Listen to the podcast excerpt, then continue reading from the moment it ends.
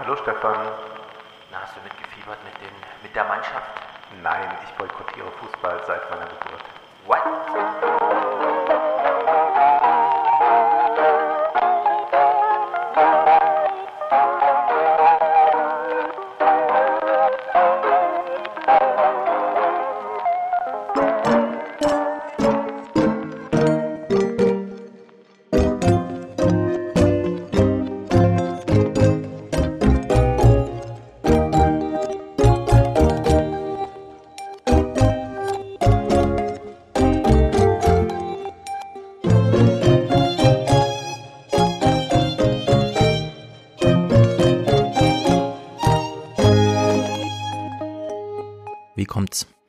Mich hat das nie interessiert. Mich hat die WM auch überhaupt nie interessiert.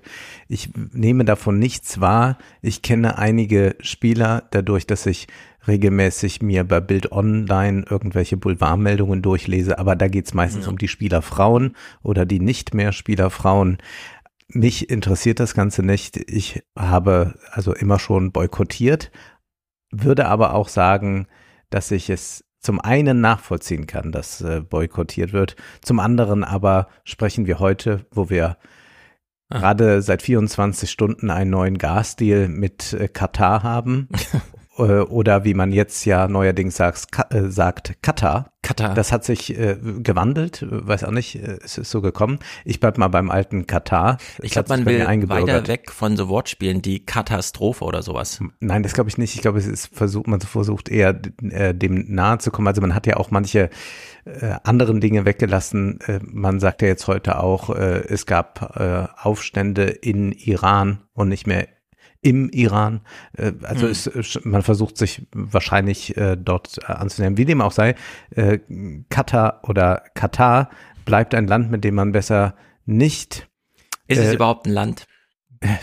auch äh, eine Frage, Ich finde, eine Mindestgröße Größe müsste schon sein irgendwie. ein bisschen größer als Hessen sollte man sein, Ein meinst bisschen du? größer als Frankfurt wäre Ja. gut.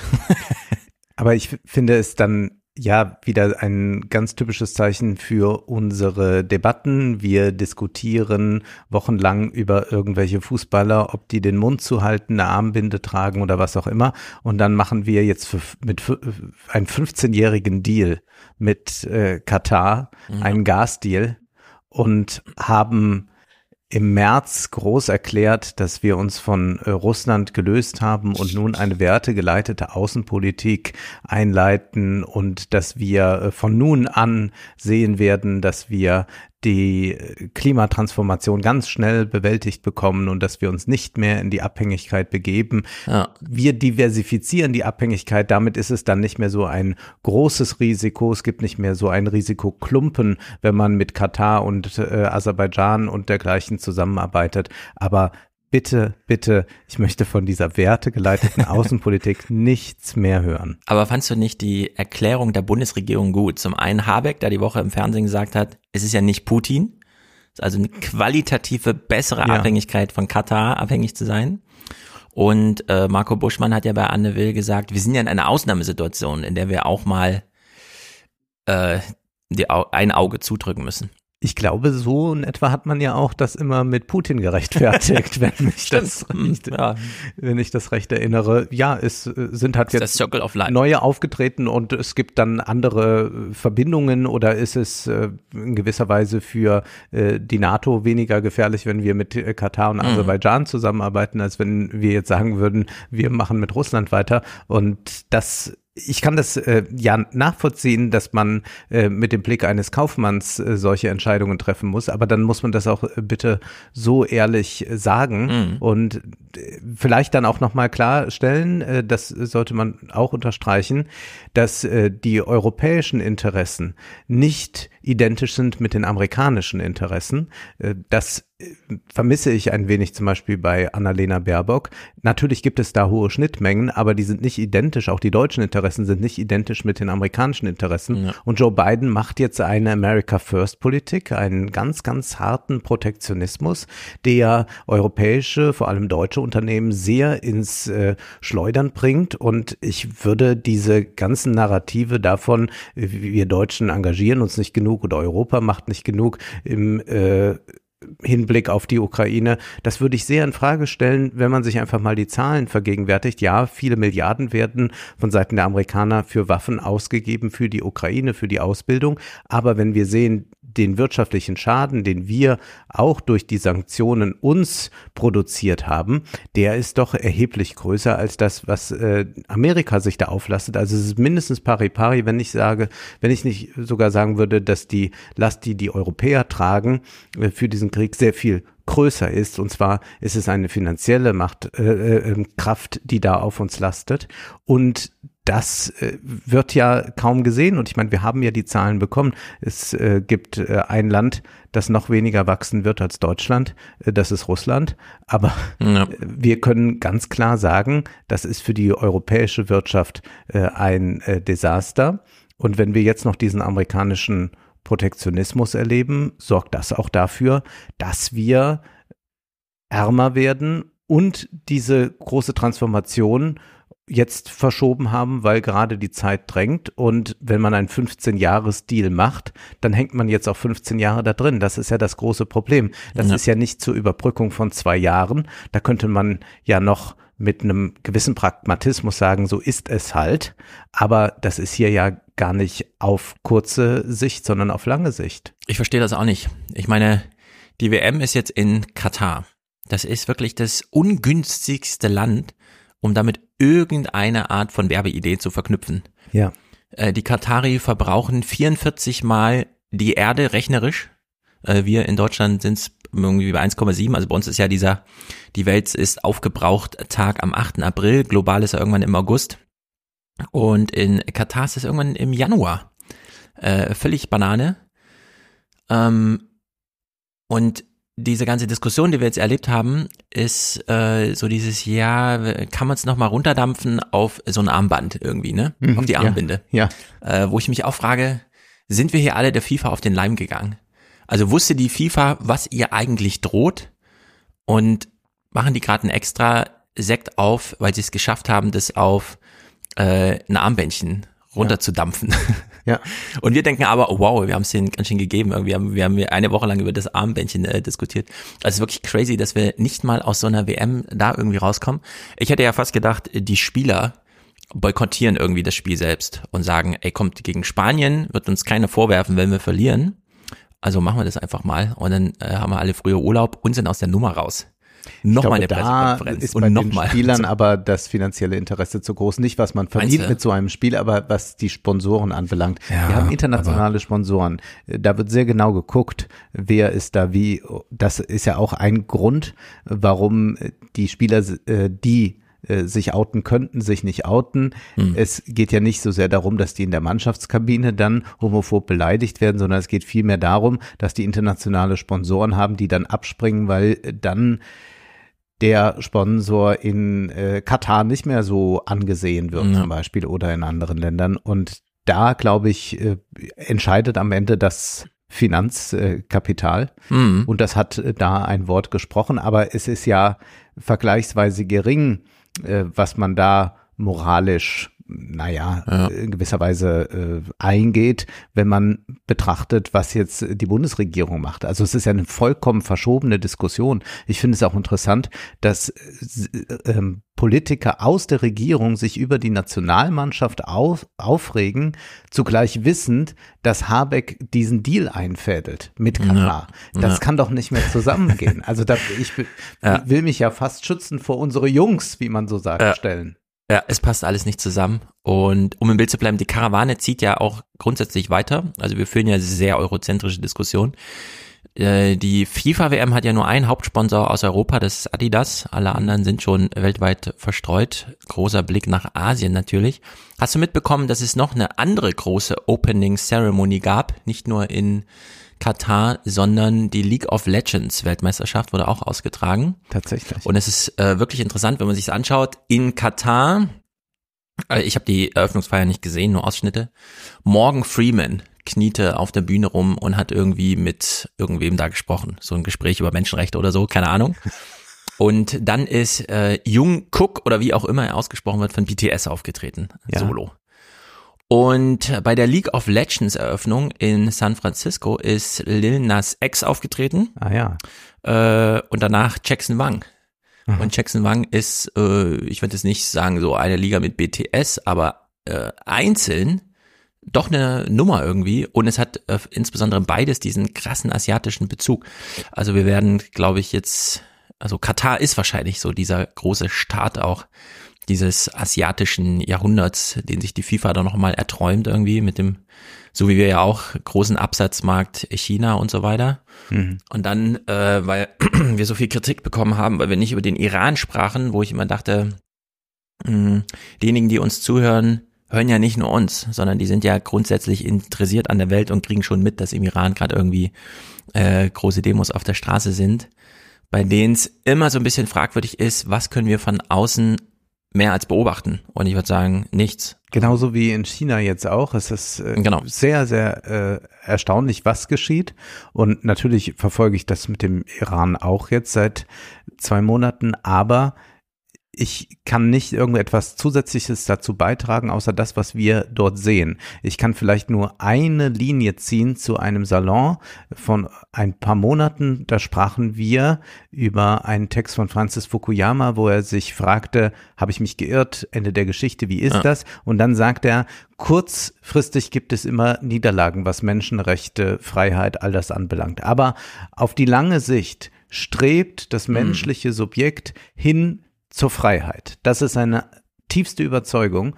Und wenn man das jetzt sich ansieht, was im Iran und was in China stattfindet, dann ist das genau dies, dass also eine repressive Ordnung immer nur eine auf Zeit ist, manchmal von sehr langer Zeit, mhm. aber das Subjekt an sich, und da steckt ja auch der universalistische Kern drin, strebt nach Freiheit. Und das kann man sehen dann an den Frauen im Iran, die ihre Köpf, äh, Kopftücher ausziehen, das kann man sehen an äh, den Arbeitern, die die Werke verlassen in China und diese äh, No-Covid-Politik nicht mehr mitmachen wollen, wenngleich ich glaube, zumindest das, was ich jetzt so erfahren habe aus vielen Berichten, haben wir es mit zwei unterschiedlichen Qualitäten zu tun. Im Iran geht es um einen grundsätzlichen Wunsch nach Regime Change, ja. nach dem Ende dieses Regimes, während es bei China doch noch sehr begrenzt ist auf die Zero-Covid-Politik. Und es ist jetzt da nicht ein revolutionärer Geist primär, äh, der sich da freisetzt auf den Straßen, dass man ein ganz anderes Regierungssystem möchte. Mhm. Also es werden natürlich äh, übersetzt zumindest, man weiß aber nicht genau, was wird da gerufen und so, aber äh, Chi soll weg. Aber mal sehen. Sehr vereinzelt. Es sehr vereinzelt. es ist, ein, es ist ja. auch nochmal im Vergleich zum ein Riesenland, äh, 1,3 Milliarden Menschen genau. sind da und viele bekommen es ja gar nicht mit. Also man kann davon ja. ausgehen, dass 80, 90 Prozent wahrscheinlich gar nichts davon wissen. Es könnte übrigens sein, dass, äh, so meinten einige Korrespondenten, die WM einen positiven Effekt insofern hat, als Menschen in China mitbekommen, wie die sind jetzt da und äh, auf der, der ganzen Welt wird Fußball gefeiert, Millionen ja. Menschen sind ja. beieinander und wir haben immer noch Zero Covid, dass also das auch einen vielleicht positiven Effekt mhm. ha gehabt haben könnte. Ja, China hat ja die Winterolympiade noch mhm. in diesem Winter, in diesem abgelegenen Ding irgendwo äh, in den Bergen über Peking. Mal sehen, was wir da noch äh, für eine Show und insbesondere Publikumsbeteiligung sehen. Ja. Äh, oder ob das alles in dieser Art Bubble stattfindet, die auch Scholz und Anhang dadurch leiden mussten. Naja, Francis Fukuyama hat jedenfalls wahrscheinlich recht, hat aber auch viel damit zu tun, dass man dann doch irgendwie so ein gewisses Mindestmaß an Internet und äh, Weltverknüpfung braucht, mhm. um sich da ein Bild zu machen, inwieweit das in China gegeben ist. Man muss es wahrscheinlich komplettieren äh, mit der Argumentation, die man in der Soziologie häufiger findet, auch bei Luhmann und so. Wenn man es komplizierter macht als demokratisch. Und demokratisch ist einfach nur Mathematik. Man zählt einfach Stimmen aus und dann weiß man, jetzt ist vier Jahre, der, die, der, äh, der Verlierer muss sich damit abfinden, wie die Wahl ausgegangen ist. Dann ist das sehr ressourcenzehrend. Ja. Also Facebook braucht 30.000 Leute, die irgendwie rummoderieren. Und wenn man das als Ausgangspunkt nimmt, weiß man, wie viel die äh, chinesische kommunistische Partei da rummoderieren muss, mit wie vielen Leuten. Und das ist ja erstmal ein System für sich, mhm. dass man auf Loyalität trimmen muss, damit er auch richtig sortiert wird und so. Und das äh, kann relativ zügig an seine Grenzen kommen. Mal sehen, ob wir da irgendwie was sehen. Dass sie auf die Straße gehen mit dieser Corona-Politik, ja, aber mal gucken, was sie so, welche Ziegelsteinchen sie da aus der Mauer mhm. am Ende rausbrechen. Aber wie gesagt, das kann man äh, erstmal nur von außen beobachten klar, jetzt werden immer so Solidaritätsadressen äh, gesucht. Vielleicht wollen wir es so halbquatschig machen und den Chinesen irgendwie viel Glück wünschen oder sowas, weil mehr ist nicht zu machen ja, und mehr kann, kann, man auch nicht machen. Äh, da wieder einmal äh, die Ohnmacht feststellen ja. und äh, man kann natürlich jetzt sagen, wir wollen nicht mehr mit China handeln. Das war ja auch eine Debatte in diesem Monat. Warum fährt Scholz jetzt dahin und fädelt wieder irgendetwas ein? man muss sich ansehen, wie sehr eine Exportnation wie Deutschland dann abhängig ist davon. Was würde das bedeuten, wenn wir uns davon lösen? Und wovon müssten wir uns noch lösen, wenn wir das alles nicht wollen? Ich kann diesen Idealismus in gewisser Weise nachvollziehen. Nur würde ich ganz klar sagen, äh, solange wir so aufgebaut sind wirtschaftlich, wie wir aufgebaut sind, wäre das auch für uns selbst ein Fiasko, das zu tun. Und mhm. ich glaube auch nicht, dass das äh, die Chinesen hart treffen würde, sondern man hat eher gerade das umgekehrte Gefühl, dass es uns härter treffen würde, wenn wir uns da ja. rausbegeben. Und man kann sagen, ja, aber das sind ja nur die DAX-Konzerne und BASF und so weiter. Ja, aber die sind auch für die deutsche Volkswirtschaft relevant und mhm. das sind auch Arbeitsplätze und all das, wenn das wegfällt, macht das Land im Ganzen ärmer. Das heißt, das ist nicht nur, dass das einzelne Unternehmer und deren Gründer trifft, sondern das ist schon ein volkswirtschaftlicher Schaden. Und ja. ich äh, finde mich da mitunter ähm, ganz gut aufgehoben bei einigen Aussagen ja. von Russwurm und Co. Ja, ich meine, äh, das ist eh, jetzt wenn man sich so durchdenkt, die deutschen Unternehmen investieren gerade so viel in China wie nie zuvor. Also da keine falschen Vorstellungen irgendwie, dass man denkt, oh ja, es gibt ja gerade eine Debatte und so weiter. Und wenn man sich genau anschaut, was da passiert, also BASF baut jetzt da irgendwie so eine Anlage, die ist so groß wie ihr, äh, das deutsche Gründungszentrum von denen, ihr Headquarter. Die brauchen in China China als Werkbank, China als Absatzmarkt und China als Ideenquelle, weil dort die jungen Ingenieure und so weiter. Die Frage ist, warum sind wir überhaupt noch daran beteiligt? Bei mhm. dem, was da in China passiert. Und das Einzige, was wir volkswirtschaftlich noch davon haben, ist, dass in irgendwelchen juristischen Büchern drin steht, Eigentumstitel irgendwer in Deutschland. Und diese Diskussion, die jetzt immer läuft, wir sollten den Chinesen mal nichts verkaufen, ist so irre, ja. wenn man sich überlegt, wie ausgeliefert wir denen sind, dass sie einfach nur eine Gesetzesänderung hinsichtlich, nee, wir streichen mal diesen Eigentumstitel. Ja die Anlage ist ja da, schön und gut. Fährt die Bundeswehr dahin und verteidigt das dann irgendwie für BASF? Wahrscheinlich nicht. Ja, also in der Hinsicht äh, sind wir so krass China ausgeliefert äh, und können uns so wenig wehren dagegen. Das erlebt ja gerade auch Tim Cook. Äh, Apple hat ja da gesagt, wir haben, nee, China hat gesagt, wir haben da irgendwie Probleme mit äh, Menschen, die demonstrieren. Streich doch mal, ähm, wie heißt die Funktion? Airdrop aus euren iPhones. Mhm. AirDrop ist eine super nützliche Funktion, weil man von einem iPhone zum nächsten eine Verbindung herstellen kann, um zum Beispiel ein riesiges Video, das man gerade aufgenommen hat, zu übertragen, weil das dann einfach im 5 Gigahertz WLAN direkt übertragen wird, innerhalb von ein paar Sekunden statt erst auf irgendeinen Server und so weiter. Und diese Direktverbindung die man eben auch nicht nachvollziehen kann, weil sie nicht Internet ist, nutzen sehr viele, um ihre Informationen, Flyer zu verteilen oder so. Weil du bist dann, jeder, der sein iPhone gerade entsperrt hat, ist erreichbar für ein anderes iPhone. Du kannst einfach auswählen und teile bitte mit. Und das kriegt aber niemand mit im Internet. Also hat die äh, kommunistische Partei gesagt, Apple unter, äh, nimmt das mal raus als Funktionalität. Und Apple hat sich dem gebeugt. Und es ist wirklich crazy, weil Google hat vor zehn Jahren oder so den chinesischen Markt verlassen. Twitter, Facebook, die sind da alle gar nicht präsent. Und Apple brauchte immer China, weil sie dort ihre Geräte herstellen lassen. Ohne China null Umsatz des größten Unternehmens der Welt. Und die warten jetzt so lange, bis ja. Indien so weit aufgebaut das ist, dass sie das ewig, nicht mehr brauchen, klar. Ewig, das dauert fünf, sechs, sieben Jahre, bis ja. sie so weit von das China ist ja abhängig nicht sind. Näherei, sind. die man mal schnell ja. da aufbaut. Und da sieht man auch wieder, also das größte Unternehmen der Welt, das wirklich seine Art von Kapitalismus überall durchdrückt. Überall. Also diese 30 Prozent, dass Elon Musk jetzt twitterte, habt ihr gewusst, es gibt da eine geheime Steuer und so? Ja, die gibt's seit 2008 und so. Ne? Apple will da immer seine 30 Prozent haben. Äh, also mega großer Kampf und niemand kämpft die eigene kapitalistische Position so hart durch wie Apple. Aber in China knicken sie ein. Und da sieht man, äh, die Abhängigkeiten sind gigantisch. Und wer jetzt irgendwelche moralischen Vorstellungen hat, wie sich China mal verhalten sollte oder so, nee, da ist dann eher kurzer Prozess angesagt. Und dann wird's brenzlig für alle, für uns Deutsche sowieso. Ich warne auch davor, dass man dieses äh, Wandel durch Handel-Konzept, das nicht funktioniert hat bei Russland und das auch nicht richtig funktioniert bei China, grundsätzlich aufgibt. Denn Ja. da steckt schon auch etwas drin.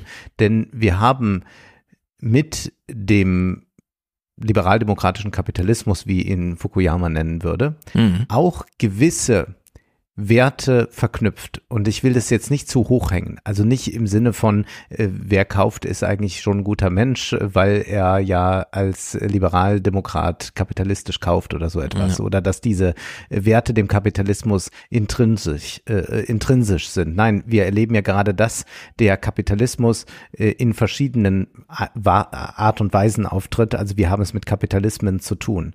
Aber dennoch kann äh, dieser Austausch äh, der Waren äh, auch dazu führen, gerade auch der Kulturwaren, kann dazu führen, dass diese große Linie, der große Bogen, den Fukuyama beschreibt, auch immer mal wieder sichtbar wird in jenen Ländern, wo er gerade unterdrückt wird, wo gerade das Subjekt sich nicht frei entfalten kann. Deswegen jetzt einfach so sich gegenseitig zu blockieren, äh, Mhm. sich ganz auf die eigene äh, Nationalität zurückzuwerfen. Wie soll das gelingen? Also dann müsste man auch tatsächlich überlegen, wovon sprechen wir jetzt gerade da? Also sollen wir an alle Länder dieselben Maßstäbe anbringen? Das können wir machen. Dann geht das aber nur noch eigentlich im mitteleuropäischen Raum, dass wir miteinander zusammenarbeiten können. Und dann wird es schon schwierig, wenn äh, wir nach Ungarn blicken. Ja, Ja. das äh, wird dann schon sehr, sehr heikel.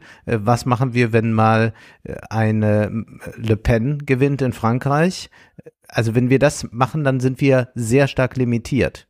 Äh, Dann müsste man zumindest sagen, man versucht sich ganz autark zu machen als Europa äh, und würde dann aber solche Ideen von Macron 100 Marschen hätte umgesetzt haben. Wir brauchen die europäische Armee, wir müssen uns aus der NATO lösen, die ist hirntot und dergleichen. Ja. Das hat man ja alles nicht gemacht. Äh, Das heißt, jetzt so zu tun, als könne man diese Werte alle durchsetzen aber im Verbund mit der NATO, wo die NATO mit der Türkei und was da jetzt gerade wieder geschieht, da könnten wir jetzt auch noch zwei Stunden äh, drüber reden, äh, dass man glaubt, das äh, wertegestützt zu machen, das ist lachhaft. Und da würde ich auch nochmal darauf hinweisen, dass es ja so ist, dass die Mehrheit der Weltbevölkerung sich neutral im Ukraine-Krieg verhält Ja. Also wenn man das mal so demografisch sich alles ansieht. Und da muss Also man auch sehen, wir sind die Regierungen, der ja. Das, Bevölkerung. Ja. genau, dass wir, dass wir da eigentlich schon in einer marginalen Position sind. Ja. Das birgt einige Schwierigkeiten. ja, wir sollten sowieso, also ohne jetzt so ein Hufeisen-Argument zu machen, aber man muss sehr aufpassen bei diesen vorgeblich rein ökonomisch politischen Diskussionen, dass man nicht in so einen Ethnopluralismus verfällt. Ja, Das fällt mir da immer wieder auf. Dieser Separatismus scheint doch irgendwie so eine gewisse Attraktivität, aber nur so als intellektuelles Spielfeld zu haben. Weil am Ende ist man doch ganz froh, äh, wie Gerd Müller sagte, dass für uns 50 Sklaven arbeiten irgendwo auf der Welt. Also, dass wir nicht unabhängig sind von irgendwelchen Ländern, sondern dass die uns komplett ausgeliefert waren. Bisher zumindest. Und mal gucken, es ist ja nicht nur das asiatische Jahrhundert, kulturell und wo auch immer, sondern es ist vor allem das ökonomische Jahrhundert Afrikas, würde ich mal sagen. Nach allem, was wir demografisch im letzten Jahrhundert erlebt haben. Gut, bevor wir zum Salon kommen, will ich nur kurz, du bist bestimmt meiner Meinung, äh, wir müssen ganz kurz über Hans Magnus Enzensbergers Todesfall sprechen. ja, Man darf in hohem Alter sterben. ja. Und ja, es ist sehr schade, dass so ein Tausendsasser wie er gestorben ist. Deswegen will ich mal nur darüber äh, reden, wie sein Tod vermeldet wurde. Denn da ist es mir wieder aufgefallen, dass es in Deutschland irgendwie, keine Ahnung, was mit den Leuten immer los ist. Also, als Surkamp-Autor hat Surkamp eine Meldung gemacht. Auf Twitter, Hans Magnus Enzensberger ist gestern im Alter von 93 Jahren in München verstorben. Ich finde, verstorben ist kein gutes Wort. Entweder er ist tot oder er ist gestorben, aber verstorben klingt schon fast wie verendet und das wird, ist man schon fast so, ja gut, war kein gutes Ende oder sowas oder es war ein Tier oder wie auch immer. Also ich finde. Findest du? Ja, verstorben ist ein ganz, also ich habe auch in der FAZ damals gelernt, das schreibt man nicht. Ah, ja. Tiere verenden, Menschen ja. sterben. Und wenn ja. sie gestorben sind, weil es in der Vergangenheit ist, dann sind sie gestorben, aber nicht verstorben. Aber gut, das ist immerhin noch man macht einfach einen Satz, Punkt. Wer sich dafür interessiert, weiß dann, es gibt ja das Internet, kann man nachgoogeln und so weiter. Was mich richtig nervt und diesmal auch wieder, ist dieses ewige, wie bei der FAZ und so, mehr dazu in Kürze. So, bei uns, ja. ja. Mehr dazu beim Spiegel ja, das ist, in Kürze da, und so. Was für ein Unsinn, also die Nachrufe sind ja geschrieben. Na, schön wär's, wenn es Nachrufe gäbe. Das Problem ist ja, man klickt dann auf diese kleinen Dinger, die die FAZ da so innerhalb von fünf Minuten verlinkt und findet dann fünf Sätze vor. Ja. einfach am Online-Desk mal kurz noch ja, nicht wer, mal die Agentur wer, hat, hat was noch geschickt. geschrieben, genau. ja, äh, Gruppe 47, waren der da drin? Ja, ah, gut, können wir auch ja. Und jetzt will ich mal vorlesen, was der Spiegel äh, in seinem Tweet, also natürlich so ein typischer Spiegel Online Tweet hier und dann mehr dazu gleich bei Spiegel Online, aber Sie können jetzt schon mal klicken und so. Und dann in diesem Text, Enzensberger veröffentlichte über 100 Prosawerke, Essays, Dramen und Gedichtbände. Außerdem gab er die Buchreihe Die andere Bibliothek, das Kursbuch und das Kulturmagazin Transatlantik heraus. Für sein Schaffen wurde er vielfach ausgezeichnet. Erhielt er mit erst 33 Jahren den Georg Büchner Preis. Also einfach dahin gekloppte Texte, äh, Sätze, die auch noch grammatikalisch, wo so ein Wort fehlt oder so. Und dann so ein Abschluss. In Kürze mehr auf spiegel.de.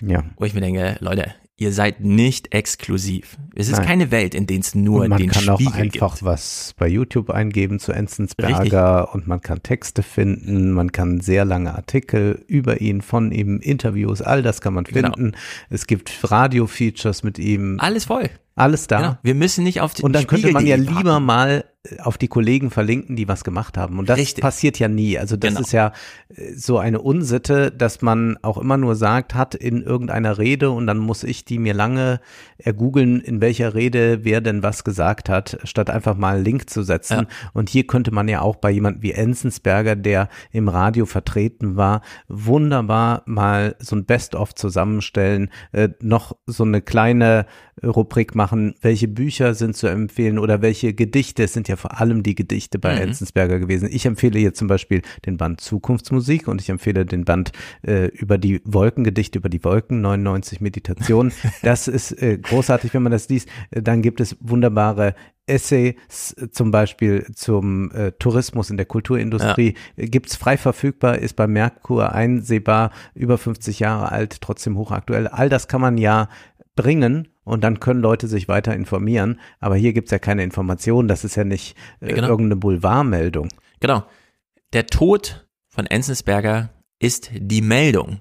Ja. Nicht das Leben davor, dass man dann den Tod zum Anlass nimmt, um daran zu gedenken. Schön und gut. In der Hinsicht hat zum Beispiel der Deutschlandfunk einen perfekten Tweet gemacht. Der Schriftsteller Hans-Magnus Enzensberger ist tot. Punkt. Das heißt für mich, Du hast gerade gesagt, man kann ja mal auf die anderen verweisen. Ich würde sagen, es gibt ja eine Quelle, die gar nicht unterscheidet, ob jemand noch tot ist, also schon tot ist oder noch lebt. Und das ist die Wikipedia.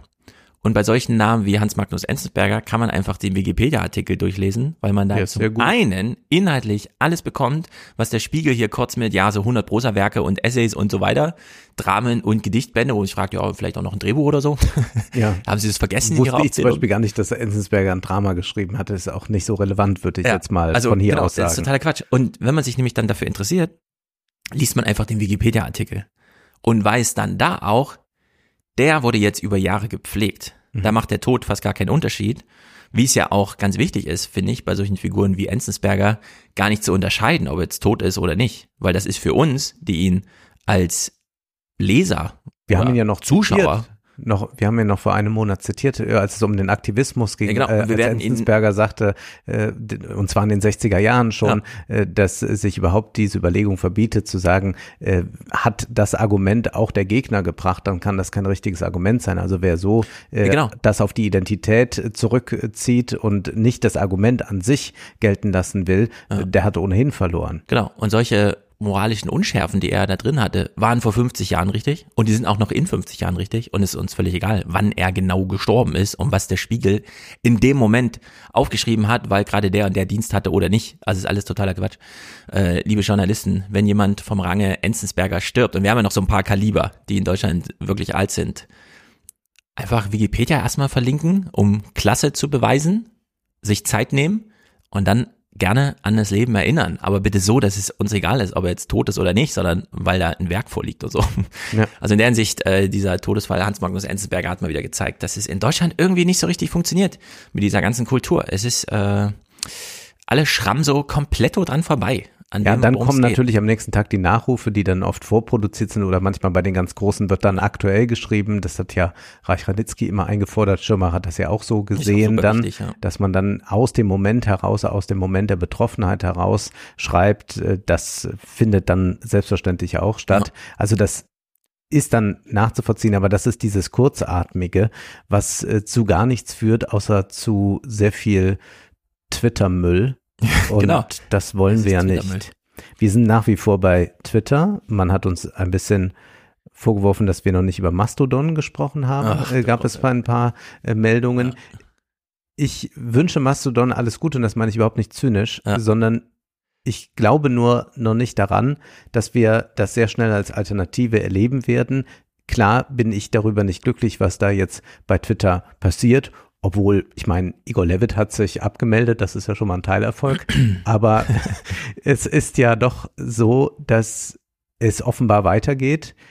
Ich kann jetzt auch nicht sagen, dass sich bei meiner Followeranzahl viel verändert hat. Ich habe festgestellt, dass es ein paar weniger erst geworden sind und dann sind es wieder ein paar mehr geworden. Ich glaube, sonst gibt es schon mal in so einem Monat mehr Wachstum. Ich beobachte das aber auch nicht, aber ich habe über 50.000 Follower und da sind 300 oder 400 jetzt dazugekommen und mhm. 200 weggefallen. Man sieht, da hat sich nicht viel getan. Das heißt, manche haben sich abgemeldet, vielleicht wurden auch ein paar Bots ausrangiert, aber es gibt keine großen Veränderungen oder ja. erlebst du die? Also ich frage mich dann auch immer, was wollen denn die Leute eigentlich? Äh, Facebook hat ja die letzten Jahre ein, also jetzt bis zu, nehmen wir mal den, diesen Corona-Peak noch mit, seitdem schwächeln sie ja sehr, aber äh, Facebook hat ja wirklich ein tolles Jahrzehnt hingelegt. Dem Unternehmen ging es wahnsinnig gut. Ja. Heißt das uns Usern auch? Also vererbt sich dann irgendwie das, und dem Unternehmen geht's aber gut, äh, gut für mich oder so. Äh, was will man denn von Twitter? Ja, Twitter funktioniert auch technisch. Und um das technisch am Laufen zu halten, und das weiß Elon Musk, er ist ja nicht bescheuert. Er ist nur so ein bisschen überdreht und äh, so ein Hans Dampf halt. Aber der ist ja nicht komplett bekloppt. Nee. Er hat halt einen riesigen Fehler gemacht, indem er sagte, ich kaufe euch jetzt mal und wollte dann wieder raus und kam dann nicht raus, weil er ja einfach juristisch so ein paar Fallstricke hatte, aber jetzt besitzt es halt. Er wird es ja nicht wirklich in den Boden rammen. Also Twitter wird es ja auch nächstes Jahr noch geben oder in zehn Jahren. Weil technisch braucht man für so eine Anlage 100 Leute, die das betreiben und dann läuft der Laden so. Also da braucht man ja keine Sorgen haben. Und äh, darüber hinaus, Twitter hatte nie einen Peak ökonomisch. Twitter ging es nie gut. Es haben immer alle nur gejammert. Die machen ja, ja. gar keine Werbeumsätze und nichts funktioniert. Und sie kriegen auch kein Direktbezahlmodell. Deswegen habe ich mich total dran gewöhnt, dass Twitter immer äh, so an der Katastrophe vorbeischlittert die ganze Zeit. Und es macht's ja auch irgendwie aus, mhm. dass das auch so eine Nische ist, die in Deutschland, ich meine, der die ARD CDF Online-Studie hat jetzt so eine Verdopplung der Nutzerschaft in Deutschland festgestellt. Ich weiß aber nicht mehr genau, von zwei auf vier oder von vier auf acht Prozent, also so im marginalen, eigentlich ja. nichtssagenden Bereich. Bei Twitter interessiert die Leute eh nur der die ein, zwei, drei Tweets, die dann irgendwie in der Tagesschau mal kurz gesandt werden oder so. Also auf tagesschau.de oder mal in so einer Heute-Journal-Sendung.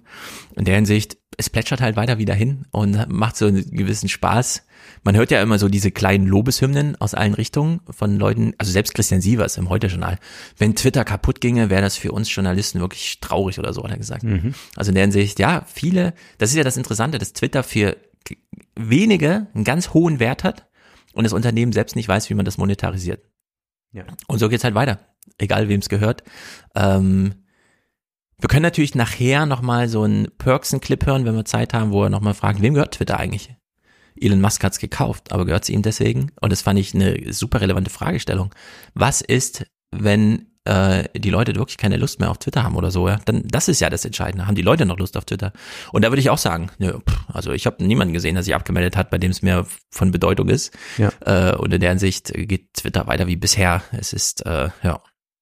Sprechen wir kurz über den Salon ich glaube, es wurde noch nie ein Buch so häufig gewünscht wie mhm. das von Ulrike Herrmann, das neue Buch Das Ende des Kapitalismus. Ulrike Herrmann entwirft da ein Zukunftsszenario, wie es werden könnte, den Kapitalismus den werden wir nicht mehr lange erleben. Er wird sich abschaffen. Wir werden ihn abschaffen. Wir werden all das diskutieren. Und es ist jedenfalls ein Buch, das viele umtreibt. Und da gab es über die letzten zwei, drei Monate sehr, sehr viele Nachrichten zu. Und uns interessiert es natürlich thematisch auch. Wir blicken mit verschiedenen Brillen darauf. Ich bin sehr gespannt. Du wirfst ja dem Kapitalismus oft vor, dass er nicht kapitalistisch genug ist. Ich werde natürlich auch schauen, inwieweit äh, das marxistisch äh, richtig argumentiert ist. Aber es geht natürlich nicht nur darum, dieses Werk abzuklopfen, ob äh, unsere Theorien sich wiederfinden und richtig rezipiert wurden, sondern auch, ob das tatsächlich als ein äh, Beitrag zu werten ist, der uns ein bisschen ausmalen kann, wie es aussehen könnte, ja. wenn sich dieses System, in dem wir jetzt gerade leben, totgelaufen hat. Genau, könnte oder sollte. Mhm. Wir wissen ja nicht ja. genau, ich habe es ja noch nicht gelesen, wie die Anlage genau ist. Ich bekomme ja, immer eher mit, sollte. Genau, dass wir relativ viele Nachfragen dazu haben. Wie sehen wir das denn? Ich kenne natürlich Ulrike Herrmann hauptsächlich aus ihren ganzen Talkshow-Auftritten, die sie überall hat. Wusste jetzt, aha, sie hat ja auch dieses Buch, keine Ahnung, ich habe nur nicht mal die Klappentexte bisher gelesen, sondern wirklich nur das Cover. Auf der anderen Seite habe ich sie natürlich jetzt bei Jung und Naiv gesehen, wo ich nicht genau wusste, ist das Ulrike Herrmann oder ist da jemand, der sich von seinem eigenen Text nochmal distanziert? Also wir werden auch überprüfen, ja. wie weit sie selber gerade abgerückt ist.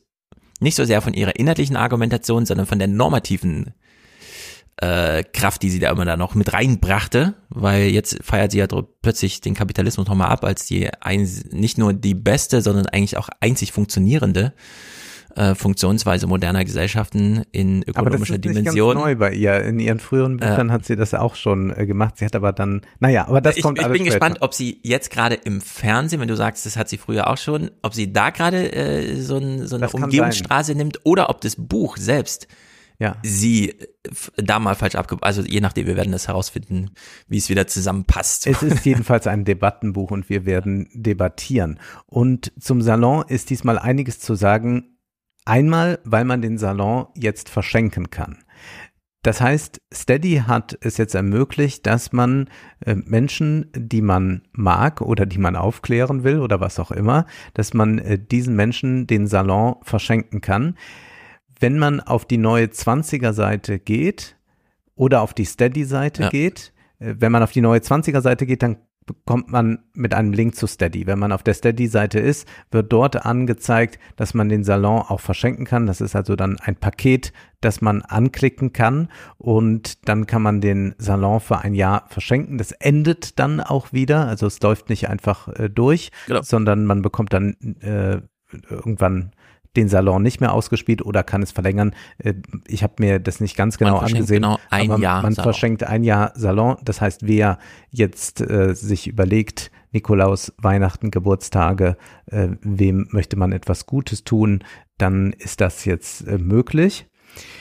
Im Salon gibt es äh, den Vorteil, dass man nicht nur unsere Debatte zum Ulrike, Her Ulrike Hermann Buch mitbekommt, sondern wir treten ja auf am 20. Dezember in Frankfurt und diesen Auftritt werden wir dann im Nachhinein auch im Salon ausspielen, weil ja viele Leute hinkommen wollten und es gab nicht genügend Karten.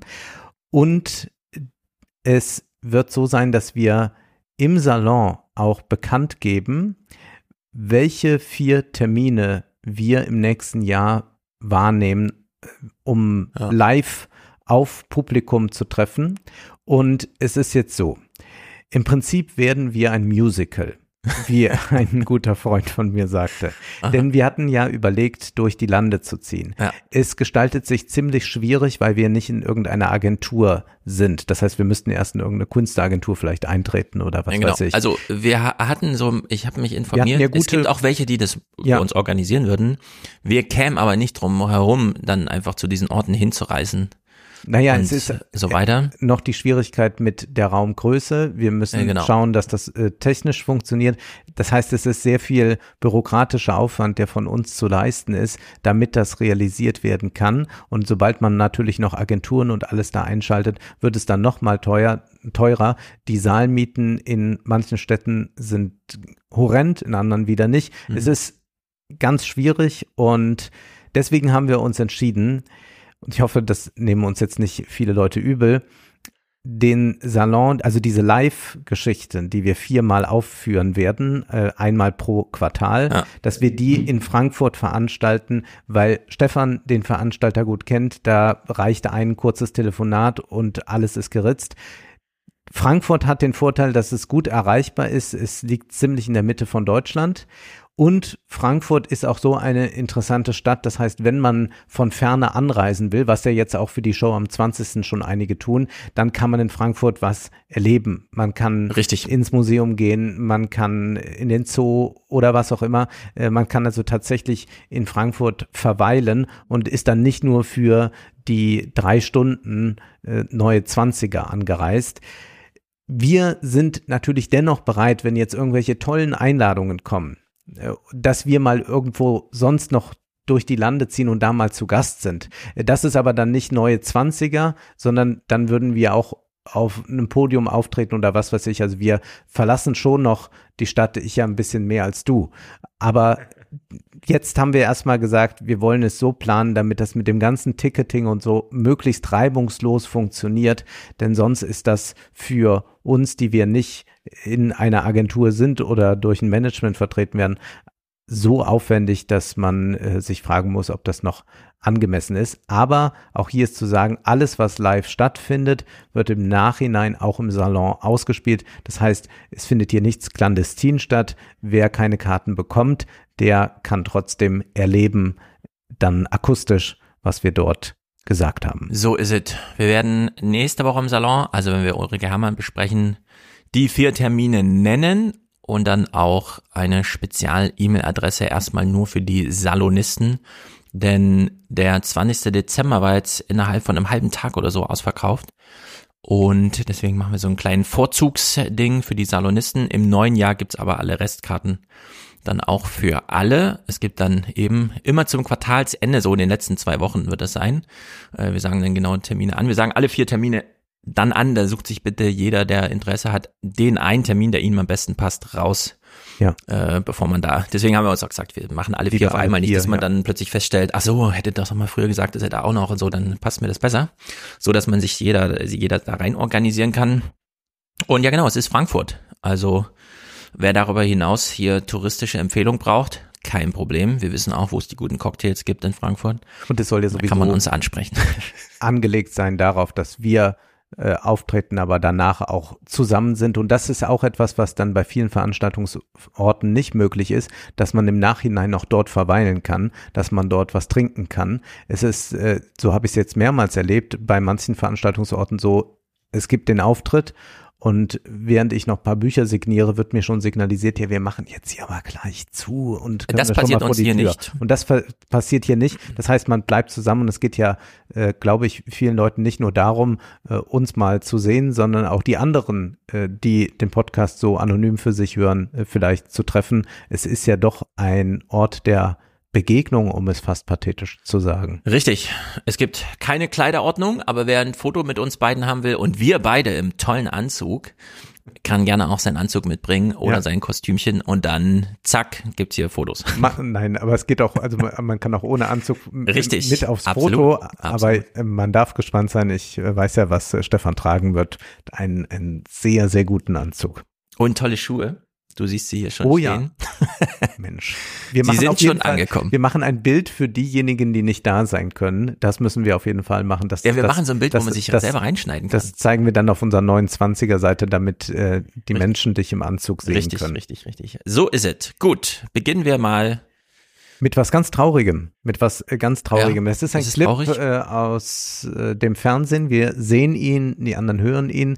Samira hatte mich auf diesen Clip hingewiesen und wir hören uns das einfach mal an. Amir Farsood has applied for medically assisted dying, known as MAID.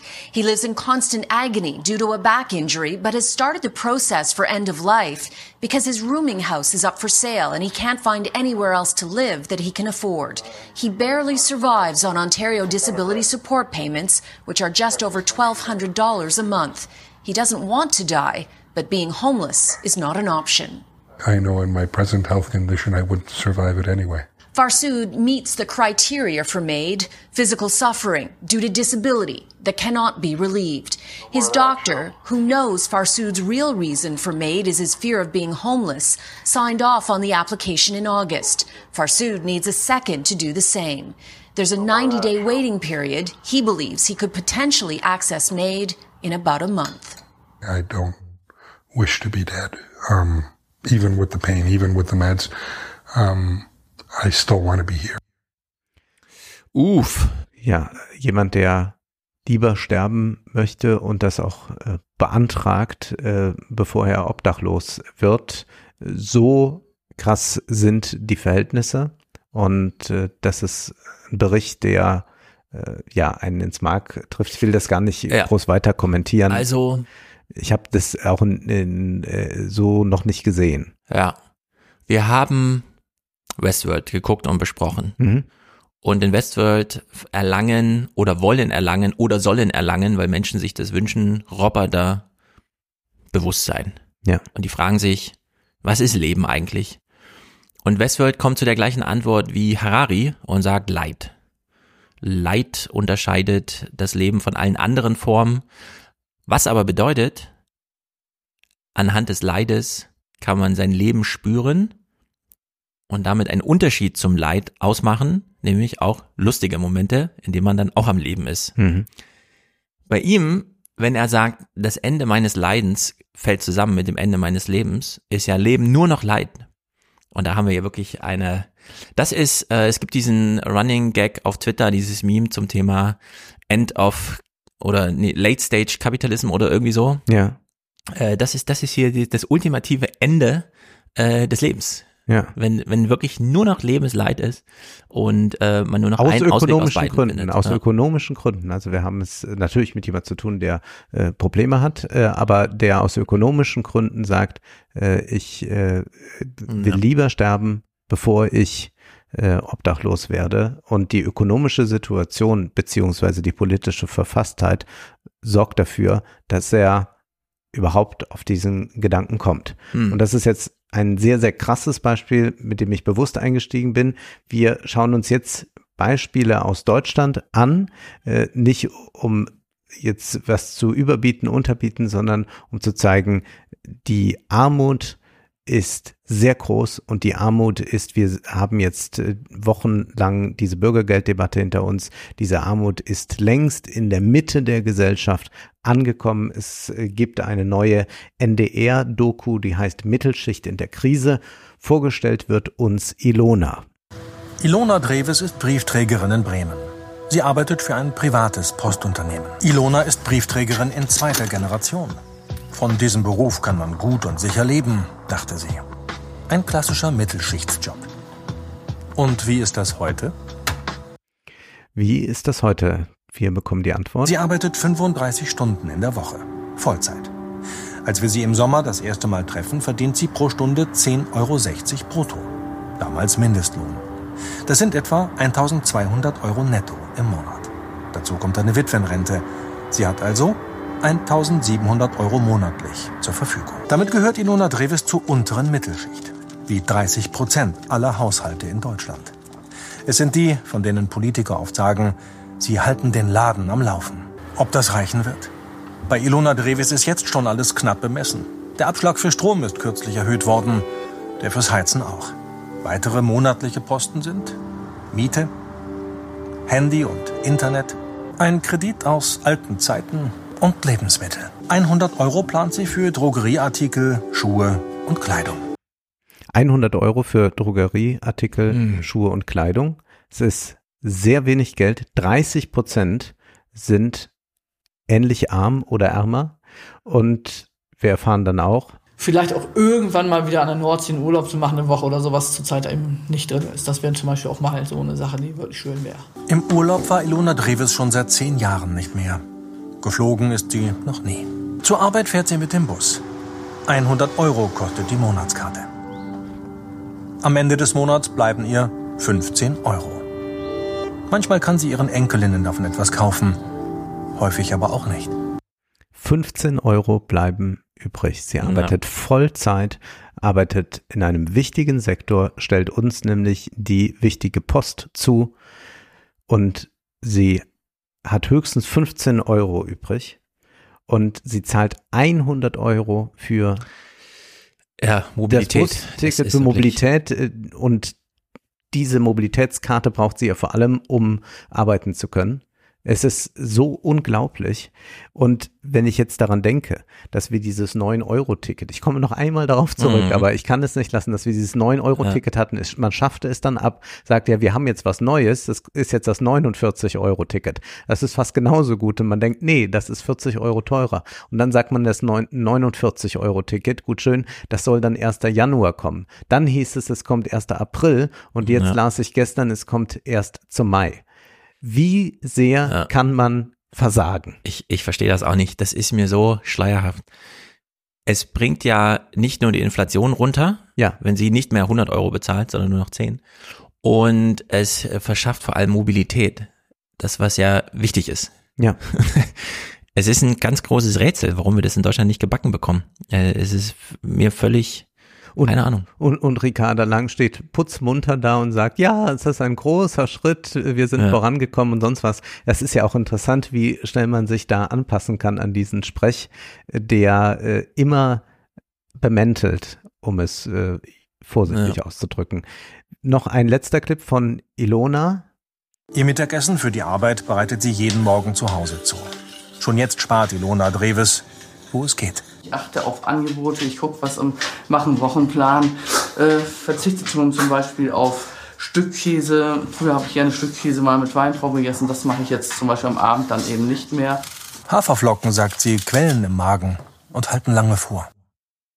Wir sind an einem Punkt angelangt, wo jemand, der mhm. Vollzeit arbeitet, Haferflocken isst, weil sie im Magen quellen, weil man dann ein Sättigungsgefühl erreicht hat. An ja. diesem Punkt sind wir. Und wir haben zugleich eine Debatte darüber, dass äh, das Bürgergeld ja nicht zu hoch ausfallen soll, damit äh, die Leute äh, wie Ilona noch arbeiten gehen. Und die mhm. Debatte müsste natürlich sein, die Löhne müssen rauf und diese 12 Euro Mindestlohn, die es jetzt gibt, die sind ja längst aufgefressen von der Inflation. Also Ilona wird es jetzt mit den 12 Euro nicht besser gehen als vor drei Jahren mit dem alten Mindestlohn, ja. da das alles sehr viel teurer geworden ist. Wahrscheinlich geht es ihr jetzt sogar noch schlechter durch die Energiepreise. Und es ist solch ein Skandal. Und ich will es aber auch jetzt hier einmal sagen, dass wir ich hatte es letztes Mal schon angekündigt, die Grünen mit in die Schusslaufbahn nehmen, in, in die mhm. Schussbahn nehmen müssen. Denn wir haben diese Debatte jetzt, ja, die CDU wollte das Bürgergeld nicht so, wie wir das wollten. Ja. Klar, wenn man sich neben die Wildecker Herzbuben stellt, dann wird mhm. man immer schlank. Das ist so.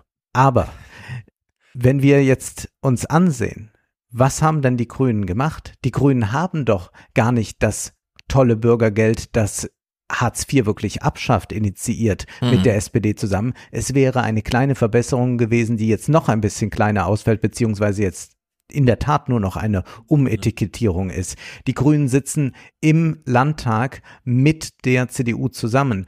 Haben wir da große Rebellionen gehört? Haben wir da erfahren, dass die Grünen mit einem Koalitionsbruch drohen, wenn die Union sich querstellt? Äh, diese ganzen Maßnahmen wurden doch gar nicht getroffen. Ich gehe so weit zu sagen, dass man eigentlich ganz froh war, dass es die CDU gibt. Dann konnte man es jetzt noch mal ein bisschen anschwächen, äh, abschwächen. Man konnte den Buhmann den anderen zuschieben. Die CDU ja. triumphiert und sagt, so haben wir uns das vorgestellt, das ist unser Bürgergeld. Es ist doch eine wunderbare Rollenverteilung eigentlich. Und man kann sehen, wie schwierig das äh, bei den Grünen ist mit der Wahrheit an einem äh, Thread von Andreas Outretsch. Das ist bei den Grünen, glaube ich, stellvertretender Fraktionsvorsitzender, Generalsekretär. Aha. Gut, jeder bekommt ja einen Gnadenposten, wie wir wissen. Er folgt mir jedenfalls bei Twitter, habe ich gesehen, hat aber, wie wir jetzt gleich merken, nicht geholfen. Er schreibt dann einen langen Thread, äh, Thread, als es dann mit dem Bürgergeld soweit ist. Es liegt ein Vorschlag für den Vermittlungsausschuss vor, das Bürgergeld kann, kann, kann kommen und Hartz IV beenden. Die größte Sozialreform seit 20 Jahren, Weiterbildungsoffensive, Perspektivwechsel in den Jobcentern, Sanktionen nur in maßvollen Stufen. Also man war sich ja darüber einig, keine Sanktionen. Jetzt sagt man in maßvollen Stufen. Dann äh, sagt man hier tatsächlich, also es war ja auch Konsens, eigentlich fast bis in die FDP-Kreise hinein, dass man nicht äh, die Kinder noch schröpft von äh, Hartz-IV-Eltern. Und das ist auch schon wieder dann, rausgeflogen. Wenn Eltern Hartz IV beziehen und man eine Ausbildung macht, bleiben von 800 Euro Ausbildungsvergütung nur 240 Euro. Der Rest wird derzeit der Bedarfsgemeinschaft angerechnet. Im Bürgergeld bleiben künftig 604 Euro. Das heißt also nochmal 200 Euro ja. gehen weg und dann schreibt er wirklich noch dahinter. Motivation und Fairness. Ja, und lecker. das ist ein, ein Punkt, wo ich es nicht mehr aushalte. Dann muss man, wenn man ein ehrlicher Politiker sein will, sagen, Verzeihung, wir haben versagt oder er müsste einfach twittern, ich habe versagt. Und diesen äh, Thread habe ich nur gefunden, weil Ricarda Lang ihn auch noch zustimmend äh, ja. geteilt hat. Und das ist, äh, es ist sagenhaft, ja. was da passiert. Das ist alles am Ende, ich verstehe das auch nicht. Ähm, und ich will es nur an einer kleinen Anekdote, weil es mir auch erst im Nachhinein auffiel. Ich habe im Fernsehpodcast so als Fernsehmomente die Anne Will-Sendung besprochen. Ja. Und habe 24 Clips daraus gezogen. Ich empfehle das sehr, nochmal nachzuschauen, ja. Und am Ende äh, schrieb der eine in dem YouTube-Kommentar, ja, hat Katrin Göring-Eckert denn gar nichts gesagt? Und dann fiel mir auf, stimmt, sie saß ja auch in der Sendung und ich ja. habe nicht eine Wortmeldung von ihr in 24 Clips. Stimmt. Aus ja. einer Stunde Anne Will äh, rausgezogen. Sondern sie war immer nur so als Schnittbild zu sehen. Aber sie wird einmal von äh, der Protagonistin der letzten Generation auch angesprochen, wenn sie sagt, Ihre Regierung ihre Partei, auch, genau. ihre Partei und ihre Partei. Ja, also sie wird mit äh, ins Boot genommen. Ja, mit den Grünen, das ist ein großes. Drama. Ich verstehe das auch nicht, warum das so rückgratlos und überhaupt. Und ich, ich hätte zumindest erwartet oder sogar verlangt, dass sie sagen, dann nennen wir es nicht Bürgergeld. Ja. Also dann machen wir das jetzt, was genau. irgendwie als Kompromiss da durchgeht, keine Ahnung. Immerhin haben wir ja Föderalismus und die Bundesländer dürfen damit bestimmen. Aber dann können wir es halt nicht Bürgergeld nennen. Also dann äh, nehmen wir wenigstens noch den Federstreich und äh, streichen den Titel des Gesetzes, nennen es dann Hartz V oder so. Aber das ist, ich habe es nicht verstanden. Das ist wirklich, insbesondere, weil wir ja auf so viele grüne Sachen jetzt irgendwie warten. Wir haben noch kein neues Familienrecht, das Einbürgerungsrecht äh, wird gerade von der FDP wieder zermalmt. Also sie knicken jetzt schon ein. Ja bevor das überhaupt, und es sind nicht mal zentral grüne Argumente, sondern hier kann man jetzt wirklich mit Vernunft argumentieren und sagen, nee, Deutschland braucht Zuwanderung. Und auch mit und, Blick auf die, auf die Zahlen, auf, auf alles. Ja. Man kann wirklich nur ökonomisch argumentieren. Ja. Wir haben diese immense Inflation, diese Energiekosten und da ist doch logisch, wenn man einen Mindestlohn beschließt, zu einem Zeitpunkt, als es noch so gut wie keine Inflation gab, wenn es dann eine Inflation gibt, dass sich dann das Ganze geändert hat. Genauso ist es ja auch mit diesen 50 Euro, die es mehr gibt. Das ist ja längst aufgefressen. Das ja, ist ja eine, eine, logische Anpassung. Ja. Also hätte man äh, wie man Indexmieten hat, auch Index-Bürgergeld, ja, dann genau. wäre das sowieso gekommen mehr. gibt's doch überall. Warum ja. da nicht? Was ja. ich vor allem, äh, deswegen dieser eine Punkt, ähm, Bedarfsgemeinschaft. Insbesondere Kinder in Bedarfsgemeinschaften. Früher ging ja 80 Prozent weg von dem Geld. Ich habe das nie verstanden. Äh, in Deutschland wurde wie überall neoliberal alles kurz und klein geschlagen. Ihr organisiert euch, ihr dürft euch nicht organisieren. Es gibt keine Tarifverträge mehr oder nur noch wenig, es gilt nur noch für die Hälfte der Belegschaft und so weiter und so fort. Alles, was wir kennen, alles nur noch Befristungen, Werkverträge und so weiter. Überall wurden alle rausgezogen und individualisiert. Wir mhm. kennen den Höhepunkt die Ich AG, die damals ja. ausgerufen wurde. Außer bei der Armut. Du ja. wohnst mit irgendwem zusammen und ihr wollt Synergieeffekte nutzen, das gleiche Backpapier, um nicht noch zwei Backpapiere zu kaufen. Bedarfsgemeinschaft, Ausrufezeichen, Pflicht. Ja. Derjenige steht jetzt für dich ein. Ach, ihr seid gar nicht verheiratet oder kennt euch nicht mal, egal. Zweck-WG, egal. Ihr seid Bedarfsgemeinschaft. Und äh, dass man da so reingezwungen wird. Und ich ja seit ewig eigentlich darauf warte, dass jetzt mal die Regierung kommt und sagt, wir haben die CDU hinter uns gelassen, wir, die FDP, wir, die Grünen, wir sind irgendwie fortschrittlich, progressiv und so weiter. wir ermöglichen euch jetzt mal Verantwortungsgemeinschaften und so weiter. Wir geben euch Rechte und nicht nur Pflichten. Wir sehen nichts davon. Ja. Und diese Bedarfsgemeinschaft wird hier weiter durchgeprügt ohne Ende. Und alle, Und es die ist besonders der dramatisch, wenn es um die Kinder geht.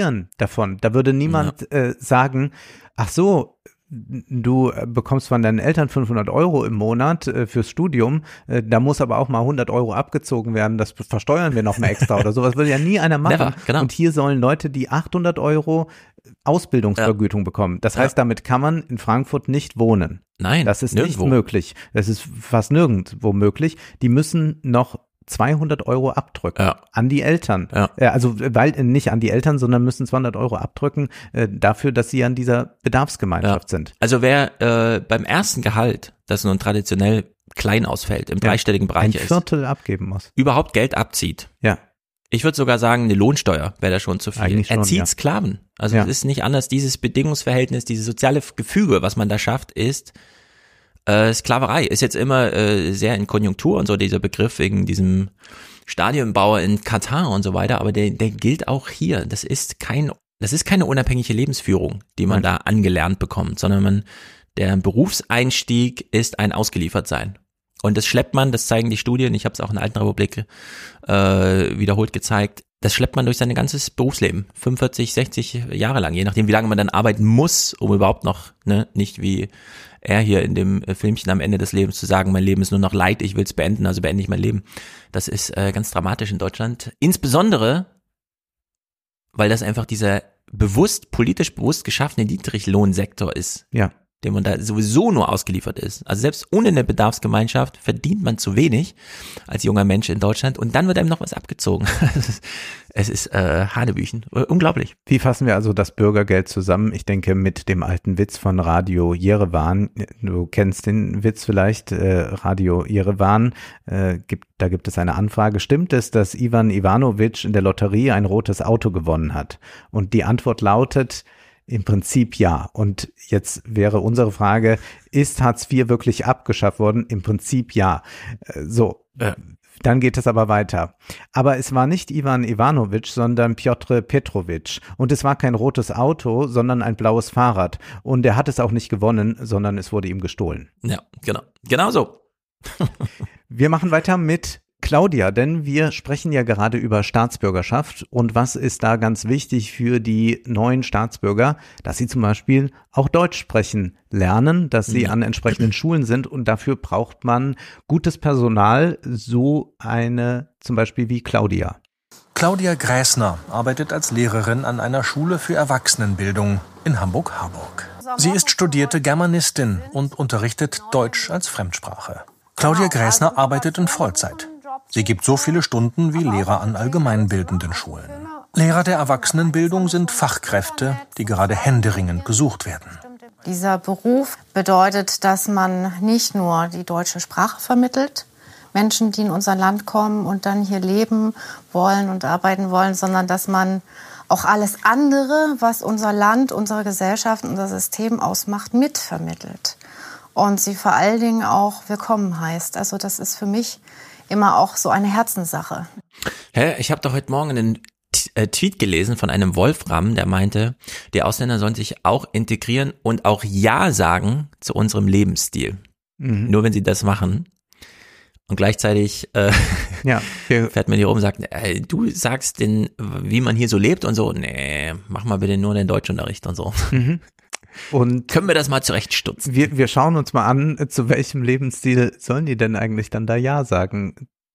Bezahlt wird Claudia Gräßner vom Bundesamt für Migration und Flüchtlinge, dem BAMF. Früher waren Lehrerinnen in der Erwachsenenbildung meist festangestellt und wurden nach Tarif bezahlt. Heute arbeiten viele als sogenannte Honorarkräfte. Sie weiß nie genau, wie viel sie verdient. Im letzten Jahr kam sie nach Abzug der Steuern auf etwa 2300 Euro monatlich.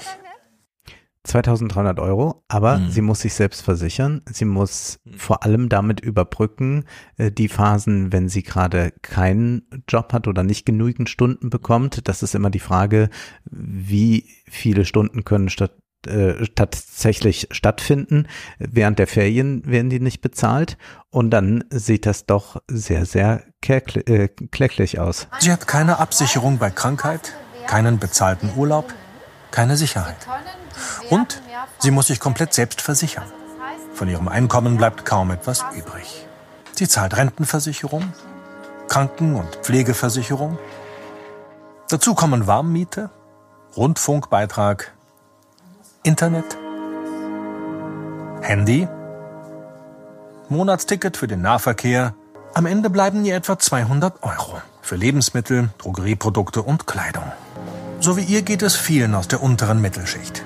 Dazu zählen Haushalte, die zwischen 1300 und 2600 Euro zum Leben haben. Ja. 200 Euro bleiben dann für Lebensmittel und Kleidung und sie soll aber zugleich noch dort eine Willkommensstimmung verbreiten, neben Ja. dem Spracherwerb, den sie vermitteln soll. Warum ist das so? Haben wir zu wenig Geld in Deutschland? Nein. Und das ist jetzt angestellt vom BAMF. Ja. Also das BAMF sorgt dafür, dass die Leute, die ganz entscheidend dazu beitragen, dass Mhm. Menschen integriert werden, so prekär leben, dass sie nur 200 Euro noch übrig haben und müssen schauen, dass sie ja wieder die Kurse voll bekommen im nächsten Jahr, denn Ja. sonst haben sie gar nichts. Also die eine zuständige Ministerin in Sachsen hat ja damals ein Buch geschrieben, integriert doch erstmal uns. Und ich finde, das ist ein guter äh, politischer Imperativ für alle fast, für das halbe Land. Integriert doch erstmal mich. Integriert doch mal mich. Weil das ist, äh, also mit 200 Euro im Monat und da sind noch keine Lebensmittel, kann man sich nicht integrieren. 200 Euro, das ist, das sind nicht mal zwei Opernbesuche. Da, da ist man sozusagen Gut, jetzt gehen nicht alle Menschen vor. in die Oper. Äh, Ja, aber klar, es werden Student, halt- äh, im studentischen Leben kennt man Mhm. äh, äh, das. Aber es ist, wir haben es ja hier mit einer erwachsenen Frau zu tun, die sagt, es ist nichts möglich für sie. Sie kann Ja. nicht mal äh, sich einen, einen gebrauchten Kleinwagen oder sowas leisten. Es ist äh, viel, viel zu wenig. Und Also als, äh, weil du sagst, die Studenten im Studentenalter kennt man das, stimmt, weshalb eigentlich jedes vernünftige Land in Europa mittlerweile 400, 500 Euro ja, ja. äh, für Studenten Kulturgeld gibt, damit die einfach dann trotzdem das machen. Genau. Obwohl sie nicht genug Geld haben. Die das sagen dann soll ja einfach, jetzt auch hier kommen. Wir sind Es soll gespannt. kommen, Es ja, genau. wird dann wahrscheinlich auch so klein gerechnet, bis am Ende nichts mehr da also ist. Spanien und Frankreich lagen da nieder. Ja. Und die haben es einfach gemacht, die haben es Ja. einfach eingeführt und da gab es das einfach. Und ich Was- kann das ja. sagen, ich war ja jetzt sehr viel unterwegs und äh, war da sehr viel in studentischen Kreisen. Die finanzielle Situation war, ohne dass ich danach gefragt habe oder irgendwas dahin geschoben habe, immer Thema. Ja. Es geht fast allen, die äh, studieren, äh, schlecht. Das finde ich auch sehr gut. Offen darüber reden, die Schicksalsgemeinschaft bilden, statt sich selber wieder durchzumogeln. Nein, nein, mir geht's ganz gut und so, äh, sondern das gleich zum Thema machen. Was ich mich hier wieder frage, dieser Film im NDR, eine Doku Mittelschicht in der Krise, besteht 45 daraus, Minuten. dass Journalistinnen mit einer Kamera zu Menschen gehen und sie einfach nur fragen. Das ist nicht besonders investigativ oder so. Es geht auch darum äh, zu zeigen, wie generell sich die äh, ähm, Vermögensverteilung in Ja. den vergangenen Jahrzehnten entwickelt hat. Das heißt, das habe ich jetzt weggelassen, weil wir das schon wissen. Ah. Zum Beispiel wird da sehr deutlich gemacht, dass äh, das Geld zu den Vermietern transferiert Ja. wird und dergleichen. Sehr also gut. das ist schon äh, gut aufgearbeitet, nur wird's dann an den Fällen konkret gemacht. Genau. Und was ich mich frage, warum ist es wieder Julia Friedrichs, die für so einen Film verantwortlich ist? Ist sie das? Ja, ich habe extra nochmal nachgegoogelt gerade. Das verstehe ich nicht in Deutschland. Haben wir nicht einen 9 Milliarden Betrieb, Ja, bei dem man froh, denkt, dass so mindestens zwei Journalisten könnten das mal machen oder so gestandene Redaktion, wo man nicht, ich, Ich weiß es nicht, aber ich würde äh, mal tippen, dass Julia Friedrichs einen großen Namen hat und sie es überhaupt schafft, na, mal einen solchen Film durchzubekommen. Ich sehe nämlich solche Filme nicht allzu häufig, deswegen Eben, bin ja. ich jetzt äh, drauf gestoßen und auch hängen geblieben.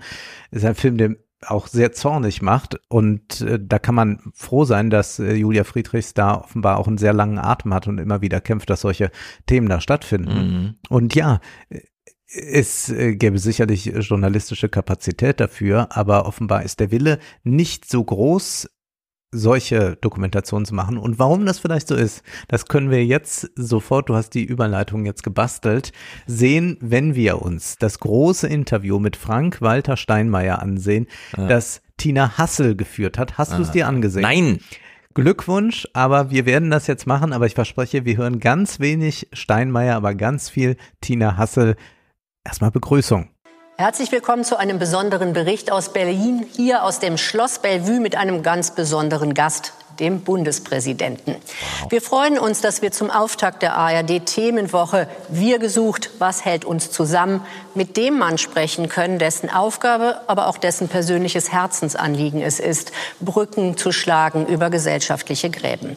Dabei wollen wir keine Sonntagsreden, sondern möglichst konkrete Ideen, wie der erste Mann im Staat der Spaltung entgegenwirken will zwischen Stadt und Land, Jung und Alt oder Ost und West. Herzlich willkommen, Herr Bundespräsident. Guten Abend, Frau Hase.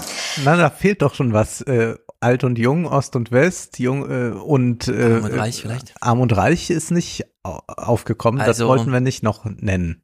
Wieso verstehen die nicht selber, dass man das nur satirisch, äh, wir haben ja eh schwierig, man kann ja kaum noch etwas nicht ironisch machen. Ja, man geht ja. zu Backstreet Boys, Tokyo Hotel und so weiter, Ja. alle Touren, man geht so hin. Ich hörte da so einiges. Äh, Genau, man macht's ja ironisch, aber am Ende findet Aber man du gehst zu. Tokyo Hotel, ne? Äh, ja, ich wäre ja einmal Monsun auch in echt hören. Okay.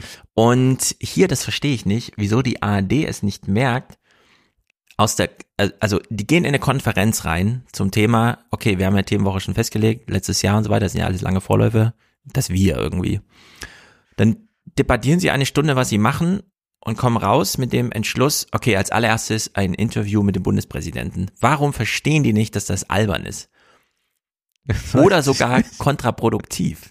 Also Denn- ich müsste den ganzen Tag lachen, wenn ich abends noch den Bundespräsidenten interviewen müsste. Ja, also es gibt gerade in Wir. Deutschland eine Debatte zum Thema, wie macht man den Kampf gegen Antisemitismus richtig, jetzt wo die letzten Zeitzeugen äh, des Holocaust nicht mehr da sind. Ja. Und man hat dann irgendwann festgestellt, nee, das ist irgendwie blöd, wenn wir immer das Thema ganz oben aufhängen. Also wenn wir immer sagen, als erstes Mal reden wir mit dem Bundespräsidenten über Antisemitismus, weil nämlich dann ganz viele, die aus welchen Gründen auch immer sagen, ich hasse den Bundespräsidenten, zum Beispiel weil er mich in Armut gestürzt hat, sagen, ach so, jetzt kämpft er gegen Antisemitismus, ich bin jetzt Antisemit. Und zwar nur, um dem eins auszuwischen. Ich gehe jetzt auf die Straße, weil das provoziert die. Am Ende kriege ich sogar noch äh, eine Redestunde mit dem Bundespräsidenten, weil ich vorher so viel Tapes auf der Straße gemacht habe. Diese Einladungspolitik gibt's ja auch im Ja, Schloss ja. Ist ja völlig Banane. So, und das ist ja hier auch wieder so. In dem Moment, wo die ARD sich sagt, ja, wir wollen ja nicht verwechselt werden mit dem Staat, wir sind ja total unabhängig, aber als allererstes holen wir uns den Gesprächspartner, den Staat, dann ist das kontraproduktiv. Dann ist man gerade nicht da, wo Tina Hassel ja, wir wollen es aber ganz konkret machen, ja, also sie fordert jetzt vom Bundespräsidenten, es ganz konkret zu machen, Mhm. geht aber selber als allererstes zum Bundespräsidenten. Das muss denen doch auffallen, dass das nicht zusammenpasst. Dass sie selber nicht zu denn- Claudia und Ilona geht, wie Julia Friedrichs. Es sei denn, man glaubt, dass es die primäre Aufgabe des Journalismus ist, den Bürgern zu erklären, warum die Mächtigen das tun, was sie tun. Und Genau. das ist Wahrscheinlich. ein Punkt. Mein äh, lieber Freund Ole hat mich auf einen Artikel aufmerksam gemacht vom Gegenstandpunkt, äh, der Mhm. ja äh, marxistisch staatskritisch ist. Und da gab es vor Jahren einen Artikel über WikiLeaks. Und der leitete aber Ja. damit ein, dass man mal so klärte, was dann in Deutschland so das Demokratieverständnis von Journalisten ist und was das Verständnis auch ist, was Journalismus tun sollen. Und man liest es erst und denkt, na, es ist vielleicht ein bisschen sehr überspitzt. Und dann äh, hört man sich dieses Interview an und sagt, nee, es trifft genau zu. Ich werde eine Passage später daraus vorlesen. Wir wollen erstmal reingehen. Wie kriegen wir denn das Wir wieder zusammen? Nur 33 Prozent der Menschen hierzulande halten den Zusammenhalt für gut, aber 48 Prozent der Menschen halten den Zusammenhalt für eher schlecht und sogar 16 Prozent für sehr schlecht. Wie sehr beunruhigt Sie das? Ja, die Antwort können wir uns natürlich ersparen. Also halten Sie den Zusammenhalt für schlecht oder dass es keinen Zusammenhalt gibt, ist schlecht. Da, Sie hat es ja auch falsch formuliert. ja, sie hat es falsch formuliert. Gemeint ist wohl, dass viele Menschen nicht so sehr den Zusammenhalt spüren. Wie Jean-Philippe sagt, der Spalt in Deutschland trifft auf Ja. Unwohlsein. Was soll denn dieses Zusammenhalten sein? Zusammenhalten kann ich ja im direkten Umkreis erfahren. Ich kann Zusammenhalten abstrakter Ja. erfahren, dass ich, wenn ich arbeitslos werde, nicht in Armut gestürzt werde. So kann ich vielleicht noch abstrakt Zusammenhalt Mhm. erfahren, aber Zusammenhalt von diesem Wir, so im Sinne einer Volksgemeinschaft, Ja. das ist ja nicht das, was man eigentlich will. Steinmeier hat einen tollen Satz mitgebracht. dass das Ich in der Demokratie immer ein Wir ist. Ja, solche mhm. Sätze sagt er. Er führt endlos aus, wo er ja. überall in Deutschland unterwegs war, mit wem er alles gesprochen hat. Er wird auch angesprochen darauf, dass äh, er ja eine Rede gehalten hat und dass ah, ja. äh, bei dieser historischen Rede aber doch gar nicht der Bundeskanzler und andere wichtige aus ja. der Führungsriege zu Gast waren. Also man macht ein Interview über das Wir und ja. verhandelt aber eigentlich nur so Berlin-Talk, äh, warum war denn Scholz nicht da oder hätte nicht auch Habeck und was? Und dann sagt er, ja, aber was mich besonders gefreut hat, es waren noch viele junge Menschen im Publikum, wo man denkt, Sascha ja, Lobo war da. Warum sollen hier da, war er da, ja. ja. Als Vertreter der Jugend wahrscheinlich. so, wir wollen jetzt überleiten zu einem Bericht. Sie wollen ja, äh, Herr Bundespräsident, ein Bundespräsident zum Anfassen sein und nicht nur mit der Berliner Blase sprechen. Deshalb verlegen Sie Ihren Amtssitz ab und an ins Land. Zuletzt waren Sie in Neustrelitz in Mecklenburg. Und wo die Menschen und wie die Menschen, die Sie da treffen, so drauf sind, das können Sie ja gar nicht vorher wissen. Ähm, ein Bericht von Moritz Rödle. Jetzt gibt es einen Bericht zu sehen. Wie er in Neustrelitz ist? Wie er okay. dort ist und nochmal auf Leute trifft. Ich habe nur einen Clip mhm. mitgebracht. Ich fühle mich von Ihnen ja, das nicht ist vertreten. jetzt die dritte, das ist jetzt die dritte Behauptung, von denen ich Ihnen sage, sie stimmt einfach nicht. Dieser Dame, äh, wer immer sie ist, man sieht wirklich nur diesen kurzen Ausschnitt, der kann man sagen, das ist völlig richtig, äh, dass sie sich nicht vom Bundespräsidenten ja. vertreten fühlen. Wer sich glaubt, vom Bundespräsidenten vertreten zu ja. fühlen, sollte mal was ja. Ideologiekritisches lesen oder einen Arzt aufsuchen. Ja, ja, ich verstehe das auch nicht. Äh, das ist ja wirklich nur gesagt, um ihn zu provozieren. Ja. In einer Kategorie, die sie nur aus dem Fernsehen kennt. Der Bundespräsident ja. spricht ja. für mich. Was für ein Quatsch. Nein, das ist, äh, man wird nicht vom Bundespräsidenten vertreten. Der, der vertritt äh, nicht die äh, Anliegen, die diese Frau haben kann. Ja. Denn diese Frau wird eher äh, sich mit äh, Ilona und Claudia verbinden also können. Dieser, er nennt das ja Ortszeit. Der Bundespräsident ja. ist dann drei Tage irgendwo. Thilo hatte ja im Aufwachen-Podcast äh, Berichte aus Neustrelitz mitgebracht. da wurde ja zum einen, also zweimal spielte der Marktplatz dort eine Rolle. Zum einen kam der Bundespräsident mit seiner Entourage, die größer war als der Markt selbst. Also ja, da standen auch drei Buden und haben was verkauft, aber er kam da irgendwie mit 50 Leuten und alle so mit Steadycams um ihn rum, um ihn auch wackelfrei zu filmen und so. Und dann äh, gab es eine sehr witzige Szene, wie er dann mit so einer Bäcker, Bach, Backfachverkäuferin da sprach. Und dann sie so, ja, das ist alles so teuer und das Gas, wir müssen ja auch hier in den Ofen und so. Und er dann, ja, aber sie werden das ja mitbekommen, wenn dann die Erleichterungen durch die Regierung kommen. Auch wenn sie es jetzt noch nicht spüren, sie werden es mitbekommen. Ich glaube, ich kann ihnen das versprechen oder so irgendwie, ne? Und dann hat er aus Dankbarkeit ein Brot gekauft. Und der deutsche Journalismus hatte dann nichts anderes äh, auf Lager, als so abzumoderieren, der Bus Bundespräsident äh, verstreute Zuversicht und kaufte ein Brot. und dann ging so die nächste Szene. Ne? Und die nächste Szene war dann Marktplatz freigeräumt, da ja der, die äh, ganze, was auch immer der Bundespräsident so macht, dann in Neustrelitz stattfand für drei Tage, ja. fand da auch ein Staatsbesuch statt. Da ist also die ganze Berliner Musikkompanie der Bundeswehr nach Neustrelitz gefahren. Ja. Dann haben sie den Marktplatz einmal abgesperrt, damit da fünf Neustrelitzer in 100 Meter Entfernung irgendwie auch nochmal gucken können, wie der Bundespräsident mit einem Staatsgast den roten Teppich entlang läuft und dazu Musik gespielt wird. Und das war so eine äh, Kaisers neuer Kleider-Szenerie irgendwie. Ja, wenn es dann heißt, so im Amtsblatt veröffentlicht, ja, hier ist Ortszeit, äh, der Staatsbesuch so und so. 11 äh, Uhr, da wird aber schon abends 20 Uhr alles abgesperrt und so, also man kann dann seine eigene Stadt nicht verwenden, weil der Bundespräsident gerade da ist und dann sieht man das so, was eigentlich Fernsehbilder sind mhm.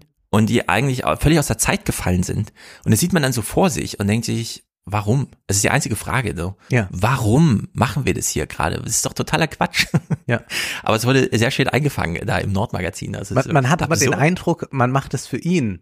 Weil er doch jetzt diese Jahre Er will Amt Bundespräsident sein wie alle anderen vorher, also macht uns einfach weiter. muss und dann sagt man, ja, wie haben wir den, wie haben wir eigentlich immer den König froh gemacht? Ja, genau. Äh, Wir lassen so ein paar Narren auftreten, ein paar Musiker und Gaukler Ja. und äh, gerne ist er auch mal auf dem Lande. Ja, da machen wir noch eine Es ist kleine ein richtiger Besuch auf Landpartie. dem Lande. So, ja. Äh, Eigentlich ein, ein toller Job. Also also dieses gerade dieses Einkaufen fände ich schön. Wenn ich vielleicht so ein äh, Shopping-Repräsentant werde, dass ich äh, vielleicht jeden Tag im Auftrag des Bundes Geschäfte Ja. aufsuche und dort was kaufe, ein Foto mache, sage Ja. schön, wunderbare Qualität, Ja. großartig. Du musst dann alles nochmal zeigen, den Stoff, Ja. den Fisch. Dann hoffen wir, so. dass die Unterstützung bald bei Ihnen ankommen. Genau. Es war teuer, den Fisch zu räuchern, aber die Unterstützung wird ankommen. Ich verspreche es Ihnen. Aber ich bin nur drei Tage hier, also Sie müssen mit meinem Versprechen Vorlieb nehmen. Ciao. Ja, äh, ganz neue Perspektiven. Wir hören jetzt diesen Off-Kommentar von dem Bericht aus Neustrelitz. Der Bundespräsident unterwegs. In Neustrelitz kann Steinmeier seine Stärke ausspielen, das persönliche Gespräch. Auch wenn es ihm schwerfällt, mit allen Bürgerinnen und Bürgern ein gemeinsames Wir-Gefühl zu entwickeln. Ein gemeinsames Wir-Gefühl mit einem Mann, der mal kurz dahin auf kommt, mit einem Sicherheitstrupp Ja. und sonst was. Also dann, wenn du sagst, Ja. ich habe mit Tokyo Hotel ein Wir-Gefühl entwickelt, dann kann ich das noch eher dir abkaufen, wenn du die in Frankfurt oder sonst wo erlebst, als Absurd. wenn da jemand mit dem Bundespräsidenten steht. Oh Gott. Weiter. Aber reicht eine Rede, um der Nation ein neues Wir-Gefühl zu geben? Kommunikation ist in einer Krise besonders wichtig. Die Menschen suchen an vielen Stellen nach Orientierung, auch nach Hoffnung. Und er könnte und müsste so etwas wie ein kommunika kommunikativer Wegweiser sein in einer Zeit, in der sich viele verunsichert fühlen. Sorry, das ist so falsch. Das ist wirklich Ein kaum auszuhalten. Kommunikationswissenschaftler Hilje Ja. heißt der, keine Ahnung, wer das. Was soll er sagen? Er ist Kommunikationswissenschaftler, aber ich als, und ich sage mal, ich habe in Alten Republik viel über den Zusammenhalt. Es ist nicht das Gerede, Nein. sondern es sind die wirklich ökonomisch unterfütterten Gesten, Ja. die wir haben. Das ganz un, also Kommunikationsbegriff ist weit, aber hier, hier eng, verengen die das ja auf das gesprochene Wort. Ja. Und ja, das ist ja. völlig falsch. Das gesprochene Wort bringt überhaupt gar niemanden zusammen. Da sind wir aber ja inzwischen angekommen. Das war ja auch der Vorschlag eigentlich von Ferda Ataman. Wir müssen jetzt nur noch mal neue Worte für Äh, Armut und ja, zum Arme Beispiel, finden, genau. damit wir die nicht mehr diskriminieren. Ja. Dann brauchen wir die Armut gar nicht mehr abschaffen. Ich würde auch sagen, es ist mir vollkommen egal, wie Leute mich ansprechen und was sie sagen und mich titulieren. Ich will einfach das doppelte Honorar. Geld und Geselligkeit. Ja, genau. Ganz genau. Und nicht also, Gerede. I- Ilona und Claudia, wenn die irgendein Wir-Gefühl empfinden sollen, ich würde sagen, viele Leute brauchen das auch gar nicht, aber wenn sie es empfinden sollen, dann brauchen die paar hundert Euro mehr zum Leben. Dann haben die ein Wir-Gefühl. Dann gehen die nämlich irgendwo hin, wo Gesellschaft stattfindet. Richtig, genau. Auf Marktplätzen, in Bars, äh, in Theatervorstellungen, Konzerten, was auch immer. Und dort erleben sie Ja. ein Wir. Alles andere ist reines Geschwätz, aber noch einmal der Off-Kommentator. Eine Nation auf der Suche nach Orientierung. Wie kommen wir gemeinsam gestärkt durch die Krise? Auch auf den Bundespräsidenten wird es weiter ankommen. Kompletto abschaffen. Noch, alles. äh, äh, ne, wir wollen den Bundespräsidenten abschaffen. Ich habe nochmal Und die. Fernsehanstalten, die ihn so beobachten. Die- Beide. Wir lieben ja das öffentlich-rechtliche, aber das Das Radio weit. und oh, aber hier das ist das ist das ist Staatsfunk, das muss man sagen. Das ist also ich äh, möchte diesen bösen Begriff jetzt mal in den Mund nehmen und äh, zitiere deswegen jetzt aus dem Gegenstandpunkt diesen äh, Part. Da heißt es: Auf diese Weise erbringen Journalisten ihre gesetzlich geschützte Vermittlungsleistung zwischen der Herrschaft und ihrem Volk, auf das sie sich als ihre Basis und ihr Mittel bezieht, indem sie die Politik kritisch beobachtend begleiten, ihre Kundschaft mit den Sorgen der Regierenden befassen und sie, ohne dass es für diese Berufsausübung einer parteipolitischen Absicht bedürfte, mit parteilicher Information über die Welt versorgen. Sie pflegen mit Zustimmung und Dissens zur laufenden Politik den Standpunkt der staatsbürgerlichen Anteilnahme und wirken als entscheidende, als entschieden demokratischer Nachrichtendienst nach Kräften daran mit, die Gegensätze zwischen Regierung und Regierten ideell aufzuheben, die informierten Bürger für die Drangsale der Obrigkeit zu vereinnahmen und den Zusammenhang und Zusammenhalt zwischen dem Vorstand des Gemeinwesens und seinen gewöhnlichen Mitgliedern dergestalt zu stärken, dass erfolgreiche Öffentlichkeitsarbeit den Herrschaftscharakter demokratischen Regierens glatt zum Verschwinden bringt. Was hast du da nochmal gelesen? Das ist aus dem Gegenstandpunkt. Das ist diese marxistische Zeitschrift, die damals äh, das schrieb im äh, Zuge von WikiLeaks. Mhm. Und ich finde, in dieser äh, Überspitzung Ja. ist es äh, zumindest, was das Interview hier anbelangt, treffend, treffender könnte es gar nicht sein. Nochmal Tina Hassel. will jetzt überhaupt nicht treiben, aber ähm, wenn man jetzt noch mal, weil wir kommen zum Schluss, Ja. wenn man sagt, braucht unsere Demokratie mehr direkte Beteiligung? Bräuchte es Bürgerräte? Bräuchte es einen Bürgerrat im Bellevue zum Beispiel, Also- der Sie berät? Ich finde es ganz toll, diese Debatte über Bürgerräte, weil sie ja eine Debatte ist, die im Kern darüber geht, wie können wir mehr Engagement für, für Demokratie generieren. Bürgerräte. Unser Ja. Lieblingsinstrument zur Äh, Rettung der Demokratie. Sagen wir Ilona Bescheid, äh, ab sofort Mittwochabends per Zoom, äh, Bürgerrat, zwei Stunden. Ja. Und wir hören uns noch die Abmoderation an, die ein, in meinen Augen, Eigenlob beinhaltet. Danke, ähm, Herr Bundespräsident. Ähm, das war nämlich unser Bericht aus Berlin mit dem Bundespräsidenten hier aus dem Schloss Bellevue schon wieder. Das waren große Fragen in zunehmend rauen Zeiten. Große Fragen. Große Fragen hat sie. Oh, das ist wirklich toll.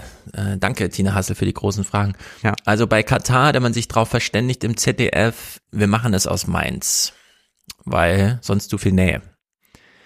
Mit welcher Selbstverständlichkeit man hier das Schloss Bellevue einfach zu seinem Fernsehstudio macht Ja. für diese Szenerie, ist äh, auch äh, komplett hinterfragungs- und kritikwürdig. Und denn das darf man eine- gar nicht machen. Eine ökonomische Ungleichheit, die so massiv ist und man spricht das nicht an. Ja. Man spricht nur über solche kommunikativen Fragen. Das ist pure Ideologie.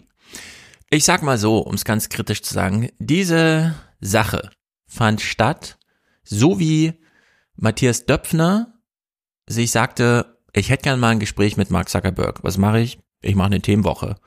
Äh, bei Springer ist jetzt Silicon Valley Woche und es gibt einen Silicon Valley Springer Preis, keine Ahnung, und wir zeichnen Mark Zuckerberg aus, weil dann kommt er dafür her und dann kann ich mit ihm eine Stunde reden. So war das ja hier auch. Hm. Die Redaktion entscheidet sich, kommt, wir machen jetzt eine Themenwoche zum Thema Wir und dann fragen wir den Bundespräsidenten, ob er uns, und dann kann er ja nicht Nein sagen, also haben wir dann ein Gespräch mit dem Bundespräsidenten, ist auch cool, weil dann haben wir sonntags 18 Uhr, da wann auch immer dieser Bericht aus Berlin läuft, was zu senden. Also es ist einfach inhaltliche Programmgestaltung, die hier gemacht wird. Sozusagen auf sicherem Grund, da wo sich alle wohlfühlen, weil sie wissen, na, der Bundespräsident muss dann schon liefern, irgendwie, wir stellen ihm große Fragen und dann ist das ein Selbstläufer. Jetzt wechseln mir nicht das Medium, aber das Genre. Die Tagesthemen berichten über die Jugend. Und wir hören mal raus, das wurde hier nämlich, das wird dann mal so ein bisschen verschleiert. Ingo Zamparoni informiert uns jetzt auch darüber, warum sie dieses Thema auswählen. Corona, Klimawandel, Krieg in Europa, es sind nicht gerade leichte Zeiten, die wir in jüngster Vergangenheit erleben. Und eine besondere Belastung stellt dieser Krisen- und Katastrophenkanon offenbar für Jugendliche hierzulande dar, die auf die Frage, wie geht's denn so, vielfach wohl so antworten würden. Das zeigen zumindest die heute veröffentlichten neuesten Ergebnisse der Langzeitstudie Jugend in Deutschland, die seit 2020 regelmäßig die Gefühlslage abfragt. Und dieses Mal ist sogar eine für viele ziemlich neue Belastung hinzugekommen. So. Wir sahen Smileys, die Ja. traurig oder sauer dreinblicken. Das mal als ästhetische Anmerkung. Äh, Jugend, ach komm, mach Smileys hinten rein, ja, ein paar Emojis. Und äh, der Aufhänger für diese Berichterstattung ist, irgendwer hat halt eine Studie gemacht. Eine Agenturmeldung kam und meinte, hier ist nicht, liegt eine Studie vor. Dann dachten wir uns, da stehen bestimmt Zahlen drin. Also haben wir das jemandem gegeben und er hat uns das mal kurz aufbereitet. Und dann hat noch die Technik gesagt, wir können noch Smileys hinten einblenden. Ja, also das hat nichts mit, wir als Redaktion haben festgestellt, das und es gibt so ein Gerede und dann, ja, die Mütter bei uns in der Redaktion sind auch ganz betroffen, was ist denn mit den Kindern los und so. Nee, es ist halt morgens einfach aufgeblockt, so in der inhaltlichen äh, Agentursoße. Also haben sie sich gedacht, na gut, wir haben ja Ressourcen, wir fahren mal los. Sie besuchen irgendeine Schule und sie haben zum Beispiel noch junge Menschen gefunden, die noch Pfleger werden wollen, obwohl wir ja schon mitgekriegt Mhm. haben, okay, äh, die sind ja alle total besorgt, wenn man nur kurz reinschnuppert in den Pflegeberuf, zum Beispiel, weil der Bundespräsident einen verpflichtet, sich jetzt der Gesellschaft nochmal anzudienen. Nur ganz kurz, dafür hat er sich auch nochmal ausgesprochen. das ist jetzt sein Thema. Das ist sein Thema Ja, und er, er Thema. möchte auch, dass die Debatte nicht so schnell verendet. Er möchte, dass sie jetzt beherzt geführt wird. Er hat ja wenigstens, anders als die CDU, nicht mehr nur die Jugend dafür Genau. im Blick. Das ist Ja. ja, eine kleine Neuerung, aber Auch die, die Älteren. mal gucken. Genau. Jetzt sind wir hier bei der Jugend. Es gibt noch Menschen, die Pfleger werden wollen. Ihr Job wird es bald sein, sich um andere Menschen zu kümmern. Hier in Mönchengladbach werden sie zu Pflegerinnen und Pflegern ausgebildet. Auch wenn sie sich um einen Job keine Sorgen machen müssen, so haben sie trotzdem Angst vor der Zukunft, wie viele ihrer Generation. Und das finde ich ziemlich gut. Ich werde ja auch häufiger gefragt, ja, aber wenn es so wenig Jugendliche gibt, dann werden die ja schon mal nicht arbeitslos. Dann sage ich, ja, das stimmt. Sie werden nicht arbeitslos. Aber sie machen sich trotzdem Angst, äh, weil sie jetzt schon sehen, also die Ilona, die mich hier ausgebildet hat, die kriegt nur 200 Euro in der Woche, im Monat. Was, was krieg ich denn dann? So. Und äh, sie sind hier in den Schulen unterwegs. Was ist der größte Druck, der auf den Jugendlichen lastet? Dass zu wenig mit ihnen über den Zusammenhalt gesprochen wird oder ökonomische Zwänge? Wir hören mal nach. Für 71 Prozent der Befragten der neuen Jugendstudie sind steigende Preise die größte Belastung. Ich habe ehrlich gesagt Angst, dass es noch teurer wird alles. Und gerade jetzt, wo ich noch in der Ausbildung bin, natürlich in zwei Jahren bin ich fertig, aber ähm, in der Zeit habe ich natürlich auch nicht so viel Geld. Und da muss man auch wirklich äh, die Münzen dreimal drehen, wenn man in den Supermarkt geht und gucken, äh, kaufe ich jetzt den Käse für vier Euro oder lasse ich es lieber? Ja, das sind genau die Aussagen, die ich jetzt zwei Monate lang eingesammelt habe bei jeder Veranstaltung, die ich gemacht habe. Ja.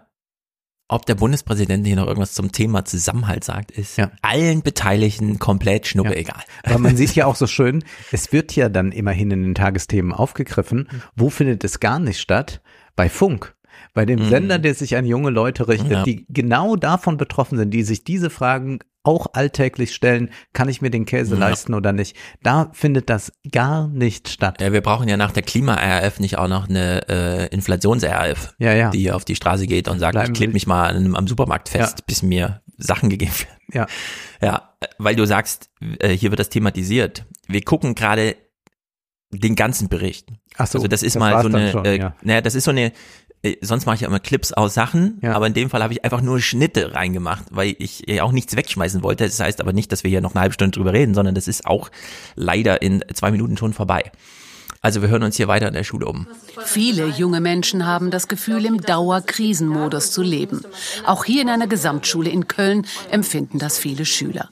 64 Prozent der befragten jungen Deutschen beschäftigt vor allem der Krieg in der Ukraine und die Dauerkrisen. Sie klagen über eine hohe psychische Belastung. Was mich so am meisten eigentlich gerade beschäftigt, ist so dieses, dass immer mehr kommt. Aber dann passieren halt einfach so verheerende Dinge. Also ich weiß, also ja, klar, Klimawandel so- sowieso, aber jetzt auch im Iran, Katar, das sind alles so Dinge, die mich einfach so sehr beschäftigen, so wütend machen. Ukraine, ah, klar, total. Das ist also ich ich komme da auch gar nicht mehr mit.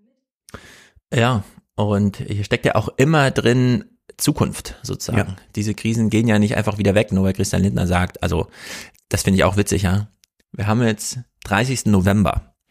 Wir sind also noch 31 Tage davon weg, dass wir einen Weltzustand haben, von dem Christian Lindner sagt, die Krisen sind vorbei, wir Ach ja, halten die stimmt. Schuldenbremse wieder ein. Richtig, ja. Das ist jenseits von allem. Ja. Aber das ist so der gängige Tenor gerade im politischen Berlin. Und hier hat man mal einen Gesamtschüler besucht. Und jetzt, und das finde ich wirklich gut, wir haben ja nicht nur Clara, äh, Carla Hinrichs gehabt, sondern egal wo man hinschaut mittlerweile, wenn eine Kamera läuft, sind die Jugendlichen in der Lage, Auskunft über sich zu geben. Und zwar ordentlich. Ich würde sagen, wir hören jetzt hier eine Kandidatin, liebe Tina Hassel, die kann man mal einladen. Zu der kann man nach Hause fahren, das Wohnzimmer in ein Studio umbauen und dann kann man mit der mal eine halbe Stunde reden. Nicht nur so ein O-Ton oder so, eine Wortspende, sondern einfach mal eine halbe Stunde reden. Wir gehen auf Demos anstatt irgendwie in Diskos. Eigentlich darf man in der Jugend ausprobieren, Fehler machen, frei sein, dumme Sachen auch machen. Und dass unsere Generation total bedacht ist und reflektiert. Was, wo ich nicht sage, das ist schlecht, aber in der, in dem Ausmaß, das es angenommen hat, finde ich es problematisch. Genau der richtige Punkt, ja. Und es ist ja nicht nur so, dass wir hier Elsa hören, die das über sich sagt, sondern üblicherweise schauen ja die ARD und WDR und wer auch sonstigen, die NDR-Journalisten, wenn nicht Julia Friedrichs unterwegs ist, die könnten ja sogar mit den Eltern dieser Kinder reden und würden dann hören, das ist total crazy. Ich wünsche mir, dass mein Kind mal über die Stränge schlägt, mal was Verbotenes macht, mal irgendwie. Wir hatten ja genau so. diesen Clip und Ja. wir wussten, wir hatten genau. ja eine Bundesregierung, die sagt, bleibt auf dem Sofa. Ja, und richtig, wir genau. hatten Journalisten, die dann noch Beifall geklatscht haben Ja. äh, zu dieser Aktion. Und dann hatten wir einen Supermarkt, der einen Werbespot gemacht hat von einer Mutter, die sich für ihren Sohn wünscht, dass er mal rausgeht, was Dummes tut, sich Genau. verliebt, äh, das Herz Ein gebrochen wird und und, so. lebt. Ja. Weil eigentlich sind die alle so abgeklärt wie sie. Ich wünsche mir Disco, aber muss auf eine Demo gehen, um, wie Carla Hinrich sagt, diesen Kack hier weiter zu machen, nur weil die Bundesregierung nicht zieht. Also es ist wirklich äh, dramatisch. Wir hören hier einen Studienautor, der äh, seine eigene äh, Ergebnisse nochmal einschätzt. Diese Krisen tragen dazu bei, dass Jugendliche sich fühlen, als würden sie aus einem Tunnel gar nicht mehr herauskommen, erklärt einer der Studienautoren Simon Schnetzer. Bei vielen Jugendlichen mache sich ein Gefühl der Hilflosigkeit breit. Wenn hier nach einer Krise keine Ruhephase kommt und es kommt wirklich eine Krise auf die nächste, das zehrt an diesen Abwehrkräften und das ist, was diese Dauerbelastung so schwierig macht und im Extremfall eben auch zu diesen schwierigen Ergebnissen führt, wie Suizidgedanken und Hilflosigkeit.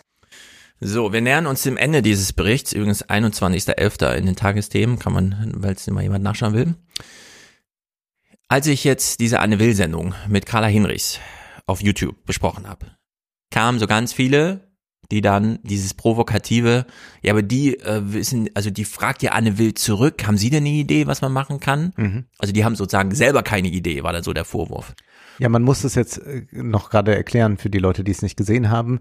Es ist so, dass Anne Will sagt, die Mehrzahl der Deutschen ist gegen die Proteste von letzter Genau. Generation, aber eine große Mehrheit ist dafür, mehr für den Klimaschutz zu tun. Müsste man dann nicht andere Aktionen machen, die alle mitnehmen?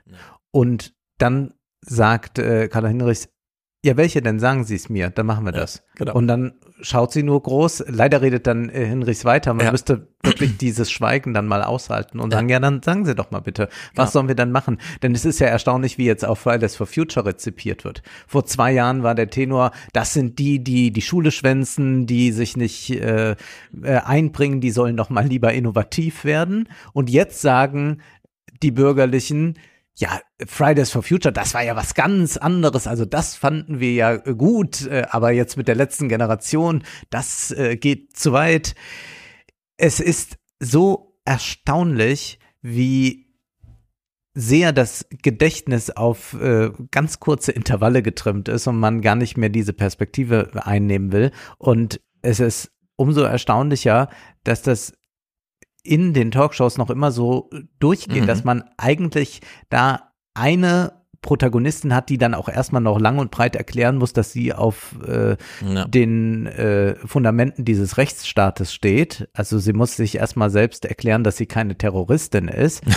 und dann beginnt die Debatte mit äh, drei Politikern, die ni- nichts zu sagen haben oder wenn sie was sagen, dann ist es äh, höchst bedenklich. Und eigentlich müsste man sagen, man redet jetzt nur mit solchen Aktivisten und Genau. würde das andere völlig rausdrängen äh, drängen und würde nur sagen, wir machen hier diese Veranstaltung. Äh, wir müssen nicht das große Wir herstellen als Journalisten. Ja, Genau. Wir müssen nicht jetzt den, den, den informierten Bürgern sagen, so ticken eure Regierenden und deswegen habt ihr das zu akzeptieren, sondern man muss eigentlich sagen, wir machen hier Journalismus, wir äh, zeigen die Problemlage, wir empfehlen den Leuten in Berlin, äh, in der Regierung Ja. sonntagsabends einzuschalten, damit die wissen, was da los ist. Und dann können die ja mal schauen, ob sie ihre Politik daran anpassen. Genau. Und das ist nämlich ein ganz wichtiger Punkt. Einige haben dann versucht, mich auf Twitter zu provozieren oder auch andere äh, mit diesem Hinweis, das ist gar nicht der Fernsehmoment des Jahres, weil Julia Frie äh, äh, Karl, Clara Hinrichs zeigt ja nur, dass sie selber keine Rezepte hat, weil sie muss ja Anne Will fragen. Das war auch nicht der Punkt. Die Jugendlichen demonstrieren ja nicht unbedingt für Klimaschutz im Sinne von, sondern sie demonstrieren ja gegen die nicht handelnde Regierung. Und das ist ja ein kleiner Ja. Unterschied. Wenn man die Jugendlichen fragt, wie würdet ihr denn das Klima schützen? Die haben ja alle Ideen bis hin zu, ja, wir haben ja sogar völkerrechtliche Verträge, um deren Einhaltung wir uns einfach nur kümmern oder für die wir uns einsetzen. Und deswegen war die Frage an Anne Will so richtig. Denn die Frage, die im Raum stand, war ja, warum gibt es eine Bevölkerung, die eigentlich Klimaschutz will und warum handelt die Regierung trotzdem nicht? Und die Antwort ist, ja, weil es im Fernsehen falsch dargestellt wird, weil Anne Will nicht übers Klima redet, sondern immer nur über irgendwelche Politiker. Ja. Oder das so zum Thema macht und dann Sie haben ja gesehen, irgendwie das Tagebuch des äh, Bundespräsidenten in Neustrelitz und der ganze Quark. Was aber nicht vorkommt, ist die nicht handelnde Regierung. Und das gibt's jetzt hier nochmal zu strapazieren, diesen Punkt, dass die Jugendlichen Ideen haben, wie man das Klima rettet und schützt und wahrscheinlich sogar so extrem drauf sind, dass sie sagen, ich akzeptiere auch zwei Stunden am Tag Stromausfall. Es muss nur mein Tagesablauf eingeplant werden, aber dann kann ich damit arbeiten. Dann weiß ich, okay, jetzt mache ich mal nicht die Waschmaschine an. Ich kann auch fürs Klima bis morgen früh damit warten. Alles eingepreist. Und in diesem Clip äh, wird jetzt nochmal der Klimawandel thematisiert und wie sehr die Jugend zum Zuschauer der nicht handelnden Politiker und gar nicht für sie interessierenden Medien äh, ist. Eine dieser Dauerkrisen der Klimawandel. Er beschäftigt 55 Prozent der Jugendlichen weiterhin stark. Meine Ängste liegen eher so, dass ich nicht weiß, ob es die Zukunft überhaupt gibt und nicht, was für einen Job ich kriege. So. Naja, seit Jahren wird darüber geredet, dass äh, Klimakrise und wir müssen alle aufhören, irgendwie mehr Auto, also Auto zu fahren. Irgendwie halt einfach CO2 zu sparen, aber irgendwie macht es niemand. Also ich fühle mich da schon hilflos, weil ich kann ja, ich habe das Gefühl, ich kann nichts machen. Genau, sie kann gar nichts machen. Sie kann nicht wählen, sie kann nicht Auto fahren, also sie kann nicht anders wählen und sie kann nicht aufhören mit Autofahren, weil sie fährt nicht Auto und sie kann nicht wählen. Und sie erlebt aber eine Gesellschaft um sie herum, die ihr alles zerstört. Und sie Und fragt selbst sich wenn gar man nicht. wählen kann, merkt ich- man ja, wie genau. sehr man ausgeliefert ist. Also das, kommt ist dazu, wenn man dann erstmal wählen kann, ja, dass man schon an der dritten Bundestagswahl teilnimmt und immer noch zu den jüngsten 10 Prozent gehört in Deutschland. Ja, und, also das und, muss man und dann auch dann, äh, aushalten. merkt, dass, dass die Dinge ja nicht umgesetzt werden. Siehe Gasdeal mit Katar. Genau. Also wir haben hier ein Ausgeliefertsein der Jugend einer Welt, in der sie gar keine Wirksamkeit entfalten können. Und in dem Moment, wo sie mal eine Straße blockieren, ist dann gleich Weltuntergang angesagt. Ja? Also das ist, das fällt halt alles äh, komplett aus dem Rahmen, es läuft komplett aus dem Ruder. Und äh, als Antwort hier einen Bundespräsident zu haben, der und eine AD-Redaktion, die meint, ja, da müssen wir mehr drüber reden, mit dem Bundespräsidenten, über das wir, ist die völlig falsche Antwort. Wir haben noch den Fazit, das Fazit des Berichts. Am Ende wünschen sie sich vor allem eines, dass sie mit ihren Ängsten und Sorgen wahrgenommen werden und ihre Stimmen mehr Gewicht bekommen in der Politik. Mhm, mhm. Und um das abzuschließen, ein Clip, der mich wirklich ein bisschen schockiert hat, weil das dann auch so unter ferner Liefen irgendwie läuft. Ähm, wir haben jetzt eine Lage, in der die Jungen politisch aus dem Spiel genommen sind. Also sie können nicht wählen, sie können nicht aufhören mit Autofahren, sie haben gar keine Wirksamkeit, sitzen in ihren Klassenräumen, auch ihre Lehrer erzählen ihnen nur, ja, es ist halt so und so und es ist alles schlimm und leider könnten wir alle gar nichts machen und auf die Schule hört ja sowieso keiner. Und um das nochmal zu komplettieren mit dem ökonomisch ausgeliefert sein. Diese jungen Menschen brauchen in, sagen wir mal, fünf Jahren Wohnungen für sich. Ja. Weil irgendwann will man das Elternhaus mal verlassen und so weiter. Das eigene Leben dann begründen. Und wir hören jetzt äh, jemanden von der kommunalen Baugesellschaft in Ludwigshafen. Also ein Bauherr, der städtisch ist, staatlich. Der also alle Sicherheiten mitbringen kann, die man institutionell so, weil er vertritt die Stadt. Und er sagt jetzt gerade mal, wie die Bautätigkeiten so laufen. Wir sind ausgebremst dadurch, dass wir im Moment kein einziges Projekt vernünftig kalkulieren können. Wir finden keinen Generalunternehmer, der eine Festpreisbindung eingeht. Wir finden auch keine Bank, die zu einem annehmbaren Zinssatz eine Zinsgarantie über mehrere Jahre ergibt. Was bedeutet das für die Leute, die auf der Suche nach Wohnraum sind? Dass sie im Moment von uns nichts angeboten kriegen können. Das ist, denke ich, auch unser größtes Problem, dass Bauen über viele Jahre hinweg teurer, wesentlich teurer wird, als es heute ist. Der Boom am Bau ist vorbei. Die Lage auf dem Immobilienmarkt dürfte sich weiter verschlechtern. Also hier ist nicht der Boom am Bau vorbei, sondern hier wird gerade gar nichts gebaut. Ja. Die urbanen Zentren sind, wie sie sind. Sie wachsen nicht Selbst mehr. die schrecklichen Wohnungsgesellschaften bauen ja, Ja, nicht. die. Diese Zinserhöhungen sorgen dafür, dass die Eigenheime nicht realisiert werden, sorgen aber auch dafür, äh, dass die Leute sagen, bei solch hohen Zinsen, also die Unternehmer sagen es, lohnt sich das nicht mehr, Bauprojekte äh, auf den Weg zu bringen. Mhm. Hinzu kommen dann noch Arbeitskräftemangel und Energiepreise. Ja. Und damit sind diese hehren Ziele, die da mal gesteckt wurden, wie viel neue Wohnungen entstehen werden, kann man eigentlich jetzt schon Mhm. abblasen. Und das ist auch wiederum ganz, ganz eng gebunden an das politische Handeln. Äh, Also das mit äh, dieser äh, Zinspolitik, die ja die ganze Zeit eingefordert wurde, dass man jetzt damit eine solche Situation geschaffen hat. Also es ist noch nicht mal dieses kapitalistische Bauen mehr für die sinnvoll erscheint. Und dann baut man lieber nichts. Also das ist ja auch interessant. Ne? Also es wird dann lieber äh, weiter mit der Knappheit gearbeitet, weil da kann man ja, wenn diese Knappheit dann groß ist, immer noch Leute ausbringen, dass sie für Ja. äh, 35 Quadratmeter äh, 1200 Euro zahlen müssen. Genau. Ähm, die jungen Menschen, die wir da gerade in der Schule gesehen haben, oder die sich gerade festkleben, die dachten, die haben nur mit Klimawandel zu kämpfen, aber die sind hier, also die werden politisch und ökonomisch kommen einfach ins Niemandsland entlassen. Ohne Handlungsmöglichkeit, ohne Handhabe, irgendein, in irgendeine Richtung. Es wird für sie keine Wohnung geben, es wird für sie keine politische Mitbestimmung geben, selbst wenn sie dann ins Wahlalter aufrücken, äh, Sie werden mobilitätsmäßig ausgebremst, Autos werden sich nicht leisten können. Äh, dieses Monatsticket kostet dann 50 Euro statt 10. Das ist ja übrigens auch an die Inflation gebunden. Genau. Das ist ja auch so Also, erstaunlich. ge- genau, der Man-.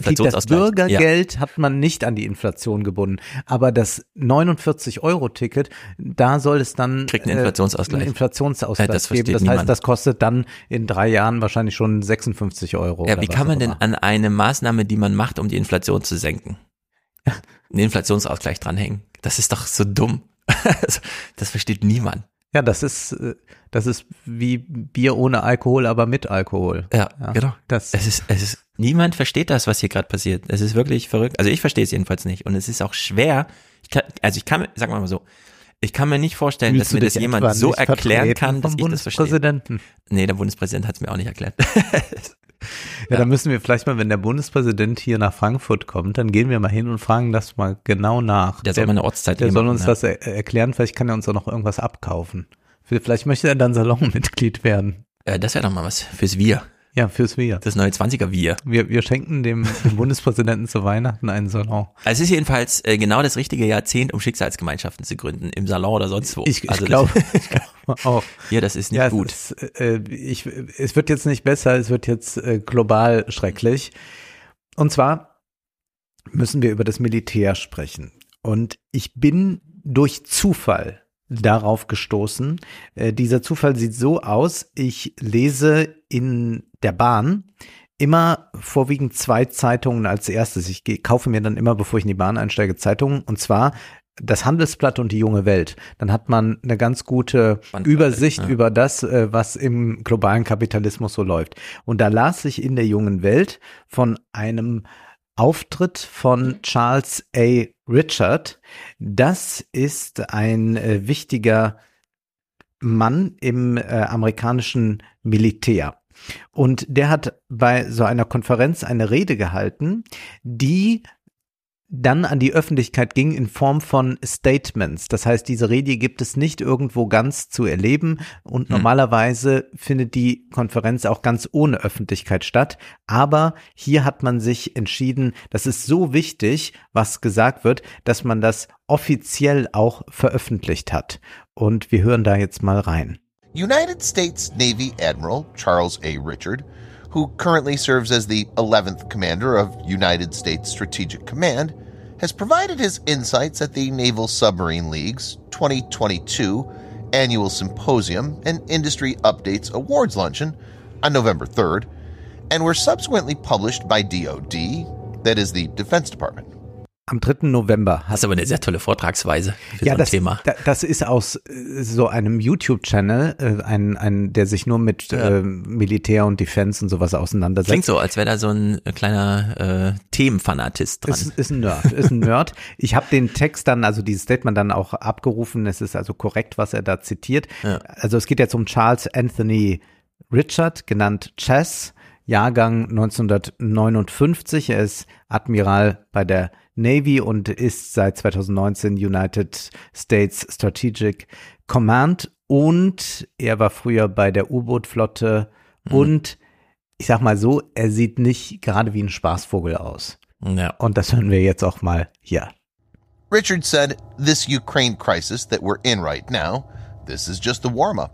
The big one, i.e., a conflict with China, is coming.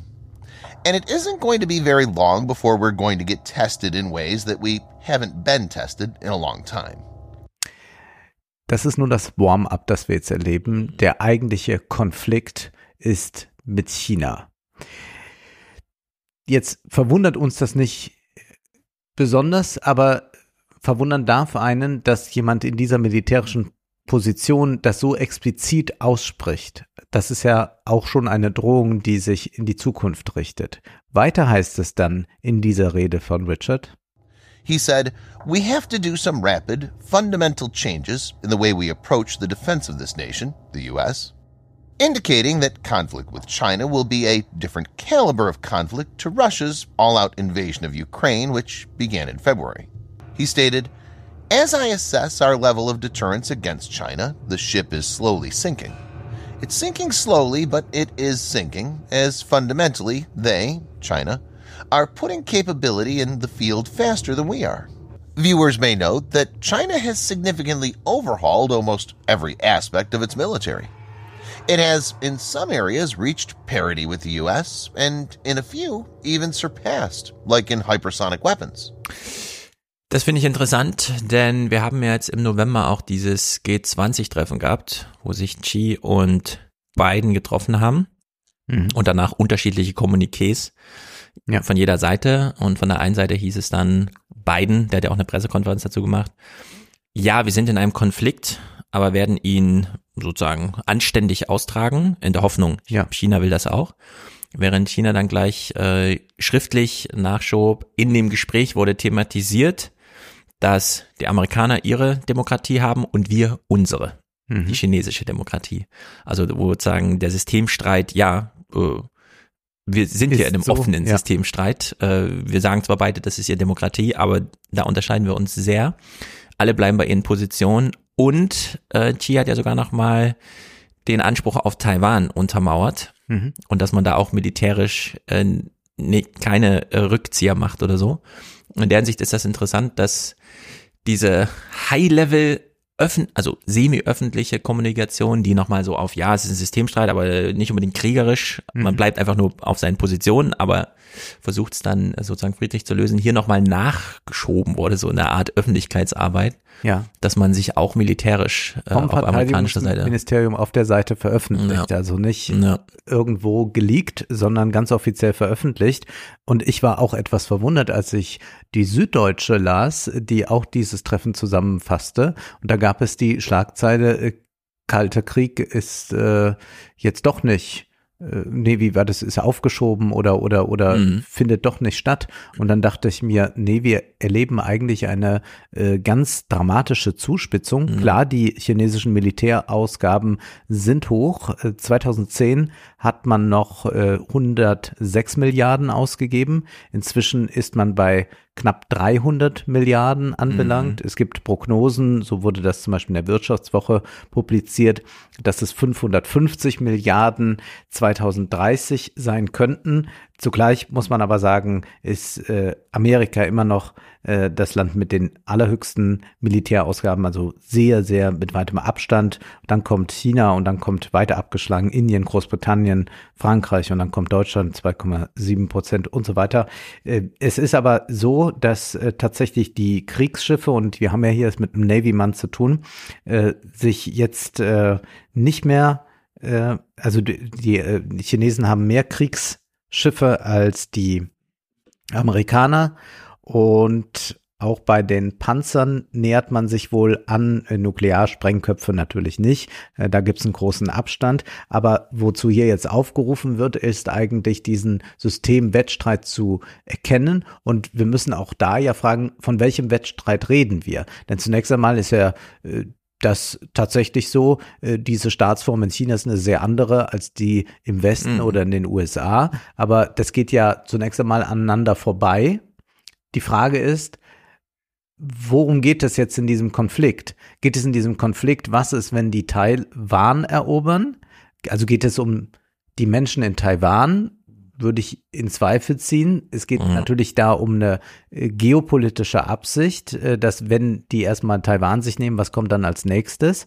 Und es geht ja auch um diese äh, berühmte Thukydides-Falle. Ist es möglich, dass ein Reich aufsteigt wirtschaftlich, während das andere absteigt oder zumindest nicht weiter wächst und dass es irgendwann pari pari steht oder die ähm, einen stärker plötzlich sind, also die Chinesen stärker sind als die Amerikaner.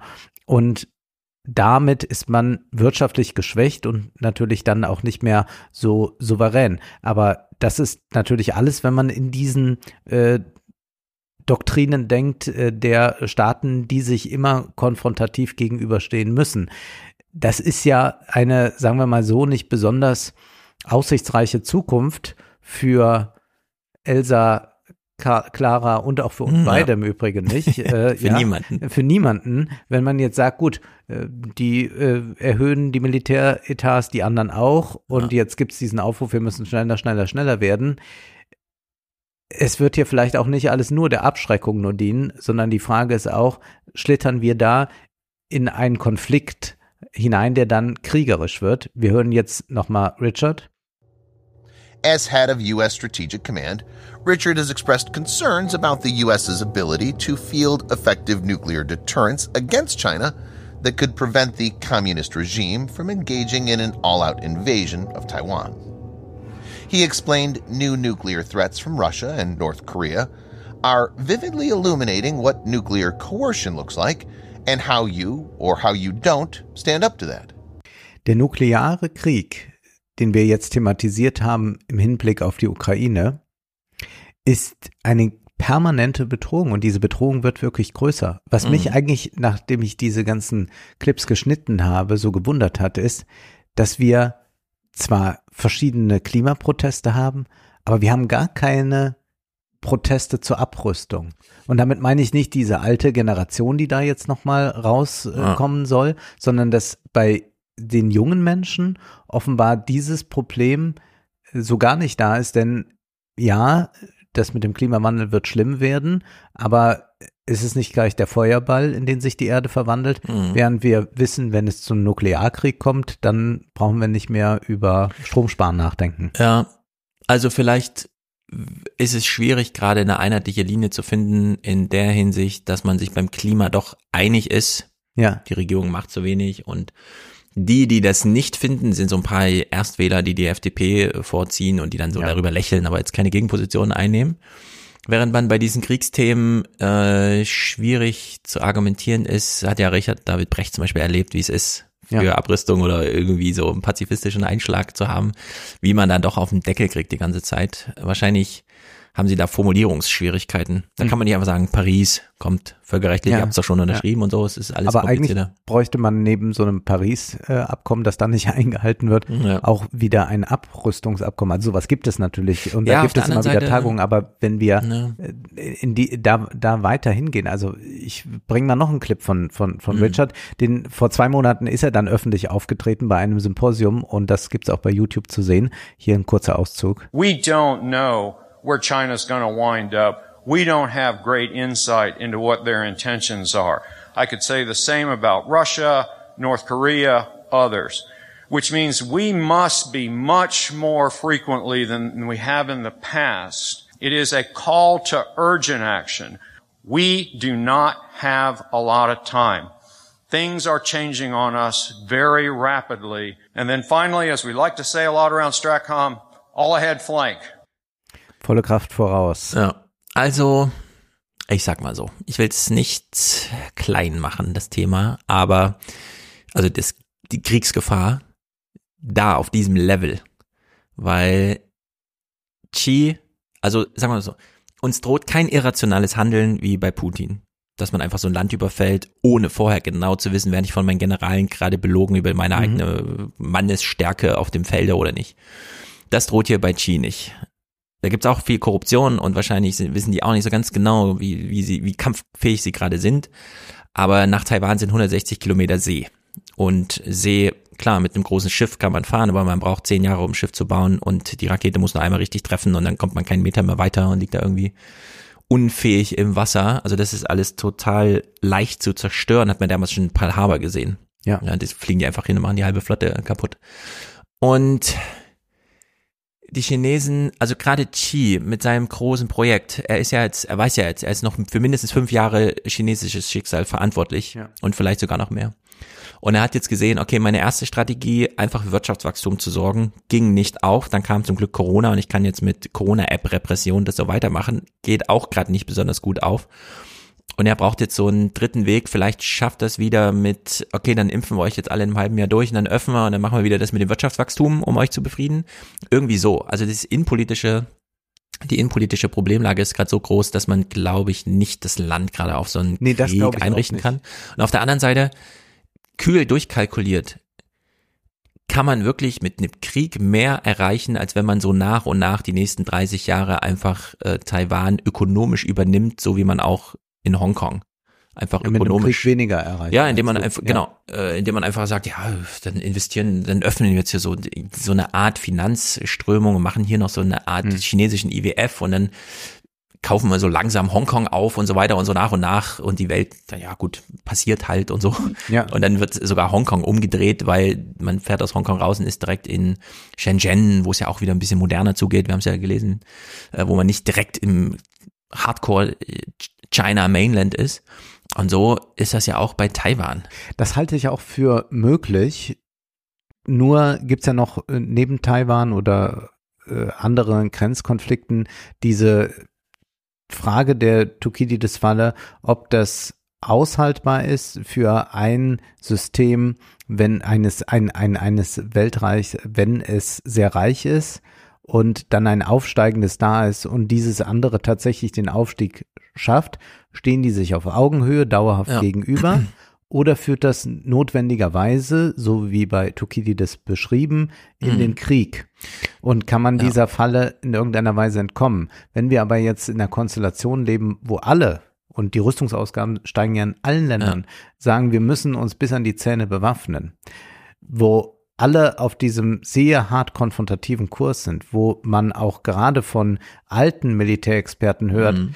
naja, so im Kalten Krieg, da waren diese Kanäle doch eigentlich noch besser zwischen Russland und Amerika zum Beispiel.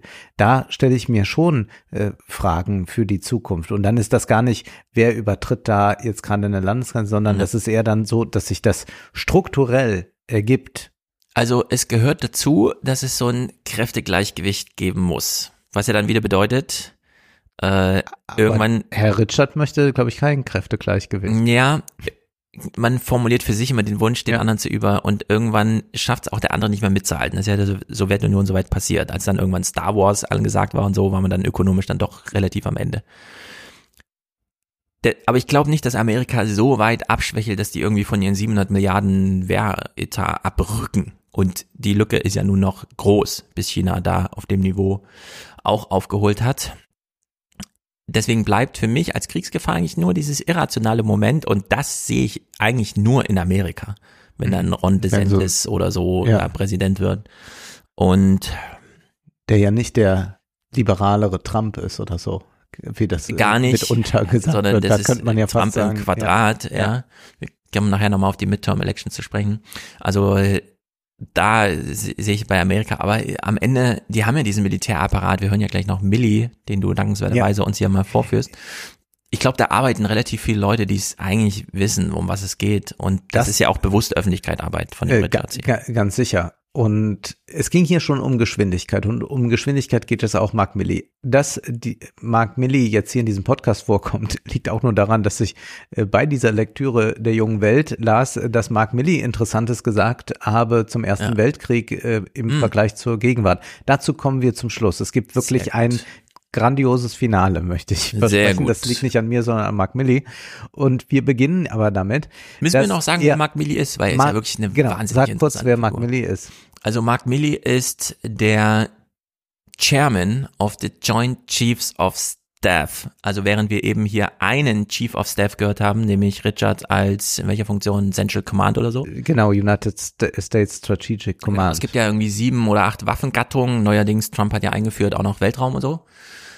Und die Spitzen dieser Waffengattung jeweils, also die militärischen Oberbefehlshaber dieser militärischen Sanktionen, führen gemeinsam ein Beratergremium, das direkt dem Präsidenten als äh, Superchef des Militärs äh, untersteht. Und dieses, diesem steht Mark Milley vor.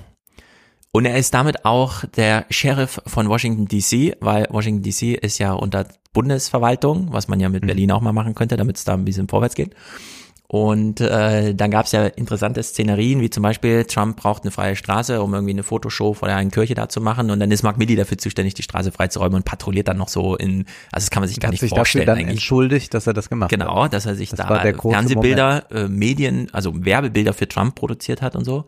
Er hat sich also da immer Unabhängigkeit gewahrt und ich glaube, es lohnt sich noch zu sagen, während Trump regierte, stand er im intensiven telefonischen Austausch mit der Mehrheitsführerin im Repräsentantenhaus, Nancy Pelosi, weil Kriegsangelegenheiten sind ja Kongressangelegenheiten. Das hat ja erst mit George W. Bush, der dann irgendwie Patriot Act und so weiter, dass dann der Amerikaner so auch auf Befehl des Präsidenten irgendwie an, aber so richtige Kriegseinsätze sind ähm, äh, Kongressangelegenheit, wozu auch der Einsatz von Atomwaffen gehört.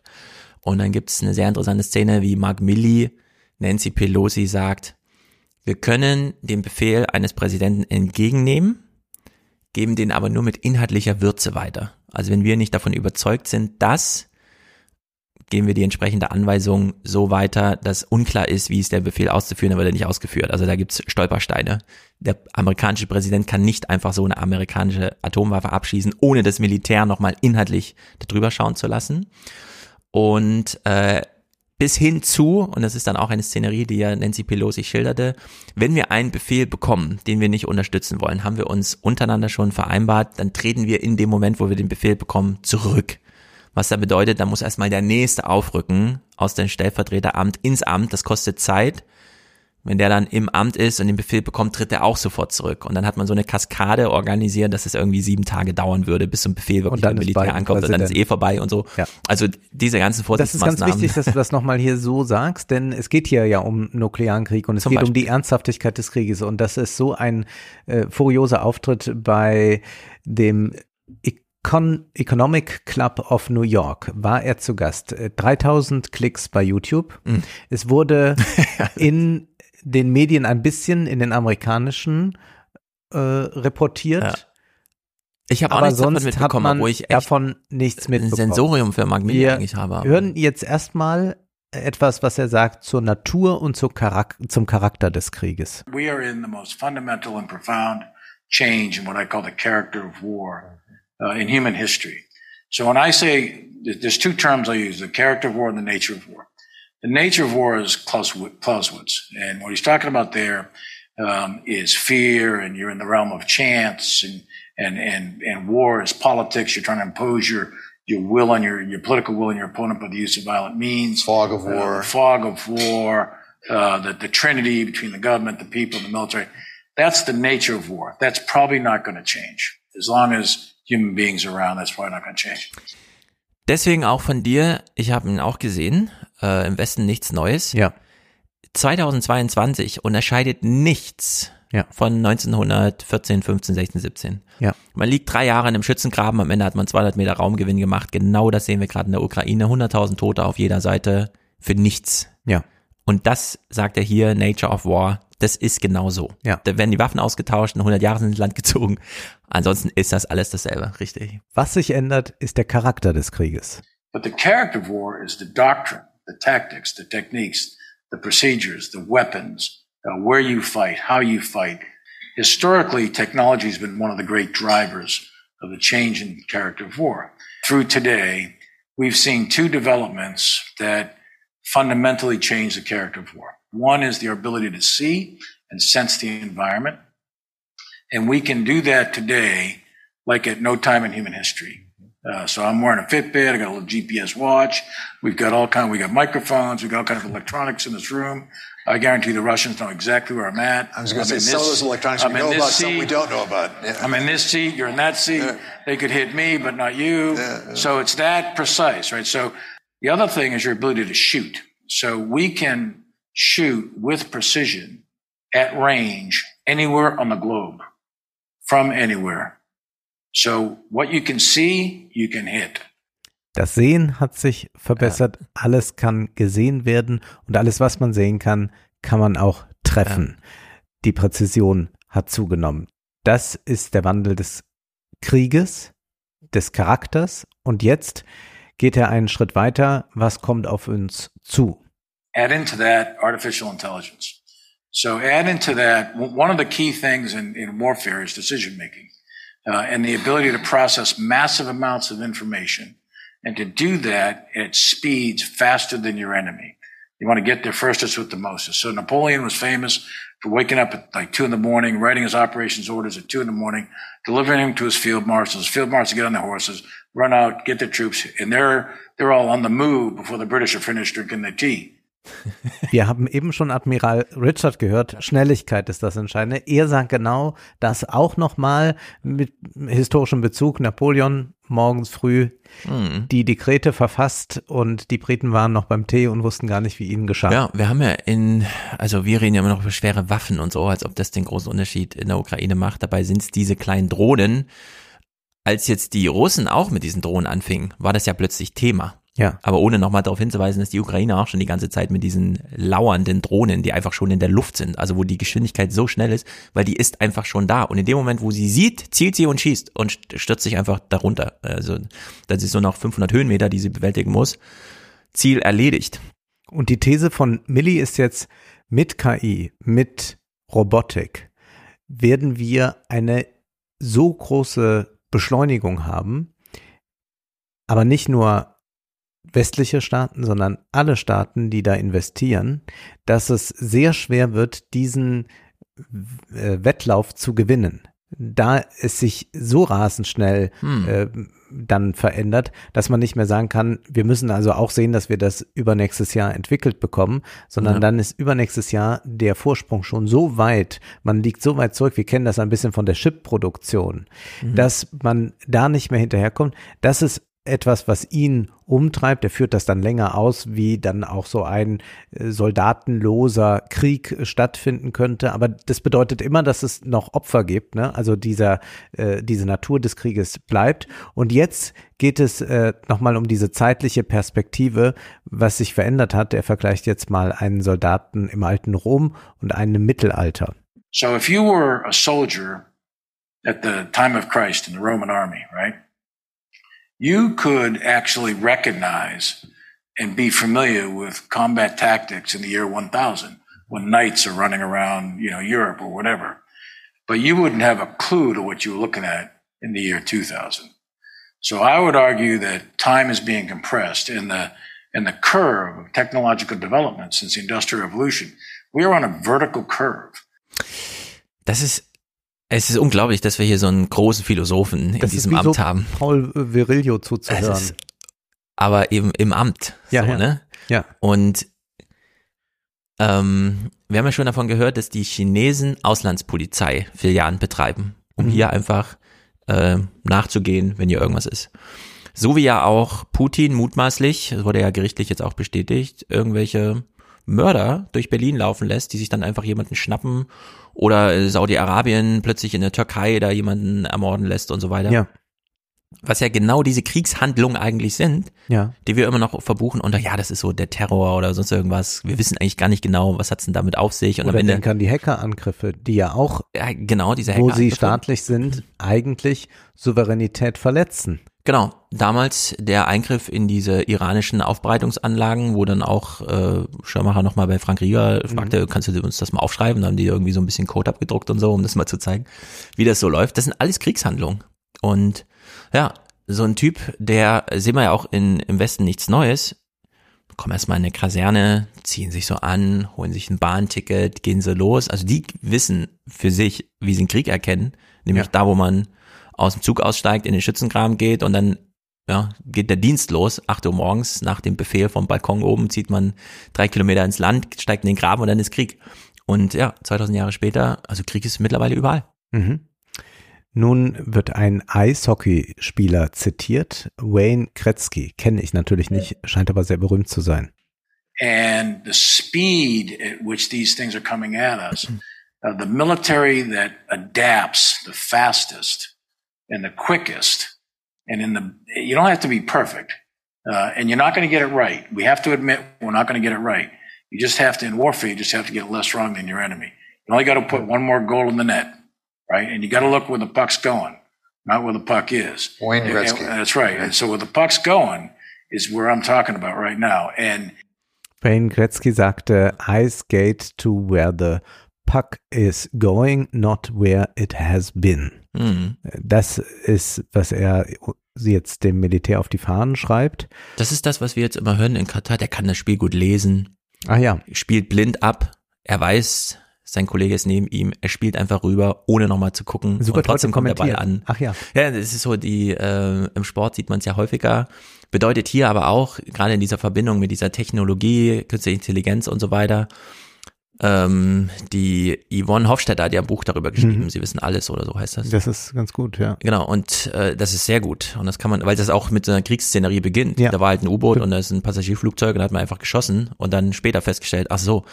Und die Logik, wenn man es ökonomisch ausbeutet für die Werbeindustrie, heißt ja einfach nur, ja, wir brauchen halt 51 Prozent, müssen wir recht haben.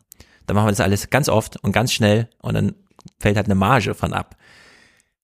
Diese Technologie auf Krieg übertragen heißt aber, wir liegen um 49 Prozent der Fälle tödlich falsch. Und das ist natürlich ein Problem, wenn er hier so zugesteht, ja, wir werden es wahrscheinlich nicht immer richtig machen, wir wollen einfach nur schnell sein. Mhm. In Verbindung mit dieser Werbetechnologie, wo ja dieses ganze Targeting und so weiter herkommt, äh, ist natürlich blöde, wenn da einfach die 41, 49 Prozent Losung übernommen wird. Das äh, wird dann Kollateralschaden genannt und sein Selbstverständnis ist da ganz klar und da frage ich mich schon, wenn das mal keine Tukidides-Falle ist. And we had better get there before they do, because we're the good guys and they aren't necessarily the good guys. So we've got to, we are strong now. We are the number one. In order to stay number one, it's going to be enormously expensive to invest in that kind of military, to transform our military, to do that. Uh, and if we don't, we're going to find ourselves on the losing side of a future war. Ja. Das, ist eine sehr finstere Zukunft, wenn man so daran denkt, dass ja nicht, man sagt dann immer so, ja, wir müssen unsere Sicherheitsarchitektur stärken, aber das bedeutet, dass man sich darauf einstellt, für unsere gesamte Lebenszeit, also die wir haben und die Mhm. alle, die uns jetzt zuhören haben, dass man in einem ständigen Szenario ist, wo man aufpassen muss, dass nicht etwas eskaliert. Und das ist eine sehr unangenehme Situation.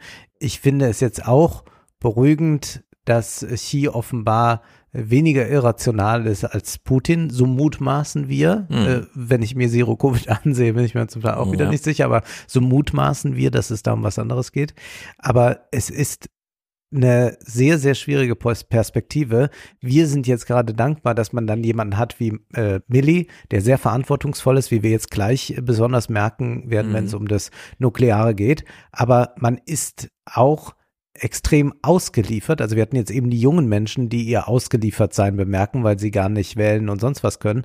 Aber wir sind als Bürger dem extrem ausgeliefert, wenn man denkt, pff, ja, es wäre jetzt doof, wenn dann mal nicht so ein Mark Milli sitzen würde, sondern jemand, der ein bisschen heißblütiger unterwegs Genau. ist. Und das ist ja nochmal ein ganz wichtiger Punkt. Wir haben ihn jetzt so als Philosophen dargestellt, ist er ja auch. Aber es hat natürlich mehr so eine praktische Aussagekraft. Ja, der ist ja kein Philosoph. Nein. Er ist ja ein Soldat. Ja.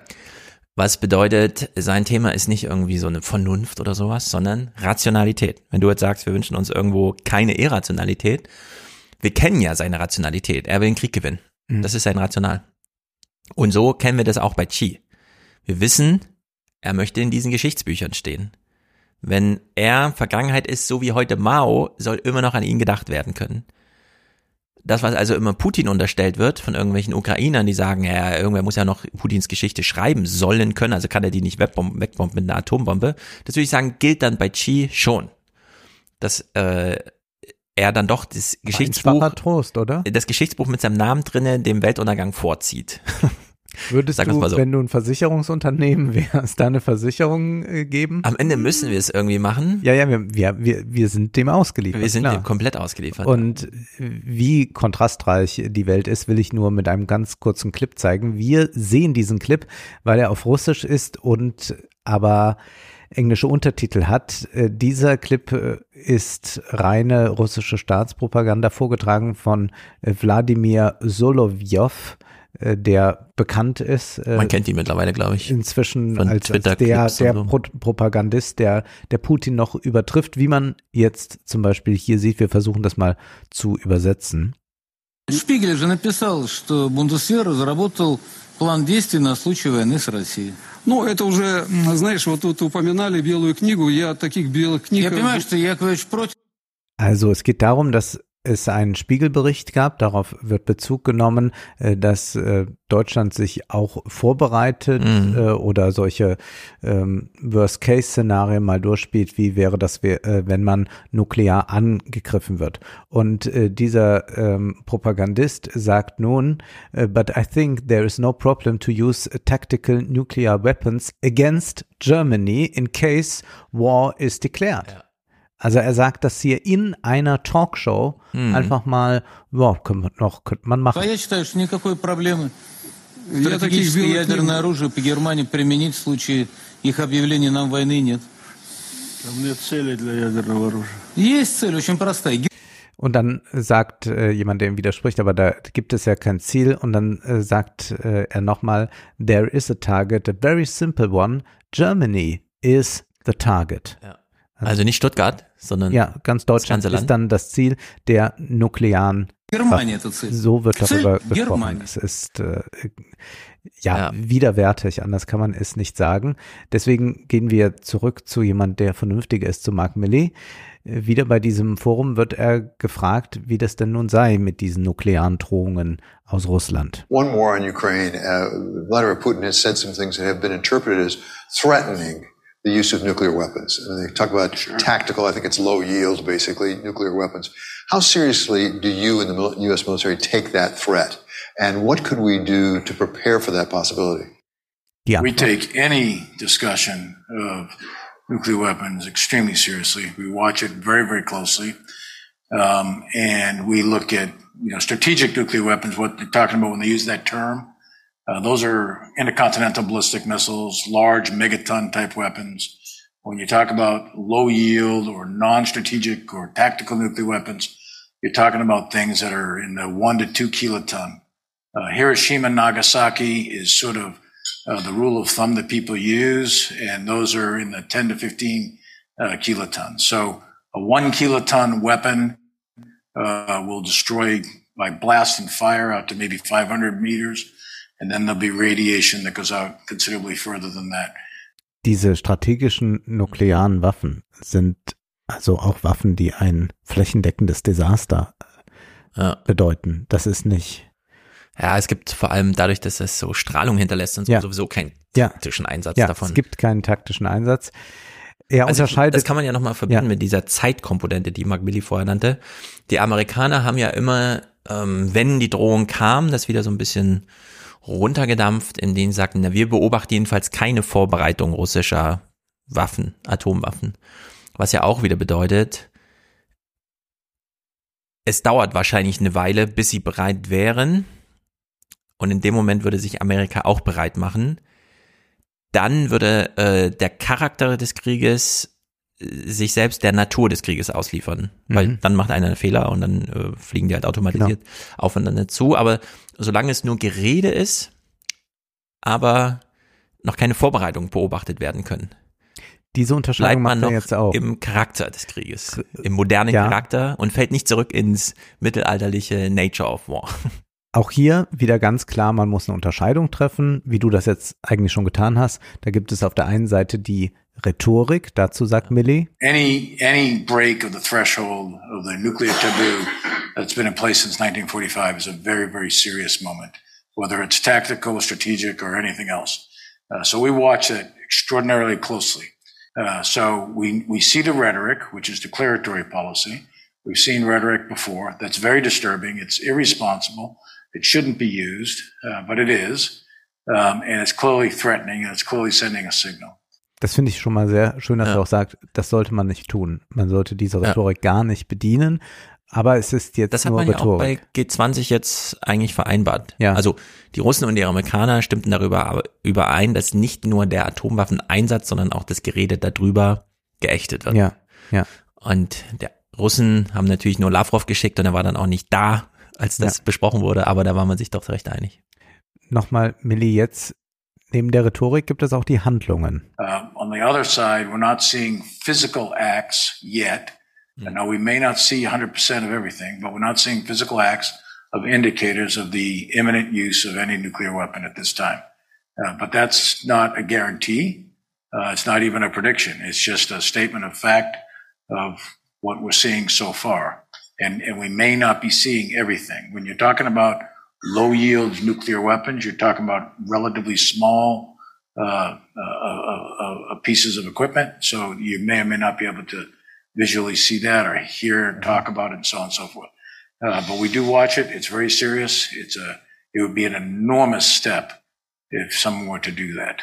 Man kann gar nicht alles sehen. Wir haben jetzt eben erfahren, wir gesagt, können ja. alles sehen, aber hier gibt's doch auch wieder Sachen, die man nicht sehen kann oder die man zumindest Mhm. so verdeckt erst einmal gestalten kann, dass man es nicht mitbekäme.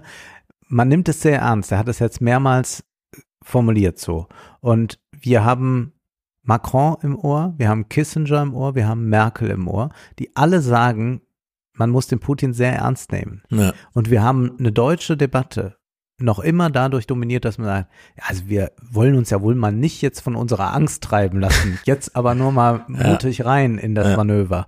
Es ist für mich alles nicht nachvollziehbar. Mhm, wir haben es hier mit äh, dem, äh, dem äh, Experten überhaupt zu tun, äh, der die ganze Zeit in großen Entscheidungen drin steckt und da seit Jahrzehnten tut und der sagt, ja, wir nehmen das sehr ernst. Und der weiß auch, dass man nicht mal gerade was lostritt. Ich meine, das war ja äh, etwas ganz Eigenartiges. Wir hatten ja mal kurz den Dritten Weltkrieg auf Twitter äh, in diesem Monat. Äh, Die, die nicht bei Twitter sind, werden das ja gar nicht mitbekommen haben. Es gab ja diese Raketen, Ah ja. die in Polen eingeschlagen Mhm. sind und sofort waren äh, Lambsdorff, Strack-Zimmermann Ja. und dergleichen, waren alle sofort auf dem Trip. Jetzt müssen wir, also als würde man sich geradezu freuen, ob wir Mhm. doch noch es schaffen, einen, einen dritten Weltkrieg anzuleihen. Und das äh, jetzt äh, kommt äh, diese tolle Pointe, meine persönliche. Ich war an dem Abend unterwegs, war nicht bei Twitter, mache morgens Twitter und hatte also auch von diesen Raketenmeldungen gar nichts mitbekommen. Äh, Stehe morgens im Hotel auf, mache einen Laptop an und da war der dritte Weltkrieg dann schon abgesagt. Und dann habe ich Ja. das retrospektiv nachvollzogen, war froh, dass ich es an dem Abend nicht mitbekommen hätte, weil das einen ja dann doch vielleicht ein bisschen aufbringt. Und da hat man gesehen, wie verantwortungslos solche Leute sind. Da kann man ja nur drei Kreuze machen, dass äh, die Mhm. jetzt keine entscheidenden Positionen haben, also entscheidende Positionen im Sinne von Entscheidungspositionen, äh, wenngleich die ja auch da in Militärausschüssen und Thinktanks und was weiß ich sitzen. Es ist unverantwortlich. Deswegen hier nur ganz kurz die Antwort von Mark Milley, der ja auch gefragt wurde, und wie bereitet man sich darauf vor?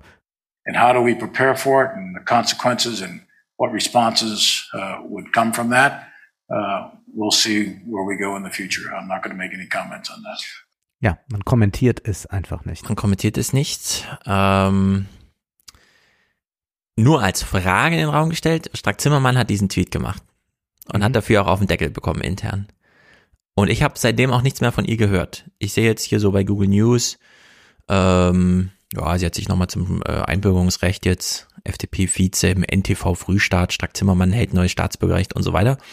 Aber zum ihr, ihr eigentliches äh, Leib- und Magenthema hat sie so ein bisschen ausgespart seitdem, Ja. jetzt im November, glaube Ja, ich. man ist, ist etwas ruhiger geworden dann. Dachte, hm, Vielleicht, das ist- vielleicht es- doch ein bisschen bunt getrieben. Ja, das ist auch so bekloppt. Man findet gar keine Worte dafür. Nee. Dass man auf Twitter. Ich fand's auch. Es ist vor allem so ein. Also, ich war an dem Abend klettern und dann habe ich so gesehen, in der Chatgruppe tauchte das so auf und ich habe gesagt, na gut, okay. Zwei Waffen, die irgendwo in. Es, man hat ja dann relativ zügig festgestellt, es ist nicht mal ein Kilometer hinter der Grenze. Also die können auch in der Luft abgeschossen sein, tun Ja, und so und nach man, unten. man fragt sich, ist, ist Putin wirklich so doof? Ist das, auch, denkbar? Genau. Ist es Eher denkbar? Ist es warum? Also es ist ja immer noch ein Krieg. Da passieren Ja. halt so Sachen, ne? Aber so sehr ich dann doch diesen, ja, kann halt passieren, das war sofort so ein rational, diesen Strack-Zimmermann-Tweet kann ich mir nicht erklären. Ja. Das ist so dumm. Ich habe heute schon häufiger dieses Urteil gemacht, das ist so dumm, aber es ist wirklich so wahnsinnig dumm.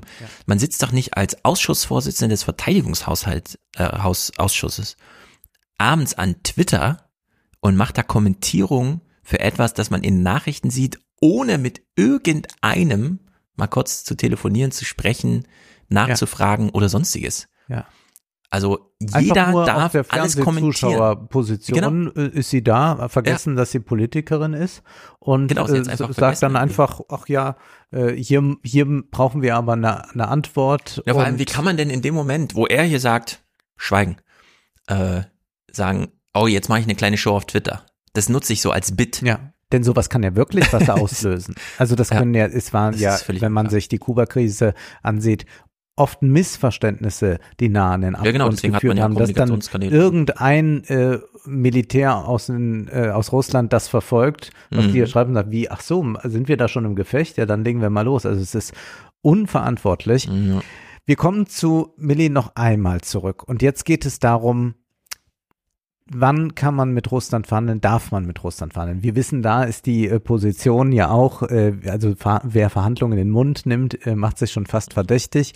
Marc Millet ist natürlich derjenige, der viel weiter denkt und viel größer denkt. Wir hören ihn. But as a student of warfare, as you look at the battlefield, as it were, is this the right time to do that? Or what else needs to happen before you can really get to the, the bargaining table? Well, I think you have to have something to negotiate about. Um, that's one key thing. Um, but I think also there has to be a mutual recognition that military victory is probably, in the true sense of the world, word, uh, is maybe not achievable uh, through military means. And therefore you need to turn to other means. Ein militärischer Sieg ist ja. nicht schaffbar. Für keine mhm. der beiden Seiten. Wenn man das sagt, dann macht man sich hochverdächtig. Ja. Äh, dann heißt es ja, äh, willst du dann etwa nicht, dass die Ukraine den Krieg gewinnt? Mhm. Und hier sagt jemand, ja, im, im strengen militärischen Sinn ist das nicht machbar. Und jetzt führt er das aus. Und zwar anhand eines historischen Vergleichs. Um, if you look back, we'll use World War I as an example. Um, you know, the, the war starts through a series of really, really bad decisions. And also wir sind jetzt im Ersten Weltkrieg mhm. angelangt. By August, they, uh, they, they, they, they cross the Rubicon and, and, and then all of a sudden they find themselves in this massive European war. And they think it's going to be this rapid war movement with the von Schliefflin plan and the Plan 17 and so on and so forth. Uh, and so the war unfolds uh, and the war bogs down into the static war of trench lines that goes from the English Channel to the Alps. Der Krieg, der Erste Weltkrieg, wurde sehr statisch und zwar sehr schnell. Übrigens, dieses klappernde Geschirr im Hintergrund, das sind nicht wir, sondern das sind die Gäste bei diesem Forum, äh, die gemütlich speisen und sich ein bisschen was vom Weltkrieg erzählen ja. lassen. Ja. So by Christmas 1914, January 1915, you got a war that is not winnable anymore militarily. And the powers that be at the time, the people that are my age, they're in their 60s and, and 70s and at that age, and, they, and they're in positions of power, many of them knew that the war could not be won militarily. Uh, but das kann man alles in, mm. im Westen nichts Neues auch nachvollziehen. Ja. Die Älteren, die da die Jungen ins Manöver schicken und sie selbst müssen eigentlich oder haben auch erkannt, dass der nicht militärisch zu gewinnen ist. Und zwar sagt jetzt, also Weihnachten ja. 1914, war das schon klar? They were looking at sunk cost, which uh, it's an economic club. Everyone knows what sunk cost is. And they were looking at look at we lost a million casualties so far uh, from from August to December. So we have to fight to victory. We have to keep going. We have to keep going and fight all the way to to the win. Uh, and yet there were others who said we should negotiate because this is cut your losses. You know, seven percent loss in your stock, you cut right. So so you you cut your loss. Es gab Stimmen, die sagten, nee, wir müssen sehen, dass wir den Krieg beenden. Hat man Wir dann, haben schon zu viel investiert. Ja. Ist dann die Logik. Hat man aber nicht gemacht. Und dann ging das folgendermaßen weiter. Uh, but the side that said fight on to win, they're the ones who won the argument. So the war goes on for 1915, 16, 17, 18. So that 1 million people that were killed from, from August to December turned into 20 million killed by 1918. Five empires crushed. And you set the condition for the greatest war, World War II in history. You set the conditions for the rise of Nazism and fascism and all the rest of it. So things can get worse. oh Gott. Besser kann man es nicht ausführen. Ja. Also, äh, da sitzt ja jetzt echt Mark Milley und sagt, also Krieg ist echt das Dümmste, was sie machen können. Ja, 20 wenn sie, Millionen Tote Wenn sie mich engagieren, ja. das ist, ich habe es schon mal äh, Bruce Willis in dieser Rolle in der Ausnahmezustand in Mhm. New York, The wo die Siege, ja. es finden diese Angriffe statt, also wie Terror dann am zweiten, äh, am 11. September, aber nicht so groß, sondern so mal hier, mal da. Busse werden gesprengt. Und dann sagt er denen ja auch, so als Militärchef, versuchen Sie bitte noch alles, außer mich zu engagieren, weil wenn Sie mich engagieren, dann mache ich das hier militärisch. Ja. Dann richte ich hier Lager ein und sperre die Straßen ab und dann ist nichts mehr da. Ja. Und dann sagen die Politiker, komm, wir machen das militärisch. Und ab dann Mhm. ist das diese Eigenlogik, inklusive, und das wird ja in dem Film ganz wunderbar dargestellt, die ganze Erzeugung der Wut, die dann auch zum Zweiten Weltkrieg führte. Mhm. Ja. Also das ist, äh, so wie Mark Billy hier über den Ersten Weltkrieg spricht, sollte man sich das echt nochmal anhören, wenn man zu leichtfertig über den Krieg in der Ukraine spricht. Ja, ja. Und auch äh, dieser Bezug zum Ersten Weltkrieg, der ja auch hier dann ein bisschen verpönt war. Nein, nein, man kann Mhm. das nicht vergleichen. Und er macht das dann. Und es gibt nur eine Schlussfolgerung und das ist auch der letzte Clip dann daraus. Uh, so when there's an opportunity to negotiate, uh, when peace can be achieved, seize it, seize the moment. Äh, Das ist ja diese deutsche Vorstellung, beziehungsweise so gehen ja mal alle in Verhandlungen rein. Da ist ja Zelensky ganz vorn dabei.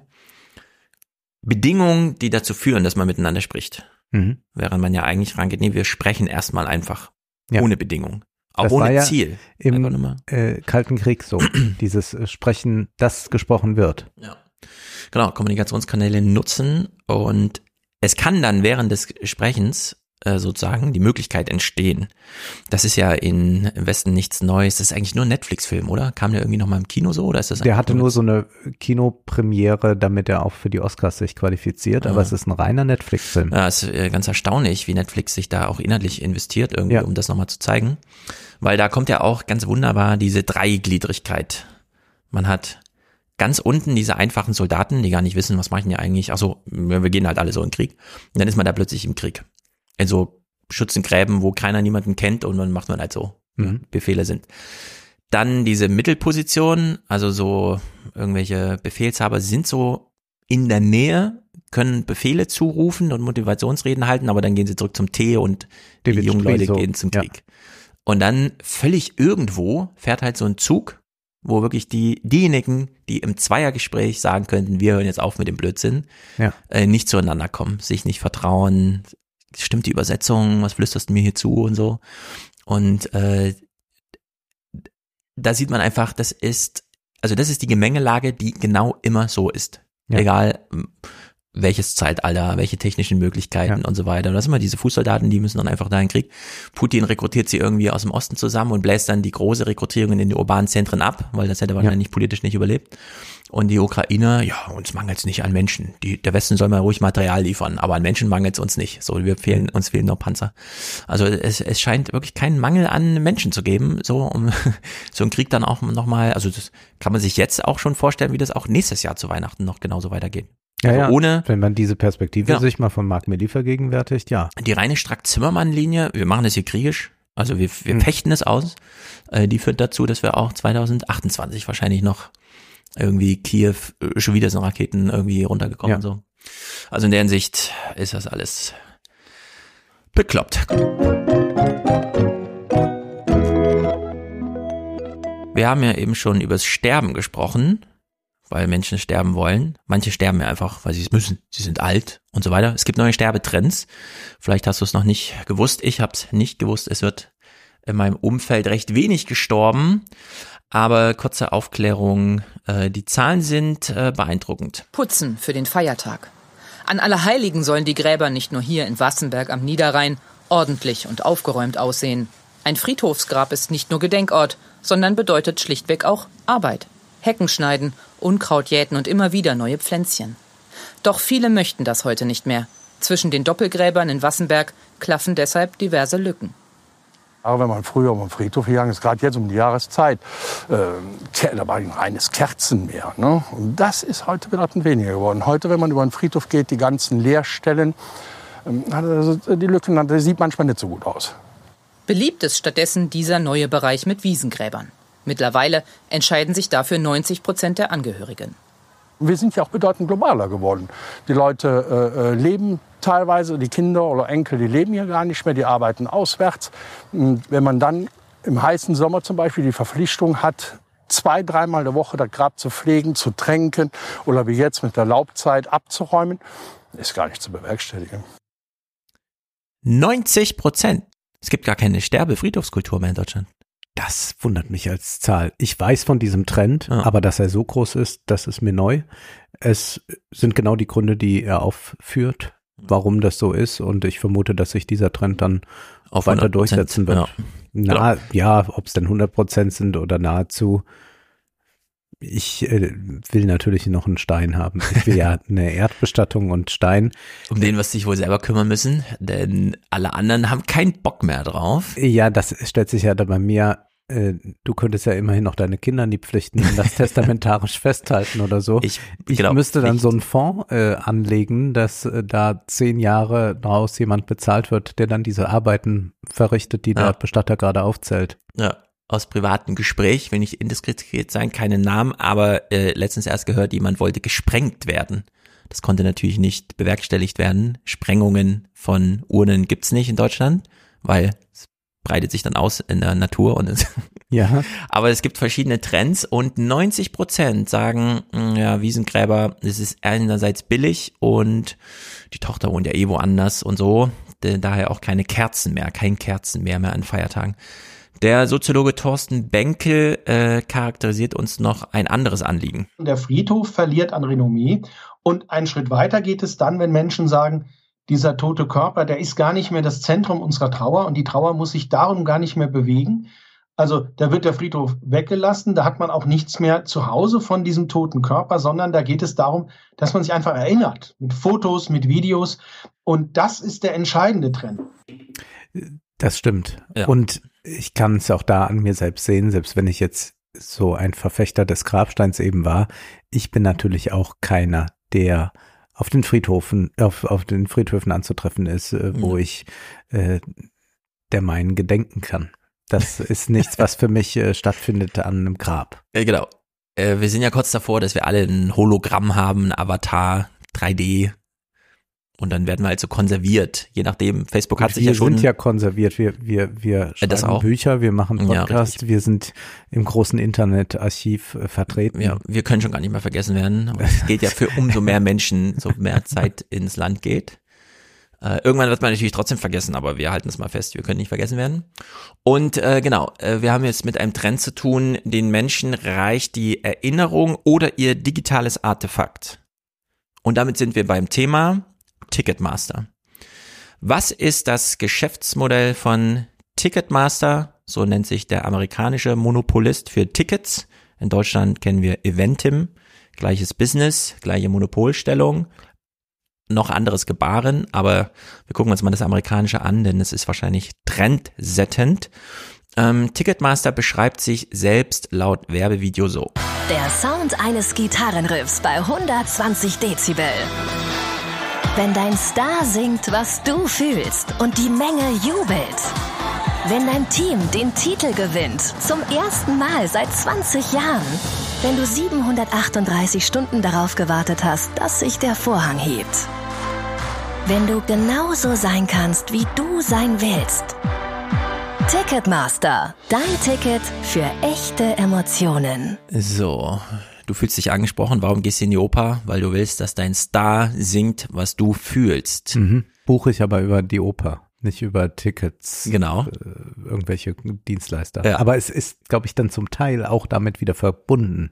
Na, man wird Oper, dann weitergelotst. Also bei der Oper ja. Frankfurt weiß ich es jetzt gerade nicht, aber bei manchen wird man dann weitergelotst und es sind viele Zahlungsdienstleister und sonstige genau. Dinge, die da noch mit einer Rolle spielen, weshalb die Tickets dann teurer sind. Ja, wir sagen es jetzt aus eigener Anschauung. Es ist nicht einfach, ein Ticket zu verkaufen.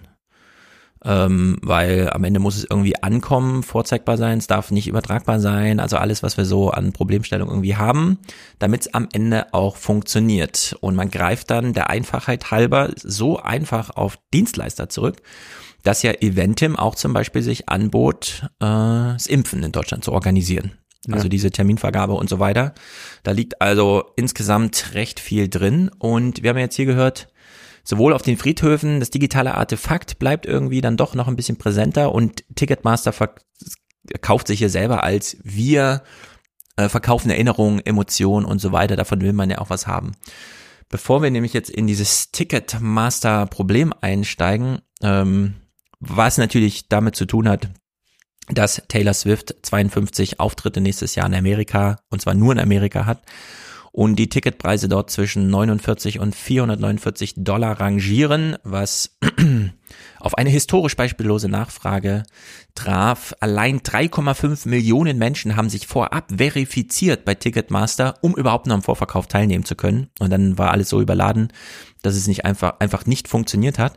Und ihre Las Vegas Show Spitzenverkaufswerte auf dem Resale-Markt von 91.708 Dollar pro Ticket hervorbrachte. Geben Menschen aus, um dann Ja. Taylor Swift live zu sehen. Genau. Was dann dazu führte, dass die amerikanische Bundesregierung, allen voran David Sisselin, den kennen wir schon als Republikan äh, demokratischen Kongressabgeordneten, der eine sehr gute Sitzung mit dem Silicon Valley damals Ja. geleitet hat und so, der dann hier mal twitterte, also Ticketmasters ähm, überbordenden Wartezeiten und überhaupt diese ganzen Gebühren, die da noch bezahlen sind, das ist ein echtes Problem und wir werden uns Live Nation Ticketmaster, da sind nämlich zwei Unternehmen vor zwei Jahren zusammengegangen, die jetzt dieses Monopol bilden, mal anschauen unter Monopol-Gesichtspunkten. Break-up Ticketmaster ist dann der Hashtag dazu.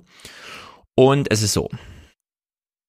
Ähm, Inzwischen treibt es Ticketmaster ganz schön weit, denn was in diese ganzen Di Diskussionen, in die wir gleich einsteigen, nicht Thema war, was aber super interessant ist, gerade beim Thema Sport hat Ticketmaster jetzt verkündet diesen Monat, dass sie mit der Flow Blockchain zusammenarbeiten von Dapper Labs, die Serious Business of Fun and Games on the Blockchain vermarkten. Und da fragt man sich, hä, Fun and Games, Serious Business?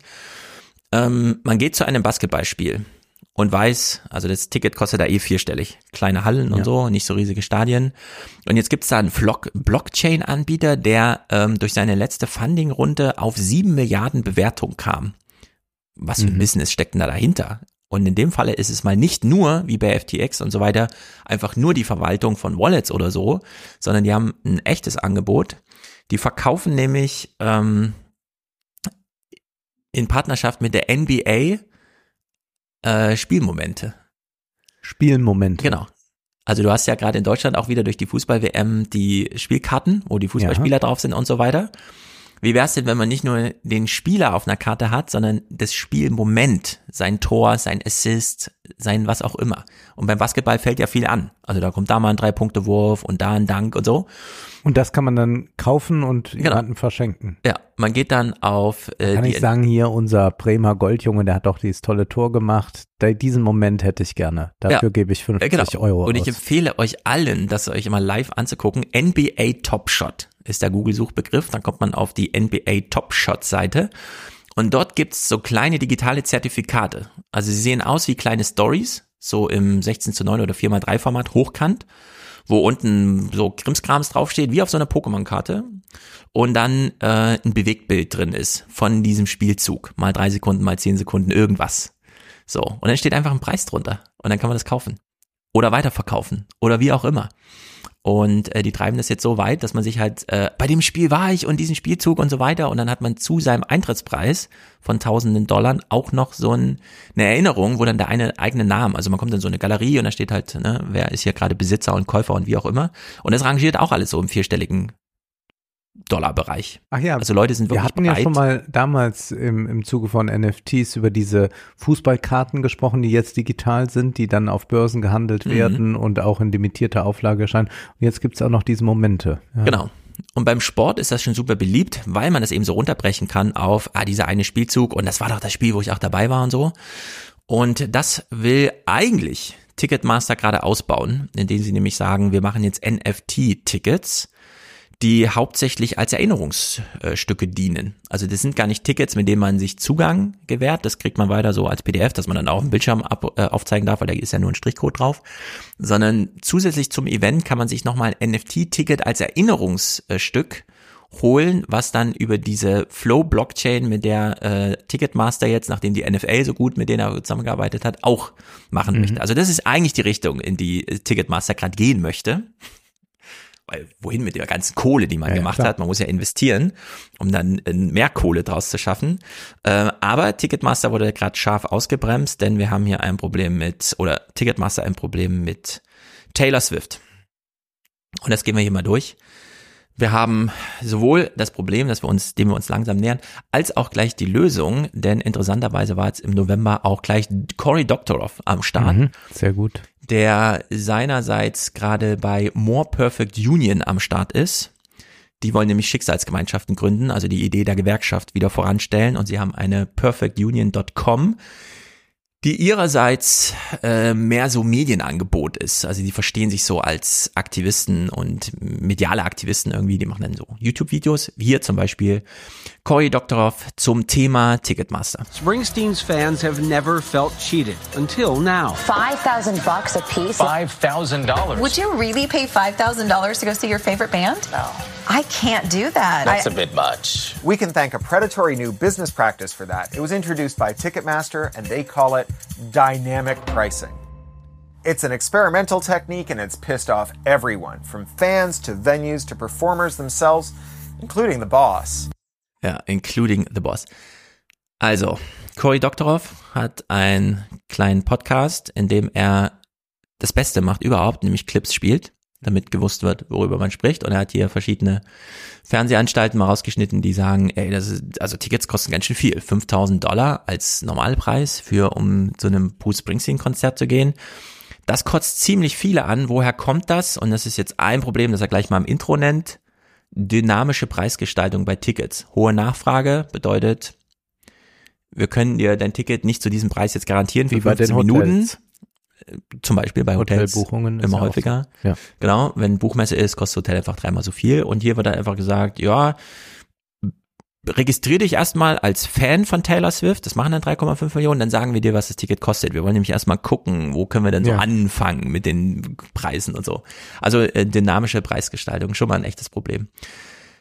Ähm, John Oliver, nehmen wir als zweites hier mit, der hat vor acht Monaten schon äh, ein Last Week Tonight genau zum Thema gemacht und wir können das jetzt ein paar Clips unter der Maßgabe auch gucken, dass seitdem nichts passierte, mhm. sondern es musste erst Taylor Swift kommen und äh, die wirklich an die operativen Grenzen bringen. But if you bought or even tried to buy tickets recently, you know those experiences come at a cost. I just spent the last hour and 15 minutes trying to get pink tickets. If you don't want to be behind the stage, you're looking at $500 per ticket. Who can afford that? For the amount that I'm paying to see any random band that's going on tour, they better be fucking serenading me. Why are Bad Bunny tickets so damn expensive? You're making me want to sell my husband's feet on OnlyFans. Wow. Also, John Oliver konnte damals aufgreifen, was in den sozialen Medien schon an Debatte vorlag. Sehr viele Leute beschweren sich. Und trotzdem haben die ja offenbar die Säle noch voll bekommen, trotz dieser Preise. Genau. Wie das klappt, trotz der Preise, klären wir gleich. Äh, ist auch einer dieser Ich dachte, dass die Schmerzgrenze doch früher erreicht. Ja, gerade jetzt, wo so viele Abschiedstouren sind und Elton John zum zehnten Mal auf Abschiedstour geht, denkt man sich, ah, wenn ich heute nicht gehe, verpasse ich ihn und dann Aber der steht man gar nicht mehr auf, der wird nur noch an diesem, an diesem Flügel hin und her geschoben. Ja. Er lässt sich dann von Dua Lipa begleiten. Also es ist, äh, es geht drunter und drüber. Und alle bedienen sich hier an einer, es gibt da schon eine Debatte, entweder in sozialen Medien oder im Fernsehen, ähm, hier brodelt doch irgendwas. Und äh, The Young Turks, die man ja so ein bisschen als progressiven, äh, wir stänkern mal zurück, Fernsehsender kennt, die haben ja auch ein kurzes Intro zum Thema, weil nämlich Fox News es auch zum Thema machte. Wir können uns nicht überlegen, wenn jetzt sich Leute aufregen darüber, dass sie zu viel Geld bezahlen, wie wird wohl der Fox News äh, die Fox News Einflugschneise in dieses Thema sein. Wir lassen uns aber langsam. Taylor Swift uh, has experienced firsthand just how shoddy their platform is when it comes to buying tickets because on the day pre-sale tickets were available on the site, it had all sorts of issues. The site crashed. There were bugs, all sorts of problems. Now, last Friday, The Five on Fox News tackled the topic by arguing in favor of Ticketmaster's monopoly. So, bevor sie das jetzt äh, dann spielt, wie Fox News sich dazu verhält, ähm, erklärt sie es auch kurz, was das Problem ist. Das müssen wir uns aber nicht anhören, wir können es alle verstehen. Also wenn ein Ticket 500 Euro kostet oder Dollar und überhaupt nur zu wenig in Verkauf gegeben werden, dann funktioniert die Seite auch nicht. Man weiß gar nicht, kriege ich überhaupt ein Ticket, da muss man sich vorher registrieren, den ganzen Ja. Blödsinn, das ist alles blöd. Und das geht auch nur, weil da ein Monopolist am Werk ist, der keine äh, marktwirtschaftliche Gefahr von Konkurrenten äh, entgegennehmen muss, äh, erwarten muss. Und sie äh, kommt dann danach darauf zurück, äh, wieder, dass ja Fox News diesen Clip hat, den sie dann spielen möchte. Und damit haben wir dann auch die ganze Bandbreite einmal von John Oliver mit Cory Doctorow, die Young Turks und Fox News zum Thema. This is corporate greed. Full stop. This is what corporate greed looks like. And if you notice, the right wing, including the goons you're about to hear from from the five, love to pivot away from the accurate narrative regarding corporate greed and how monopolies empower corporate greed. And they, they shift it over to, oh, this is just about wokeism. It's wokeism. It's wokeism. In fact, let's watch the video. Here's the five. I can't help but notice this, okay? And I'm only noticing this. So, Live Nation is owned by Liberty Media. Liberty Media CEO is John Malone. Uh, John Malone has gone about the process of de-wokifying most of his companies. Batgirl out. Most of this has been made sane once again under the umbrella of Liberty Media. Once you let go of something that the Democratic Party had control of, you suddenly start getting threats of FTC letters. Ask Elon Musk. All of a sudden now, if you lose control of something, the government wants to take a look. And when I see that Amy Klobuchar and a few of these senators want to look into Ticketmaster, it reminds me who, what else does Liberty own? Oh, they just bought CNN. And CNN's going through a process of de-wokification as well. And now there's threats of, oh, I don't know, antitrust looking under the oh, No, hood. that's where it's coming from. It's The simply an DOJ today. observation, but Yeah. it does seem to be a correlation. There is a rhyme. I don't know if it repeats, but there is a rhythm here. There's a clear monopoly Es ist äh, so interessant, dass sich ja hier einfach nochmal wiederholt, was du damals bei der Kongressanhörung vorgespielt hattest, als dann die Republikaner auch mal Fragen stellen konnten zu den Silicon Valley Monopolisten und die nur äh, wissen wollten, ob wenn sie das und das bei Facebook posten, ob Ja. das dann gelöscht werden Ja, könnte genau. oder nicht. Ja, also Fox News. Äh, ja, das sind einfach die Woken, die sich darüber beschweren, dass, ja, ich weiß, 12.000 Ticket teuer und so, aber äh, das ist ja einfach nur Wokismus. Und klar, dann können wir es auch labeln. Also Cory Doctorow ist nun mal ein ganz Woker.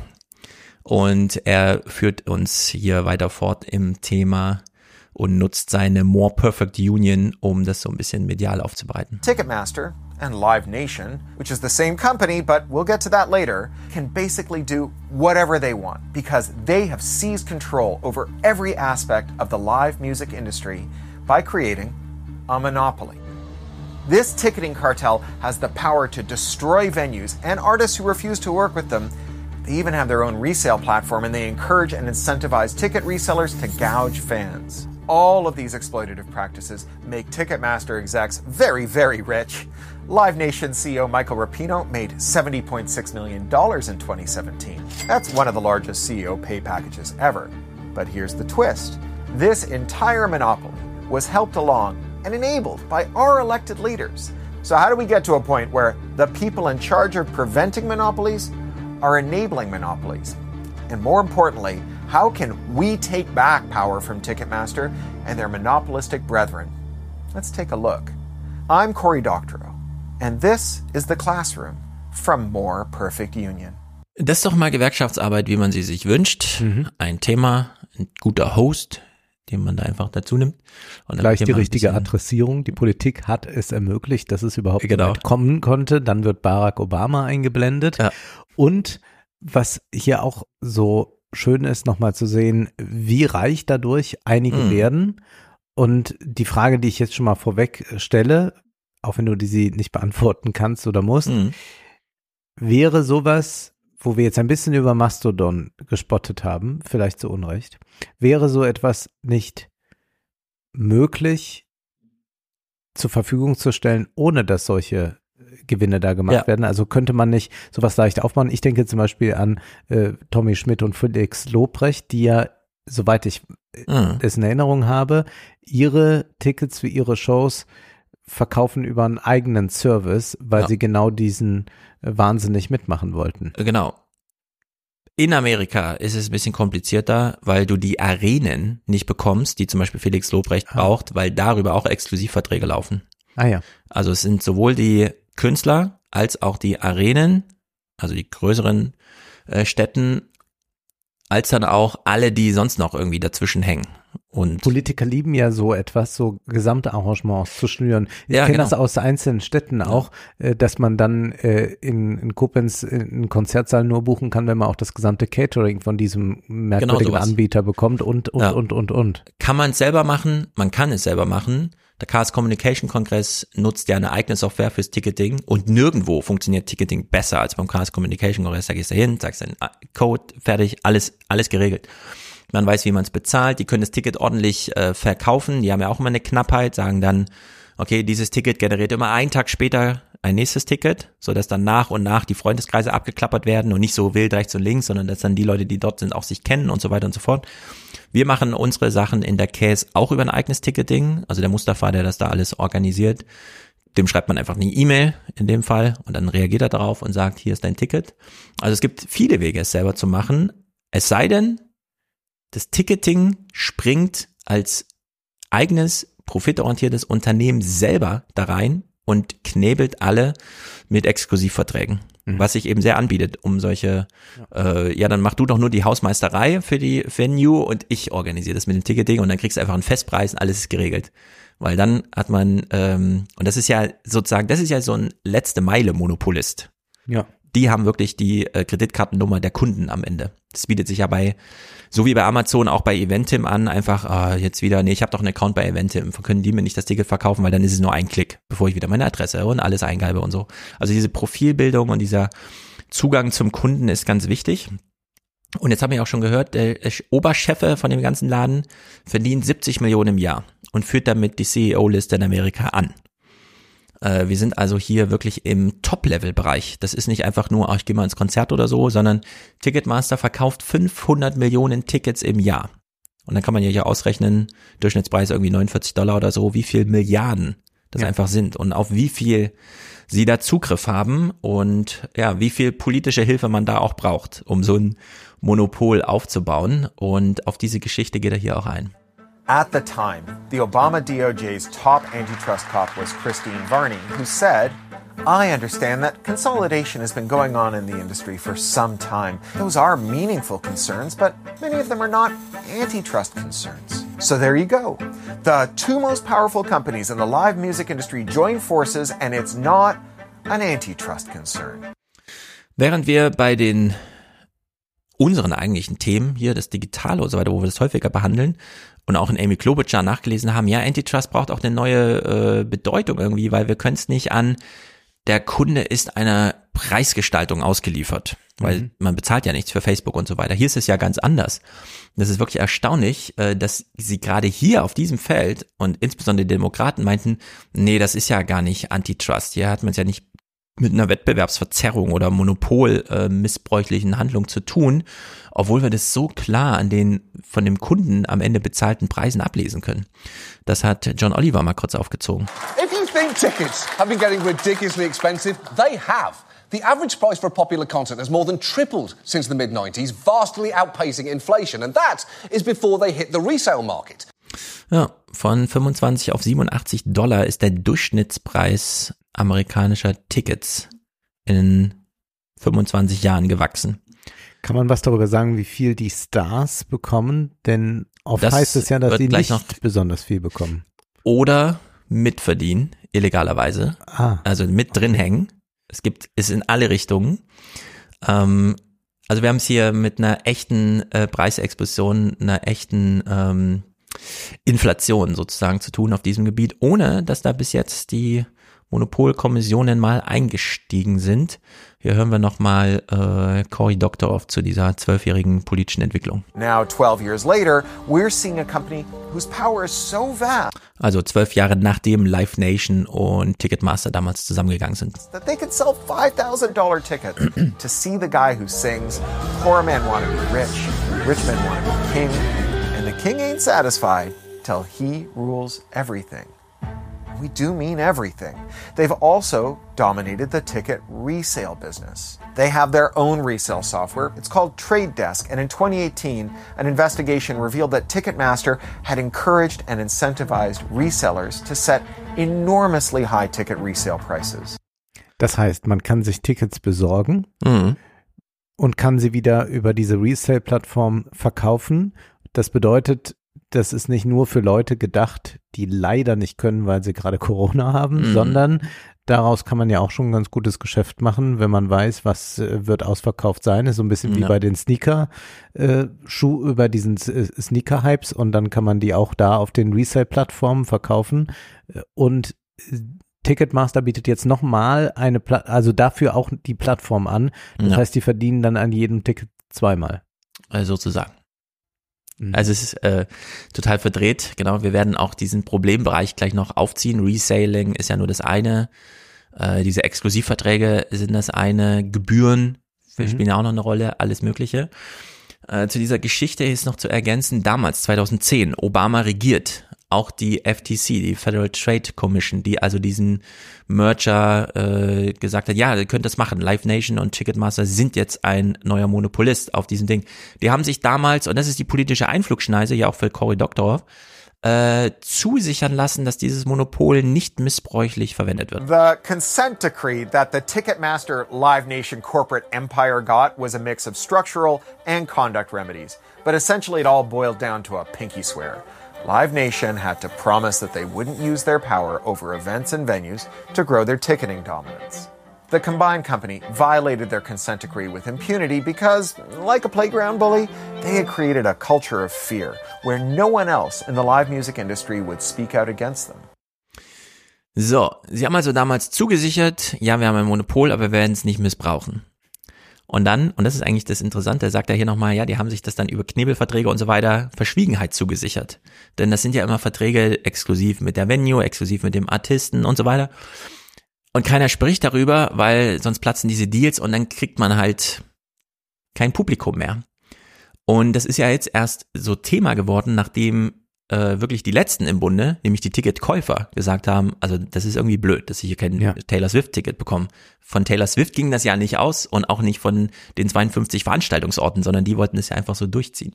Ich habe aber das jetzt schon häufiger bemerkt, wenn Mhm. ich ein paar Künstler angeklickt habe bei Instagram, dass sie immer mehr davor warnten vor Resale-Plattformen Ja. und sagten dann, bleibt lieber zu Hause. Ich gehe nächstes Jahr nochmal auf Tournee oder wir gucken noch nach Zusatzterminen, aber macht das nicht mit. Das habe ich jetzt mehrmals schon gesehen von äh, irgendwelchen Genau. Sängern. Rammstein, glaube ich, haben da auch Rechtsstreitereien schon gewonnen, dass dann irgendwie irgendwelche Plattformen da nicht mehr äh, die Tickets anbieten dürfen und so weiter. Ist jedenfalls ein echtes Problem. Und hier haben wir noch eins, diese Gebühren. Vorgestellt von John Oliver. It is no secret Ticketmaster is horrible, but exactly how it is horrible is genuinely interesting. Let's start with one of the things that infuriates people the most about them, and that's the fees. They can come as a nasty surprise at the very end of a transaction and can range from the annoying to the completely batshit. We found a ticket to a 2019 Kids Pop concert with fees that amounted to 75% of face value. For one ticket to a Tyler the Creator show next week, the fees add an extra 78%. And the fees on a $15 ticket to a monster truck rally in Houston was $16.41. That's more than the cost of the ticket itself. Und das ist besonders irre, weil das hat er nur so verschluckt. 10 Dollar Genau.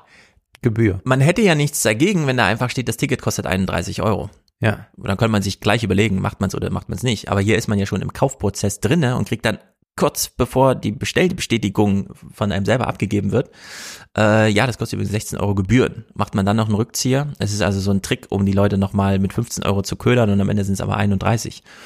Ähm, und jetzt fragt man sich, ja, aber wäre es nicht, also kann es nicht ein Gesetz geben, das einfach sagt, schreibt den Bruttopreis hin, so wie im Supermarkt auch. Ja. Also in Amerika nicht ganz so gegeben, diese aber Gebühr rechtfertigen. Genau. Was machen die damit? Kommt, kommt das mit der Brieftaube oder Ja, bringt das jemand persönlich vorbei Genau. in einem goldenen Also hier steht dann Umschlag? einfach total fees und dann kann man sich, äh, ja, aber könnte das einfach in die Ticketkalkulation reinmachen? Wieso führt ihr das nochmal extra auf? Ist doch totaler Quatsch. Und da gab es äh, damals ähm, eine Erklärung des damaligen CEOs von Ticketmaster, der das vom Kongress erklärt hat. Ticketmaster's business model is to stand in as the bad guy and let all those other players hide behind them. Or you could not say that and just let Ticketmaster's former CEO basically admit it directly to Congress. When people hear what Ticketmaster's service charge is, you know, Ticketmaster was set up as a system where they took the heat for everybody. In that service charge are the credit card fees, the rebates to the buildings, rebates sometimes to artists, sometimes rebates to promoters. So Ticketmaster's been the, you know, we're like the IRS. We deliver bad news.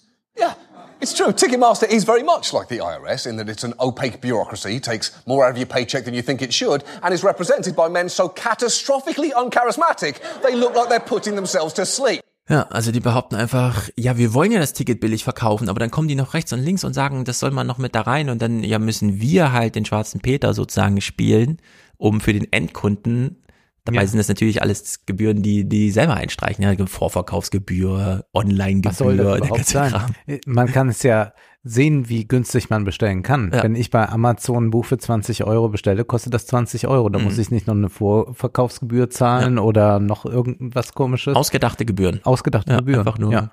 um nochmal den Ticketpreis so ein bisschen. Ticketmaster, und das ist hier eins dieser zentralen Probleme, hat halt diese äh, Locations exklusiv. Ich weiß nicht, wie groß das Problem in Deutschland ist, dass Felix Lobrecht es noch kann. Also Felix Lobrecht ist der King in seinem ja, Genre. Felix Lobrecht kann das nur, weil er direkt äh, seine Leute adressiert. Also wie wir das jetzt im kleineren Maßstab auch machen können, alle Menschen, die den Podcast hören, gehen ja, äh, also haben potenziell vielleicht ein Interesse daran, uns live zu erleben, Ja. aber niemand darüber hinaus.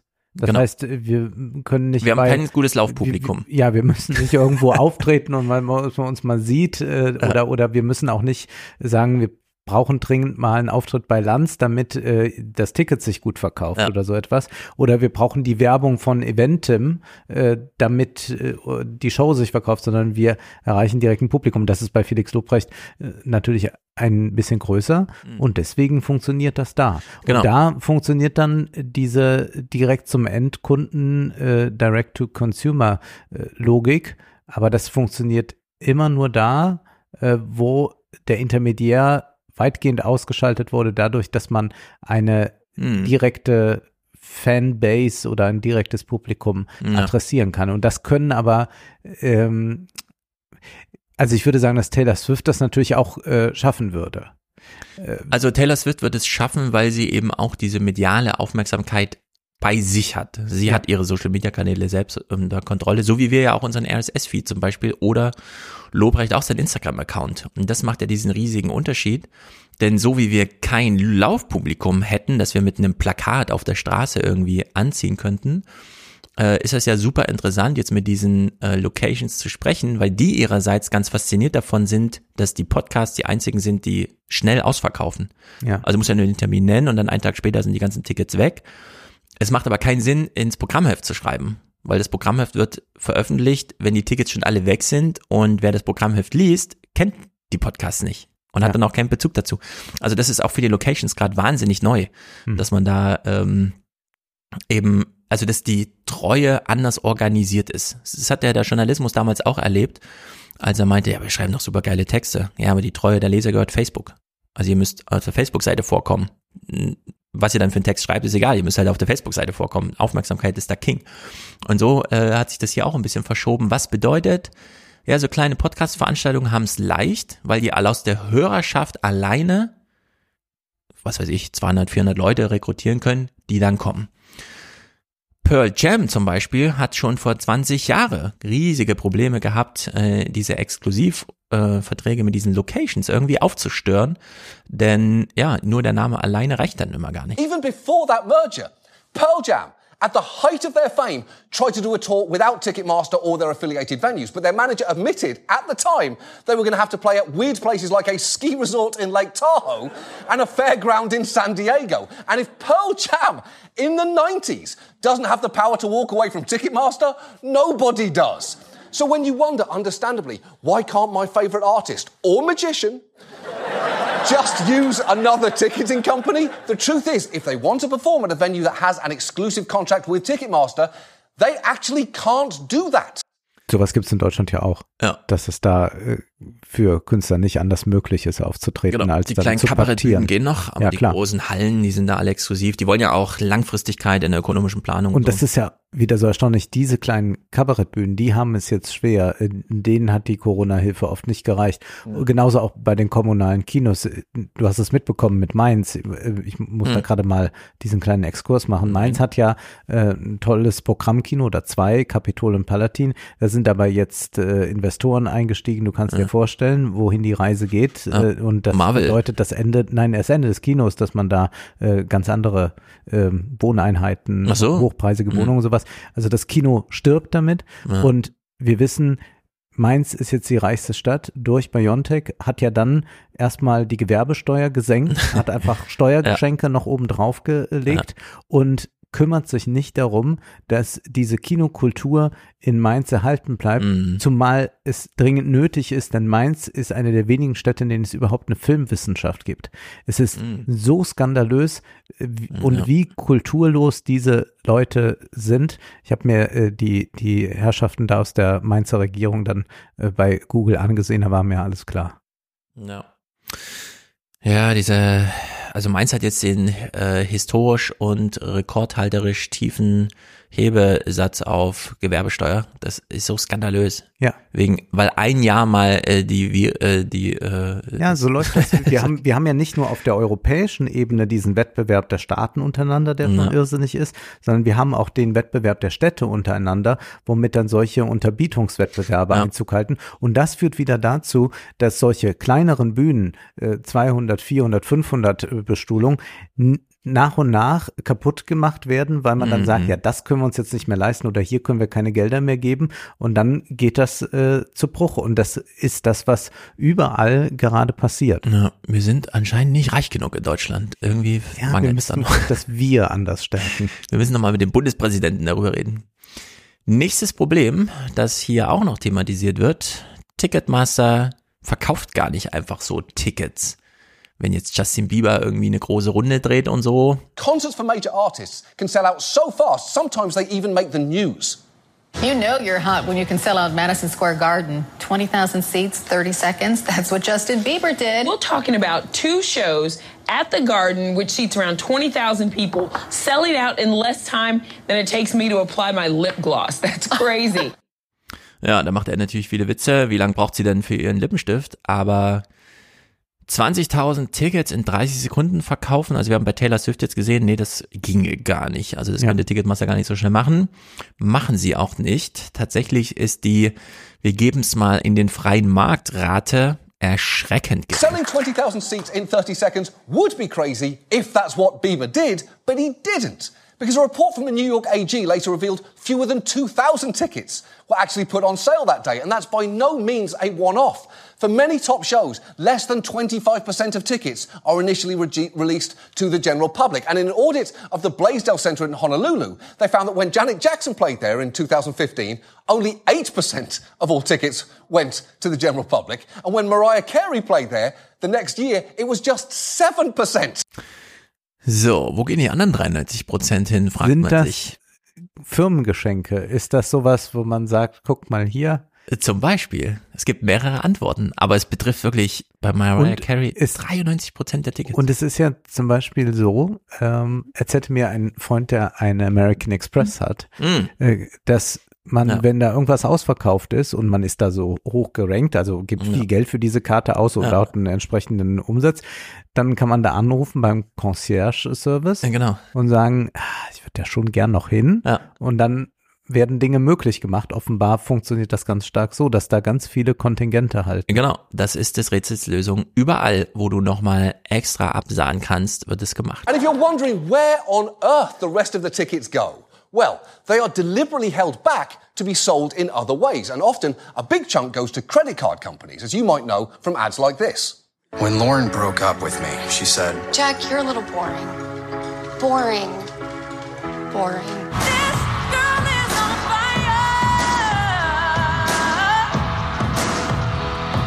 Use any City card to get the benefits of Private Pass. More concerts, more events, more experiences. Oh, yeah, Lauren? Would a boring guy use our breakup as an excuse to sign up for a credit card so that I could quietly stand backstage during an Alicia Keys concert? An on paper sensible decision? I submit that a boring guy would not do that, Lauren, and I await your confirmation. You fucked up, Lauren. So, die Kreditkartenfirmen machen also dasselbe wie Ticketmaster selbst. Sie verkaufen dir nicht nur eine Kreditkarte, sondern auch die Möglichkeit, Emotionen zu erleben. Mhm. Und Alicia Keys hat hier mitgemacht in dem Werbespot. Sie wird ja wohl wissen, für was sie hier geworben hat. Ich gehe davon aus. Also die ganze verquere Ticketlogik, da stecken die Artisten also mit drin. Das ist das eine, Werbegeschenke oder beziehungsweise nochmal diesen besonderen Resale über die Unternehmen oder und dann, dann sehr nah an dem Star kommen, dass man dann hinter die Kulissen Genau, kann, sowas. Abendessen gehen äh, mit Opernsängern. Genau. Das war schon in den 90ern immer mal wieder da. VIP-Tickets, Ja. irgendwelche Pakete, die dann nochmal Vorzüge mitbringen. Oder es ist eben dieser äh, Resale-Markt. We should probably talk about the secondary market. It's sites like SeatGeek, uh, StubHub, and surprise, surprise, Ticketmaster again. These sites badly want you to think of them as fan to fan marketplaces. Ticketmaster even describes its resale marketplace like this. Our objective is if that secondary market exists, we want to create a safe environment and platform for you to be able to exchange those tickets. You have bought tickets to go see someone you love. At the 11th hour, your babysitter can't make it. You should have the right to recoup your costs on that ticket. So, also gleich mal Refinanzierungsideen für, ach, dein Babysitter kann na, dann hast du doch das Recht, hier nochmal ordentlich abzusahnen. Um wie viel teurer sind die Tickets per Resale im Schnitt? Kann sich jetzt jeder mal überlegen. Hm, ja, wird schon ein bisschen teurer sein. Resale sites are not just fan to fan at all. In fact, a government report found that professional brokers represent either the majority or the overwhelming majority of ticket sales on these sites, and they make a lot of money doing it. The New York AG's office found brokers mark up the price of tickets by an estimated 49% on average. But sometimes by more than 1,000%, and in one case by 7,000%. That was for a One Direction concert, by the way. And let me just say, I don't actually regret it. It was worth it. So, also 50 Prozent mehr, die Hälfte mehr im Schnitt bis Ja. Faktor 10 muss man schon damit rechnen, wenn man da nochmal mit dabei sein möchte. Ich bin so verwundert, dass Leute solche Summen ausgeben. Also die Ja. Klassikbranche ist jetzt auch nicht günstig, aber dadurch, dass die Karten ja mit subventioniert wird, gibt es da dann natürliche Grenzen. Wenn ich jetzt an die Kölner Philharmonie denke, da sind dann so die allerteuersten Konzerte, äh, wo dann äh, das größte Symphonieorchester aus, weiß ich nicht Hm. wo, anreist, äh, plus Stargeigerin, Ja. plus Stardirigent. Da sind es, glaube ich, dann 160 Euro auf dem besten Platz. Ja. Äh, Das heißt, das ist viel Geld. Äh, Das ist für mich dann auch nicht so mehr reizvoll, äh, da zu sagen, ach, das ist mir das jetzt wert. Und dann, dann wird das ja noch groß subventioniert. Aber dass Leute bereit sind, einfach nur, um da irgendwo dabei zu sein, Tausende Euros lassen. Ja, es ist verrückt. Äh, Peter Gabriel ist nochmal auf Tour, habe ich gesehen. Ich kann aber das auch gar nicht so nachvollziehen, dass man die alle nochmal sehen will. Denn Ja, Stimmen nochmal? werden ja, Also, aber halt so Stimmen werden ja nicht, also ich habe, ja, ich gestehe jetzt mal, ich Mhm. habe, es aber glaube ich schon mal erzählt, ich habe ja äh, zwei, drei äh, Stars, äh, die schon ein bisschen älter waren, gesehen. Einmal Vicky Leandros, Mhm. äh, da war sie ja äh, Ende 60 äh, herausragend. Äh, dann Nana Muscuri, Ja. Schwierigkeiten in der Mittellage, aber sie ist halt Nana Muscuri. Ja. Und äh, Mireille Mathieu erstaunlich perfektionistisch. Ja. Aber das waren ja äh, Kartenpreise unter 100 Euro. Und Hm. da kann, bin ich aus so einem Fable hingegangen, fand es aber schon, als ich da saß, merkwürdig natürlich, aber ich dachte, gut, geh mal hin, eines Tages wirst du es in einem Podcast erzählen können. Ja. Ja. Aber dass es so ein Fable dafür gibt, dass man die ganz Alten nochmal sehen will, die Musik machen, die ganz stark mit Jugendlichkeit, mit Vitalität und auch mit einer stimmlichen Vitalität verbunden ist. Und das kann ja nicht mehr eingelöst werden von denen. Also ich habe mir diese Elton John Auftritte Ja, bei YouTube ja auch angesehen. Das ist ja weit, der singt immer noch ganz gut und ich wünschte, ich könnte wenigstens so gut singen. Aber das ist natürlich gar kein Vergleich mit dem, was der vor 25 Jahren konnte. Ja, aber äh, du hörst dir ja keine äh, Originalaufnahme aus einem Studio in dem Moment an, wo du weißt, die ist jetzt wirklich perfekt und zehnmal wiederholt Naja. dafür. Der Unterschied ist in der Oper. Wenn wir in der Oper Das sind, stimmt. dann möchten wir eigentlich die Qualität hören, wie wir sie von den Aufnahmen kennen oder noch besser, weil wir wissen, das schafft eine Aufnahme gar nicht zu bannen. Und dann waren wir in Frankfurt etwas enttäuscht oder ich war etwas enttäuscht von, von der Königin der Nacht zum Beispiel, äh, weil ich dann sagen würde, das, das geht besser oder auch, ich will jetzt ja nicht die alle durchgehen, aber ich äh, bin bei einem klassischen Konzert äh, meist in der Lage, dass ich nicht sage, naja, es ist halt live nicht so gut, äh, sondern es ist live mindestens so gut wie auf der Aufnahme, eher besser. Es sei denn, es hat jetzt jemand einen schlechten Mhm. Tag, kann natürlich mal passieren. Ich war jetzt auch in Bonn der Oper, da war Ja, der Sänger gelesen. indisponiert, dann Und du fandst ist es aber dann, sehr gut. Ja, die Oper an sich, das war gelungen, äh, das war eine selten gespielte Oper Azrael, äh, das war sehr gelungen, aber wenn der Sänger dann, und das wurde angekündigt, indisponiert ist, aber er ist der Einzige, der diese Rolle überhaupt singen kann, weil die nie jemand einstudiert hat, Ja. dann ist das so und dann kann man damit leben, aber in der Regel ist es ja so, dass man äh, dort äh, Top-Qualität erfährt und es ist nicht so, dass man sagt, naja, es ist live, ich war noch mal dabei. Mhm. Also da, Da äh, ist das Klassikpublikum ein ganz Mhm. anderes als das Popkulturpublikum, das sagt, ich will Elton John noch mal sehen. Wir wissen ja Richtig. auch bei Britney Spears Konzerten, äh, 20 Lieder wurden gesungen, ein einziges davon live. Ja, also alle Hörer wissen jetzt, was sie am 20. Dezember erwartet. Wolfgang mit seinem Anspruch des klassischen Konzerts. Ihr werdet ihn in Bestform sehen. Ich werde einfach kommen und sagen, Ach so, ich hier bin dachte, ich. ich soll jetzt die Königin Ihr könnt Nacht gerne noch ein so. Foto mit mir machen, aber äh, ihr wolltet mich ja nur mal sehen. es ist aber tatsächlich so, ähm, Peter Gabriel, wir kennen hoffentlich alle seine 1994er Secret World Live und so weiter gibt's bei YouTube anzuschauen. Diesen jungen, energetischen Peter Gabriel werden wir nicht bekommen, aber es ist trotzdem Peter Gabriel. Das Werk und die Geschichte und die Person steckt da drin. 450 Euro oder so bei Eventim. Teuer. Sting. Auch hier in Deutschland 450 In Euro. Frankfurt, ja. Messerhalle, glaube ich, also feste Halle, ein bisschen kleiner. Sting, äh, großer Aufzug in Wiesbaden, auch über 100 Euro. Und Herbert Grönemeyer kündigt sich jetzt an, hier im Stadion, auch natürlich über 100 Euro auf den guten Plätzen unten. Tokyo Hotel 40 Euro. Ich habe also zugeschlagen. Und ich wollte in die alte Oper, Anna den Trepko übrigens, in der alten Oper, 140 Euro oder so. Im Duett mit irgendwem. Mit und Mann, nehme ich an. äh, Das kann sein, ich weiß nicht. Und ähm, Aber da gehst du nicht hin. nee, ich wollte zu einem Weihnachtskonzert irgendeinen Chor. Ja. Und die alte Oper macht ihr eigenes Ticketing und ich musste die Person für das zweite Ticket benennen. ja, Und muss ich in der Oper Frankfurt auch immer. äh, das Problem ist, ich weiß ja nicht, mit wem ich da hingehe. Ich lebe Ich hier. schreibe einfach was drauf. Das geht ja nicht. Ich kann weder meinen eigenen Namen nochmal wiederholen, weil Ja, schreib einfach nicht. irgendeinen Namen drauf. Ja, du musst am Ende wirklich zeigen, dass du nicht irgendwie Reseller-mäßig das weitervertickert hast, sondern die Person muss dann wirklich da sein. Äh, Das ist dann, du kannst nicht einfach mit einem Ticket da hinkommen. Also im Zweifel gucken die nochmal nach. Und das ist ein echtes Problem, weil ich weiß nicht, mit wem ich nächste Woche in ein Konzert gehe. Ja? Hier in so einem urbanen Zentrum, wo man nicht genau weiß, wie sich die Tinder-Chats entfalten. Und äh, deswegen nicht, dass diese habe Tickets ich mir kein Ticket gekauft. wiederverkauft werden, das doch.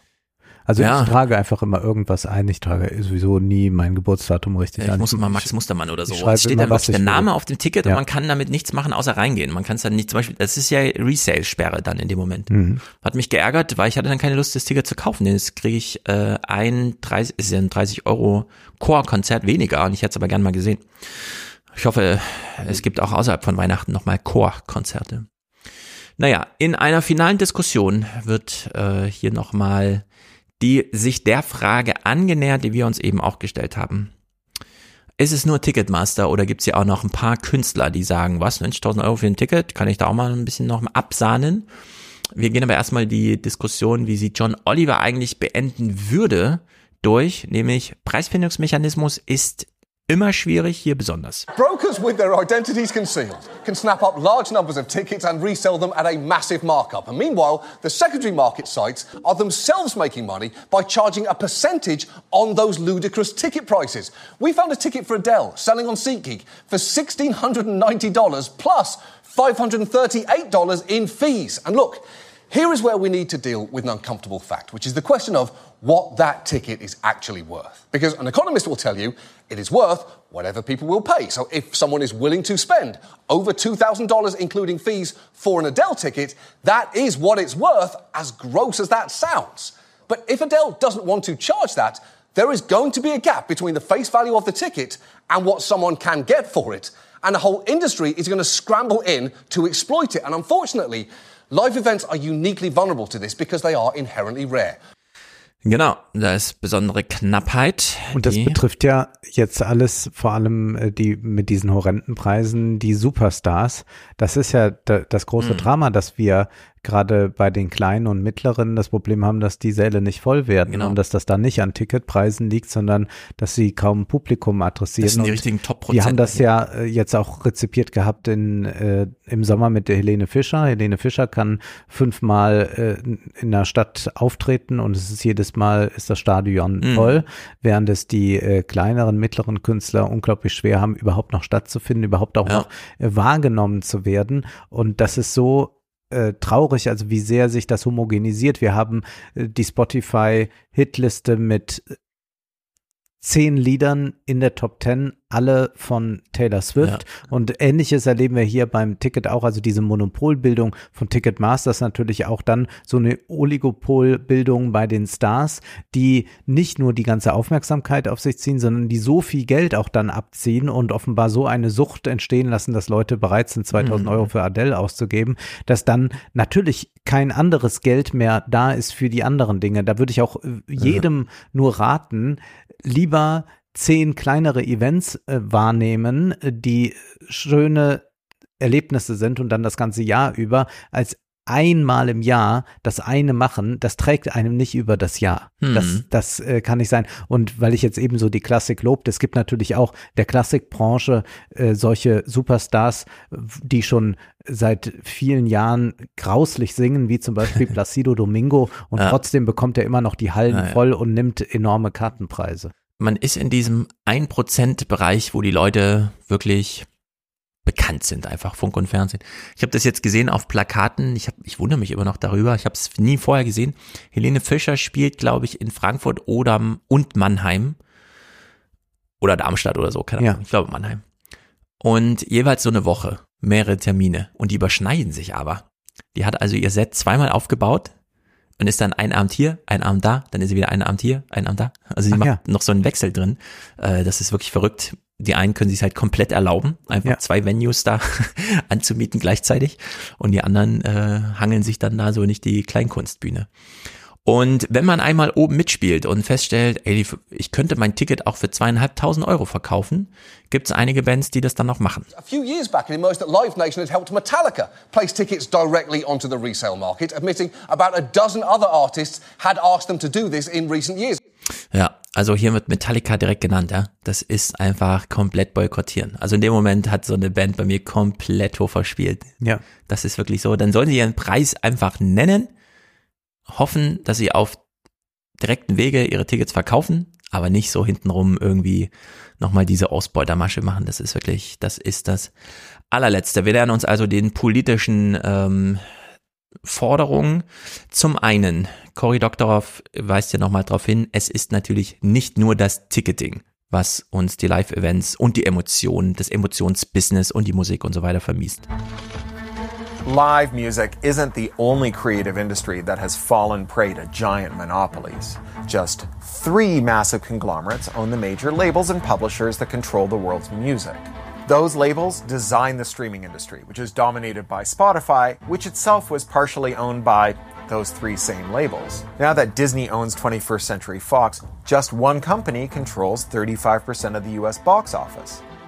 The publishing industry is controlled by five big companies. That number was six when we started writing our book, and if they get their way, it'll soon be four. That's just wildly quick consolidation. Yes, it's always been hard to be an artist, but the difference today is that corporations are extracting the maximum capital from artist labor and they're not sharing it anymore. Ja, es ist diese typische ja, wie man es immer hatte. Irgendwer kommt mit einer guten Idee wie Google, Mhm. dann wird erstmal alles weggegrast, alle Bücher digitalisiert, das Suchverhalten analysiert und überhaupt. Und dann hat man halt dieses auch über technische Hoheit einfach so ein Monopol, was sich hier Ticketmaster auch äh, genommen hat, was wir überall wieder vorfinden. Jetzt sag mal, Taylor Swift hat ja schon häufiger gegen diese Monopole geschossen. Hat sie sich jetzt äh, gegen Ticketmaster direkt in Stellung gebracht oder wie sah das aus? Also das, äh, wir hören gleich nochmal einen Clip dazu von Scott Galloway. Denn das ist ja eine super interessante Frage, gerade bei Taylor Swift. Die hat ja zum Beispiel ein Album von sich selber nochmal neu aufgenommen. Ja. Weil sie zwar die kreative Urheberschaft da hatte, aber irgendwer hat ja äh, Das Recht an der Aufnahme. genau die Produktion gemanagt. Und da gibt's ja die, wie heißen sie, Springer hat ja auch plötzlich darum gekämpft, das sind dann die, na, wie auch immer. Äh, Das Leistungsschutzrecht, genau. Das Leistungsschutzrecht garantiert ja da auch denjenigen, die technisch die Hoheit über so Produktion haben. Solche Sachen. Und sie hat dann das Album einfach nochmal neu aufgenommen, um es spiel, also vermarkten und spielen zu können, also dass es im Radio gespielt werden kann, ohne dass die dann immer noch, sondern es hat ja, es klingt genau wie vorher, aber äh, es und in der Hinsicht mal sehen. Ich habe jetzt noch nichts dazu gehört, wie sie es organisieren. Äh, wir hören aber gleich eine Scott Galloway Einschätzung oder die können wir eigentlich auch vorziehen, äh, dass wir die zuerst hören äh, in unserem kleinen Finalreigen, denn wir haben es hier mit einem Monopol zu tun, das ja nicht ohne Grund da ist. Es macht den Leuten halt sehr viel, sehr einfach. Und ja klar, jetzt wird mal so ein bisschen drauf geschaut, aber They don't need to invest the requisite tens of millions of dollars in technology and infrastructure to ensure they can handle site loads spikes because they don't need to. Because when Taylor Swift goes back on the platform and they say we've we've fixed the we fixed the glitch, everyone will show up again. They're not going to mm-hmm. go, oh, we'll go to this other site to buy Taylor Swift tickets. So this is a good example of what it means to exercise monopoly abuse. Ja, es ist so ein bisschen wie bei Neil Young und Spotify oder wie auch mhm. immer. Also du kommst da nicht drum rum. Wenn das der äh, direkte Weg zum Kunden ist, sei es das Ticketing oder in die Ohrhörer, ist das der Weg. Da muss ganz schön viel passieren. Da reicht es jedenfalls nicht einfach nur mal kurz einen technischen Glitch zu haben, einen Ausfall oder so, sondern dann muss halt wirklich auch politisch eingegriffen werden. Aber er betont hier nochmal, klar, Taylor Swift kann zurück zu Ticketmaster gehen und die können das dann darüber abwickeln, aber sie ist ja auch erstmal weggegangen und hat damit äh, den Fokus drauf gelegt. The unexpected regulator Yeah. for Meta was Tim Cook. And I'm believing, or I'm starting to believe that the unexpected head of the DOJ is going to be Taylor Swift because Yeah. what this has brought attention to Yeah. is that in 2010, Live Nation and Ticketmaster merged, creating a behemoth that controls, get this, 70% of live event tickets. Ja. So, 70 Prozent, also 500 Millionen Tickets, es bleibt dabei. Wir haben erstmal nur eine mediale Aufmerksamkeit, noch keine politische. Oder jedenfalls keine, auch die Politik reagiert erstmal nur mit Aufmerksamkeit, sie macht das zum Thema. Weshalb wir hier Cory Doctorow zum Finale hören, der dann nochmal den Fokus auf dieses eine Dokument auch legte, was ja damals die beiden Unternehmen unterschrieben. Wir werden unser Monopol hier nicht missbrauchen. Sie haben es ja jetzt missbraucht. Now, I've got good news. The Biden administration, yeah, the Biden administration took a strong stance against monopoly power. Remember when we were talking about the prevalence of Bork and that theory of antitrust that said we shouldn't do anything unless prices are going up? This administration came out against that sort of thinking, and they handed down an executive order that charged the DOJ to police monopolies and protect consumer autonomy and privacy. That's an admission that monopolies are about more than just prices. If they're serious about this, the Ticketmaster monopoly has to be on the DOJ's agenda. We need to break up the bullies. We have to act now. Biden's DOJ should take up and review this case due to Ticketmaster's continued violation of their consent decree. We need to unwind this monopoly and break them up. Ja, sehr guter Hinweis, der fehlt überall sonst, nur Cory Doctorow hat ihn gebracht. Es gibt dieses Consent Agreement. Ihr dürft zusammengehen, wenn ihr, und sie haben halt damals unterschrieben, wir werden unser Monopol nicht missbrauchen und das kann man ihnen nachweisen und die Unterschrift gilt halt. Deswegen kann man ihnen auch einfach Vertragsbruch anhängig machen und da eigentlich relativ locker eingreifen im Vergleich zu vielen anderen Problemen, die schwieriger zu managen sind.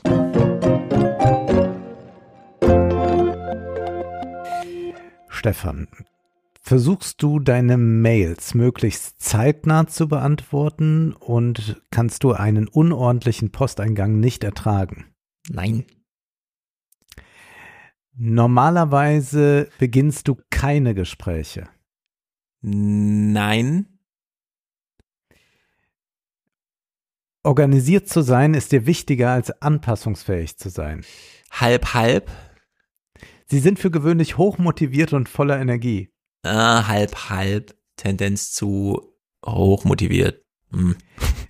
Ich könnte weitermachen. Es sind Ja. insgesamt 60 Fragen. Ich habe sie mal 60. für mich beantwortet, denn wir sprechen jetzt über Persönlichkeitstests. Persönlichkeitstests sind Wirst du uns auflösen, seit du- längerer? Zeit im Trend. Ich befürchte, dass ich es tun werde, ja. Und dieser Trend ist äh, sehr sichtbar, wenn man bei YouTube äh, verschiedene Persönlichkeitstests äh, nachsucht, was man da so alles findet. Man merkt, dass es Podcasts dazu gibt. Man sieht es aber auch äh, zunehmend bei Instagram. Und ich habe dann mit Freunden gesprochen, die sagten, im Dating spielt der Persönlichkeitstest eine wichtige Rolle. Und wir nähern uns dem mal langsam. Wir hören jetzt hier von einem äh, offenbar so klingt des österreichischen Kanal, wie so einzelne Persönlichkeiten, die sich dann herauskristallisieren, dort zu, ja, charakterisieren sind. ESFJ Console in 180 Sekunden erklärt. ESFJ sind als Cheerleader der Gesellschaft bekannt. Und was machen wir jetzt damit? ESFJs lieben die Interaktion mit Menschen. Wenn man jetzt an den Wert Extrovertiertheit denkt, dann sind es perfekt die Typen, die jeder in sich hat, wenn er an den Typen denkt. Extrovertierte Menschen, die gern rausgehen, reden, Spaß haben, andere wirklich anfeuern und einfach super gute Motivatoren sind. Also ihnen geht es wirklich darum, in der Gesellschaft mit dabei zu sein, so viele Menschen wie möglich um sich zu haben, beliebt zu sein. Das ist ihnen auch sehr, sehr wichtig. Und sie sind in der Regel auch sehr beliebt, weil sie eben für die Menschen da sind. Monument heißt der Kanal und da ging es jetzt um die Persönlichkeit Konsul. Ja, die bekommen dann immer so einen Namen. Wir hören jetzt Ja. mal die Persönlichkeit Protagonist und da gibt's dann auch immer eine Buchstabenkombination. Also der äh, Protagonist ist ENFJ. Mhm. Das heißt, man versucht aus verschiedenen Merkmalen dann eine Person zusammenzustellen. Man hat also äh, eine Person, die aus vier äh, Typen besteht, also vier Dimensionen, so heißt es dann. Also da geht es einmal um Antrieb und Motivation, dann um Aufmerksamkeit, äh, dann um äh, die Frage, wie trifft jemand Entscheidungen eigenständig, fragt man sich, was wird der andere wohl denken? Und dann nochmal Fragen des Lebensstils, inwieweit man Optionen haben will oder lieber auf lange Sicht plant und daraus stellt man dann immer so etwas zusammen. Und jetzt hören wir mal etwas zum Protagonisten. Erstens, wer sind Protagonisten oder ENFJs? Und ENFJs sind oft die feinfühligen Mentoren unserer Zeit, wie man so schön sagt. Man findet sie oft als Lehrer, als Coach, als Mentor, die jungen Leuten gerne mal einen Weg aufzeigen und das auf eine sehr emotionale und tolerante Art. ENFJs sind sehr tolerant, die immer an das Gute im Menschen glauben und sind immer bemüht, dass eine komplette Gesellschaft und ihre wichtigsten Mitmenschen, dass es denen gut geht. Das ist oft ihr größtes Anliegen, dabei vergessen sie sich selbst. Ey, eben wollte ich noch Konsul sein, jetzt lieber Protagonist. Mal gucken, vielleicht werde ich gleich Kommandeur besser. Genau, den hören wir uns auch noch an. ENTJs sind von Haus aus Führungskräfte und wenn man sie in einem Wort beschreiben kann, ist es Verantwortung. ENTJs lieben es wirklich, Verantwortung im Leben zu übernehmen und es gibt nichts, was im Zufall überlassen. Sie haben eine innere Vision, die sie jeden Tag antreibt, haben das gepaart mit einem starken Wertesystem und versuchen, was in ihrem Innenleben passiert, in die Außenwelt zu tragen. Er ist sehr dominant, er ist sehr durchsetzungskräftig als Manager. Da findet man sie an. Sie sind Führungskräfte und wenn man weiß, wie man mit ihnen umgeht, kann man sie sehr viel erwarten. Mhm. Und die typischen Eigenschaften von einem Commander sind, wie der David auch schon gesagt haben, sie sind natürliche Leader, leben in einer Welt voller Möglichkeiten, sind Visionäre. Und Stefan, du hast gerade einen vor dir. Denn äh, bei mir ist tatsächlich rausgekommen, dass ich ein äh, Kommandeur bin. Das ist was Seltenes, äh, stand dann da. Zwei bis drei Prozent der Menschheit sind nur Mhm. Ja, du bist eine Kommandeure. Orchidee. es wird aber auch gesagt, das sei gut, Ja. denn zu viele Kommandeure geht nicht.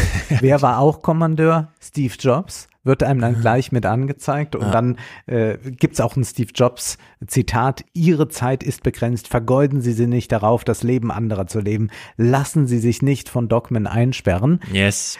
Und dann wird äh, der Kommandeur natürlich genau charakterisiert, um welche Beziehungen er eingehen soll. Äh, intuitive Persönlichkeiten sind äh, zu bevorzugen, wenn man äh, Kommandeur ist.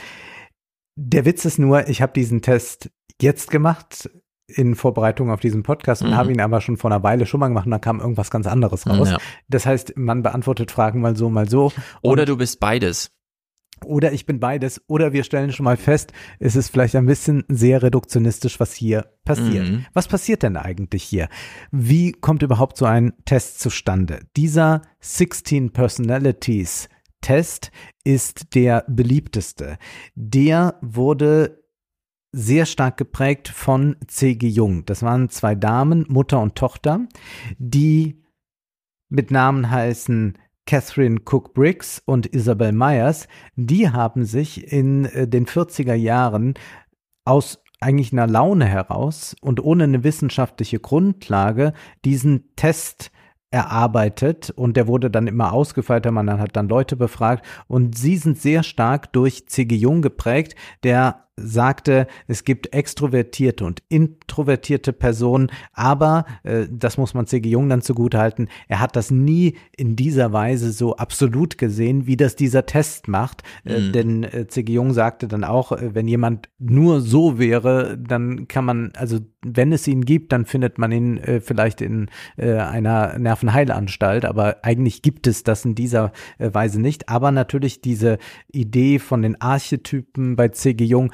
das ist schon was, was sehr präsent ist, was ja auch in der amerikanischen Popkultur Ja. präsent ist. Hollywood hat äh, dieses Buch rezipiert, Der Heros in tausend Gestalten. Da geht es um so Heldennarrative, äh, darum, äh, wie Archetypen durch die Narrationen hindurchwandern. Das ist ein Buch, das von Spielberg über George Lucas und weiß Gott wohin alle rezipiert haben. Stark auf C.G. Jung aus. Spielberg, da kannst du es immer sehen, da gibt es immer solche Nachtmeerfahrten in den Filmen. Äh, Das ist äh, C.G. Jung. Und wenn man jetzt an Jordan Peterson denkt, dann haben wir es da auch mit einem Jungianer zu tun. Mhm. Äh, Wir wollen jetzt gar nicht herausarbeiten, inwieweit das Original C.G. Jung ist oder C.G. Jung pervertiert. Es zeigt sich auf jeden Fall, dass man auch ohne eine große wissenschaftliche Grundlage einen Test erstellen kann, der so beliebt ist, dass der millionenfach Mhm. monatlich in aller Welt angewendet Man will wird. ja auch endlich mal wissen, wer man eigentlich ist. Richtig. Man möchte Orientierung haben und wir schauen uns diese verrückte Welt an. Äh, Noch einmal äh, ganz kurz äh, diese zwei Jungs, die da was erklären, wer wer so ist. Wir hören noch eine Person. Vielleicht, Stefan, bist du ja auch der Logistiker. Zehn Dinge, die du bei einem ISTJ, dem Logistiker, auf keinen Fall machen solltest. Platz Nummer 10, Unpünktlichkeit. Also das kennt man. ISDJs sind von Haus aus schon mal sehr, sehr genau in ihrer Herangehensweise, egal wo man sie jetzt findet. Und Unpünktlichkeit, das geht schon mal gar nicht. Weil Das sind, Gar nicht. das sind ja Aussagen, äh, die treffen auf fast alle Leute, würde ich zu äh, sagen, zu, dass Unpünktlichkeit nicht gern gesehen wird. Bei mir zumindest nicht. Also vielleicht bin ich auch ein Logistiker am Ende. Mhm. Wer weiß es schon. Wir hören jetzt. Das ist ja auch äh, vielleicht eine äh, Antwort für diejenigen, die dann immer zu spät kommen. Sei doch nicht so ein Logistiker. Sehr gut. Beziehungsweise kannst du, wenn du, äh, wenn du zu spät kommst, ja sagen, ja, ich bin ja kein Logistiker, Ah, ich bin ja die und die Persönlichkeit. Richtig, richtig, richtig. Und darum geht es, du nimmst jetzt schon viel vorweg, wir nähern uns dem langsam. Wir hören in einen Podcast rein, der ist schon äh, zwei Jahre alt, Luisa Gafka äh, und äh, Moin Yamina, also Influencerinnen, unterhalten sich jetzt auch über diese Tests. Manche Leute, die, äh, die machen das mit den 16, aber Mhm. wenn man es wirklich super genau machen möchte, dann wäre es besser noch, man teilt auf auf 512. Also Mhm. Das ist jetzt so das, was mir forschungsmäßig am besten gefällt. Ja. Weil ähm, wenn schon Schubladen, dann sollten das äh, kleine Schubladen sein, weil je kleiner die Schubladen werden und je präziser man da jemanden einschätzen kann, desto ähnlicher werden sich dann halt eben auch die Leute, die da halt innerhalb dieser Gruppe sich bewegen. Und Mhm. tatsächlich ist es halt auch so, die reden gleich, die haben dieselbe Tonlage dann und sehen sich teilweise halt auch super krass ähnlich. Das finde ich dann halt immer so toll. Ja. Also du hast es total arg. Mhm. Dass, ähm, ja, ähm, der sieht dem ähnlich und die sieht ihr ähnlich. Oder nee, haben einen ähnlichen Vibe, hattest du Mhm. gesagt. Ne? Ja, ja, genau, so eine äh, Energie und so, so die Verhaltensweisen, genau. Eigentlich ist das algorithmisches Denken, dass man sagt, äh, dieses Produkt könnte Ihnen auch gefallen, denn Sie haben ja schon das Ah. andere gekauft. Ja. Das ist äh, auf Dating-Plattformen. Ich habe das letztens in irgendeinem Podcast gehört, wo auch nochmal, weil ja immer das eine Geschlecht das andere nicht sieht. Man kennt das eigene Profil und sieht dann immer nur die Profile des anderen Geschlechts. Und man hält sich in dem Moment natürlich immer für wahnsinnig individuell, weil man ist ja der Mann oder die Frau unter leider Männern oder Frauen. Mhm. Dabei sehen aber die anderen natürlich einen selber nur in so einer riesigen Riege, wo man so durch und am Ende ist alles dasselbe. Also man Ja. sitzt schon so durch, sind die drei Urlaubsbilder und so. Und äh, aber wo hast du dich denn hier rumgetrieben? Was ist das für ein Podcast? Das klingt ja, waren die da im Dschungel oder Von, was? von äh, die, die, die sitzen da irgendwo rum. Ja, das. Ich bin gar nicht komisch. Das ist einfach voll normal.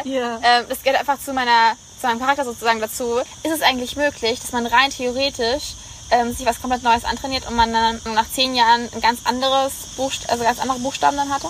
Es kann vorkommen, dass du jedes Mal ein neues Ergebnis hast beim Test, wenn du halt einen Selbsttest machst. Was Mhm. nicht passieren kann, ist, dass du deinen tatsächlichen Persönlichkeitstypen änderst. Das kann nicht passieren. Du kannst Fun Funktionen ähm, besser ausbilden, die, Mhm. du, die du ohnehin äh, schon in deinem Kit hast. Du kannst immer besser darin werden, dass man von außen auch immer weniger äh, sehen kann, wo deine Schwachstellen liegen. Mhm. Aber du kannst dich nicht komplett umstülpen. Und was man jetzt halt eben auch rausgefunden hat mittlerweile, dass das halt äh, in unseren Genen tatsächlich auch verankert ist. Also man, Mhm. Man wusste vorher schon, also, also schon äh, Carl Gustav Jung, also auf dem baut das alles so auf, der hat damals auch schon gewusst, äh, dass man das schon seit der Geburt hat.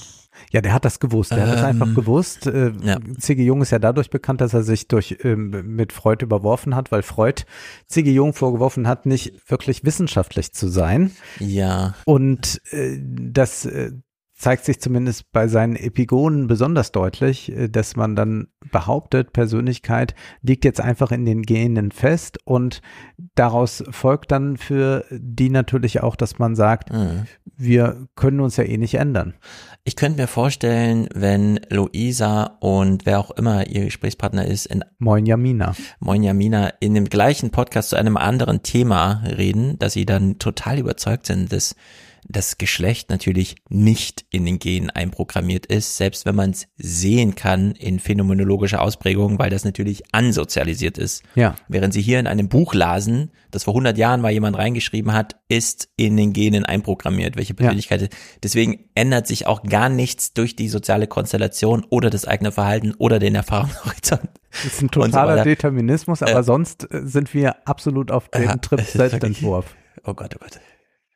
Freundin hat der Chef diesen Test an alle Mitarbeiter gesendet, was ich total schlau finde, weil wenn du dann von jedem, der da arbeitet, diesen Test, diese Testauswertung hast, dann kannst du sein, auch schaffen, dass diese Mitarbeiter viel besser arbeiten und, und viel produktiver sind und viel, viel besser miteinander arbeiten, weil du jetzt die verschiedenen ähm, Charaktere auch kennst. Ne? Und ich glaube, das könnte, das könnte auch voll gut angewandt werden, was, was auch immer in der Arbeit, zwischen Freunden, ähm, in, in Partnerschaft, in der Familie, Ja. was auch immer, wenn man halt sich selbst besser kennenlernt und die anderen besser kennenlernt und dann kann man besser damit umgehen und, und hinterfragt nicht mehr so Ja. viel und will irgendwas verändern und Ja. so. Ja, mit solchen, doch die Lösung. Mit solchen Gedanken kommt man auch auf eine über 100.000er Ja. Reichweite, habe ich dann bei Instagram gesehen. Wieso, wieso macht die Welt sowas nicht? Die Welt macht es ja. es ist ja tatsächlich so, dass ganz, ganz viele Arbeitgeber Ja. Diese Tests anwenden, um Teams zusammenzustellen. Und tatsächlich wurde von Briggs und Myers dieser Test auch damals so angelegt, dass er angewendet werden kann für den Arbeitsbereich. Mhm. Deshalb auch hat man die Beschreibungen der Typen alle positiv angelegt. Also du hast ja eben schon richtig reagiert und gesagt, hast, ach ja, klingt auch gut, klingt auch gut, wäre ich auch gern. Wie so ein Arbeitszeugnis. Man will also nur erst einmal aufzeigen, welche Persönlichkeiten es Ja. gibt und dann kann man die zusammenmischen und tatsächlich arbeiten Assessment Center nicht nur in den USA, sondern auch hier verstärkt mit solchen pseudowissenschaftlichen Mhm. Persönlichkeitstests. Tests, die bar jeder Empirie sind, die höchstens so ein Körnchen Wahrheit beinhalten oder was. Ja. klar wird man jetzt, wenn, wenn man mich auf einer Bühne erlebt und ich unterbreche noch dreimal Personen Ja. äh, und, und spiele mich in den Vordergrund, sagen, ja, das ist so eher der Commander-Typ. Logisch. Und wenn ich aber irgendwo zurückgezogen äh, sitze und nicht gestört werden will, ja, ist wohl eher der Intro Introvertierte. Genau. Das sind ja viele, die gerne lesen. Genau, du musst es immer super generalisieren, um aussagekräftig zu sein, sonst weiß man ja nicht, womit hat man es jetzt zu tun? Was aber so super interessant ist, diese Art der Überzeugung, mit der die das gerade vortrugen. Und dass die Unternehmen das natürlich auch so als Managementmethode dann wirklich anwenden. Es kommt ja immer einer auf die Idee, das mal zu machen mit diesen Tests und dann, so wie äh, sie hier sagt, ja, ist doch total klar, dann kann man die Teams zusammenwürfeln.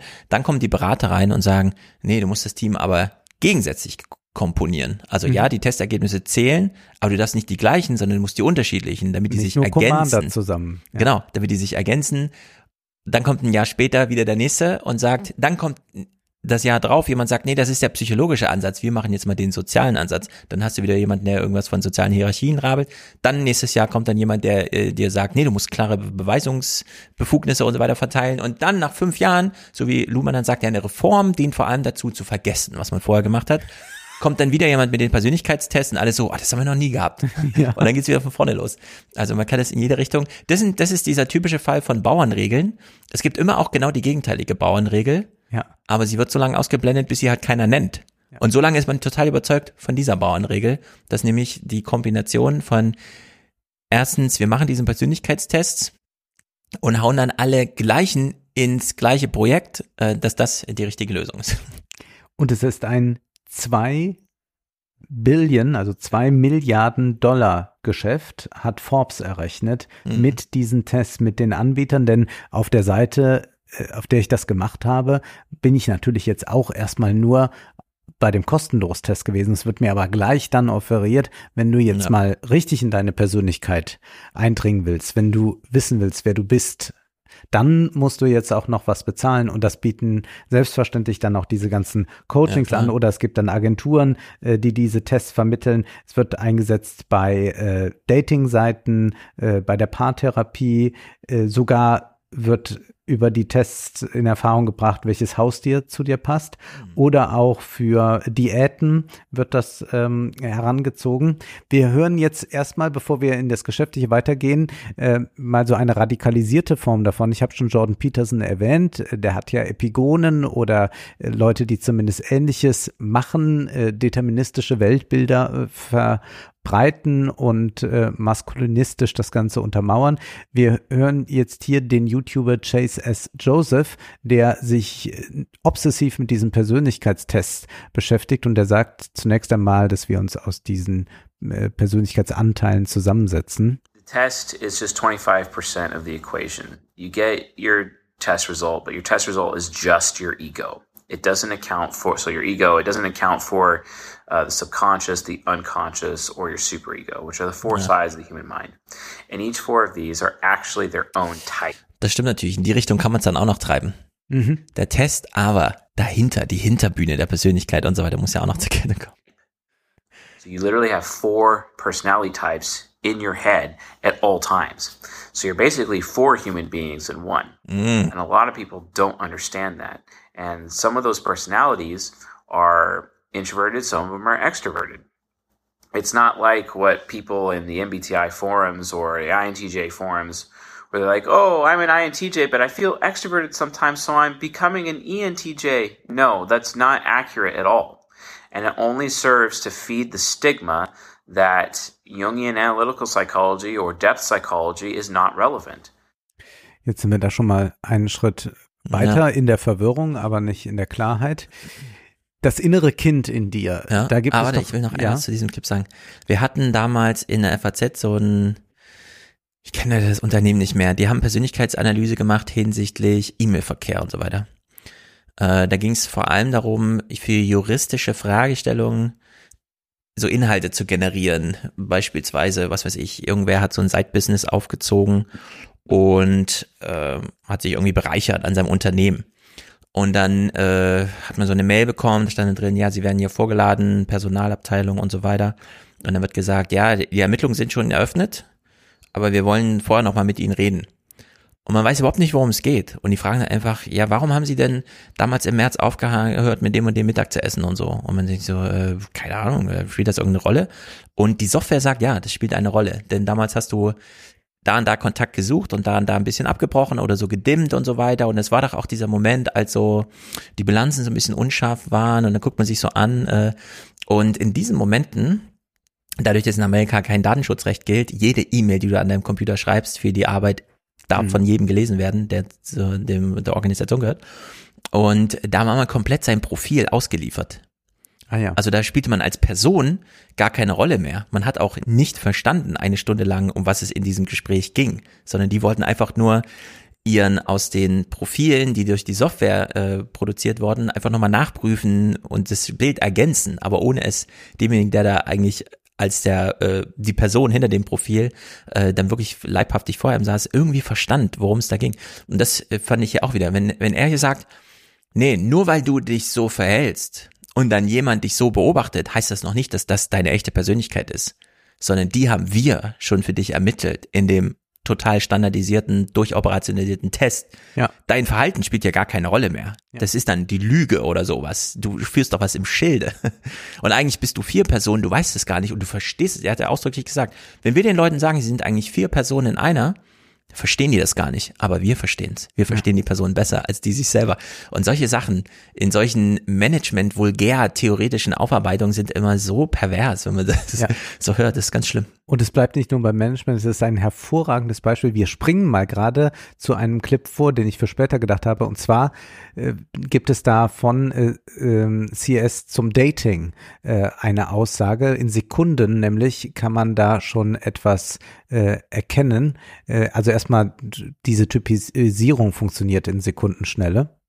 And once you understand how the interaction styles interact with the temperaments, you'll be able to type anyone in seconds. Like you literally meet a new person you've never met before, and you just pay attention to their interaction style. Once you identify their interaction style, then you just it's like, okay, well, is he a guardian? Is he uh, an artisan? Is he uh, an intellectual or an idealist? Once you have that information, you immediately know their type with a 100% accuracy. And then because you know their type, you know their cognitive functions.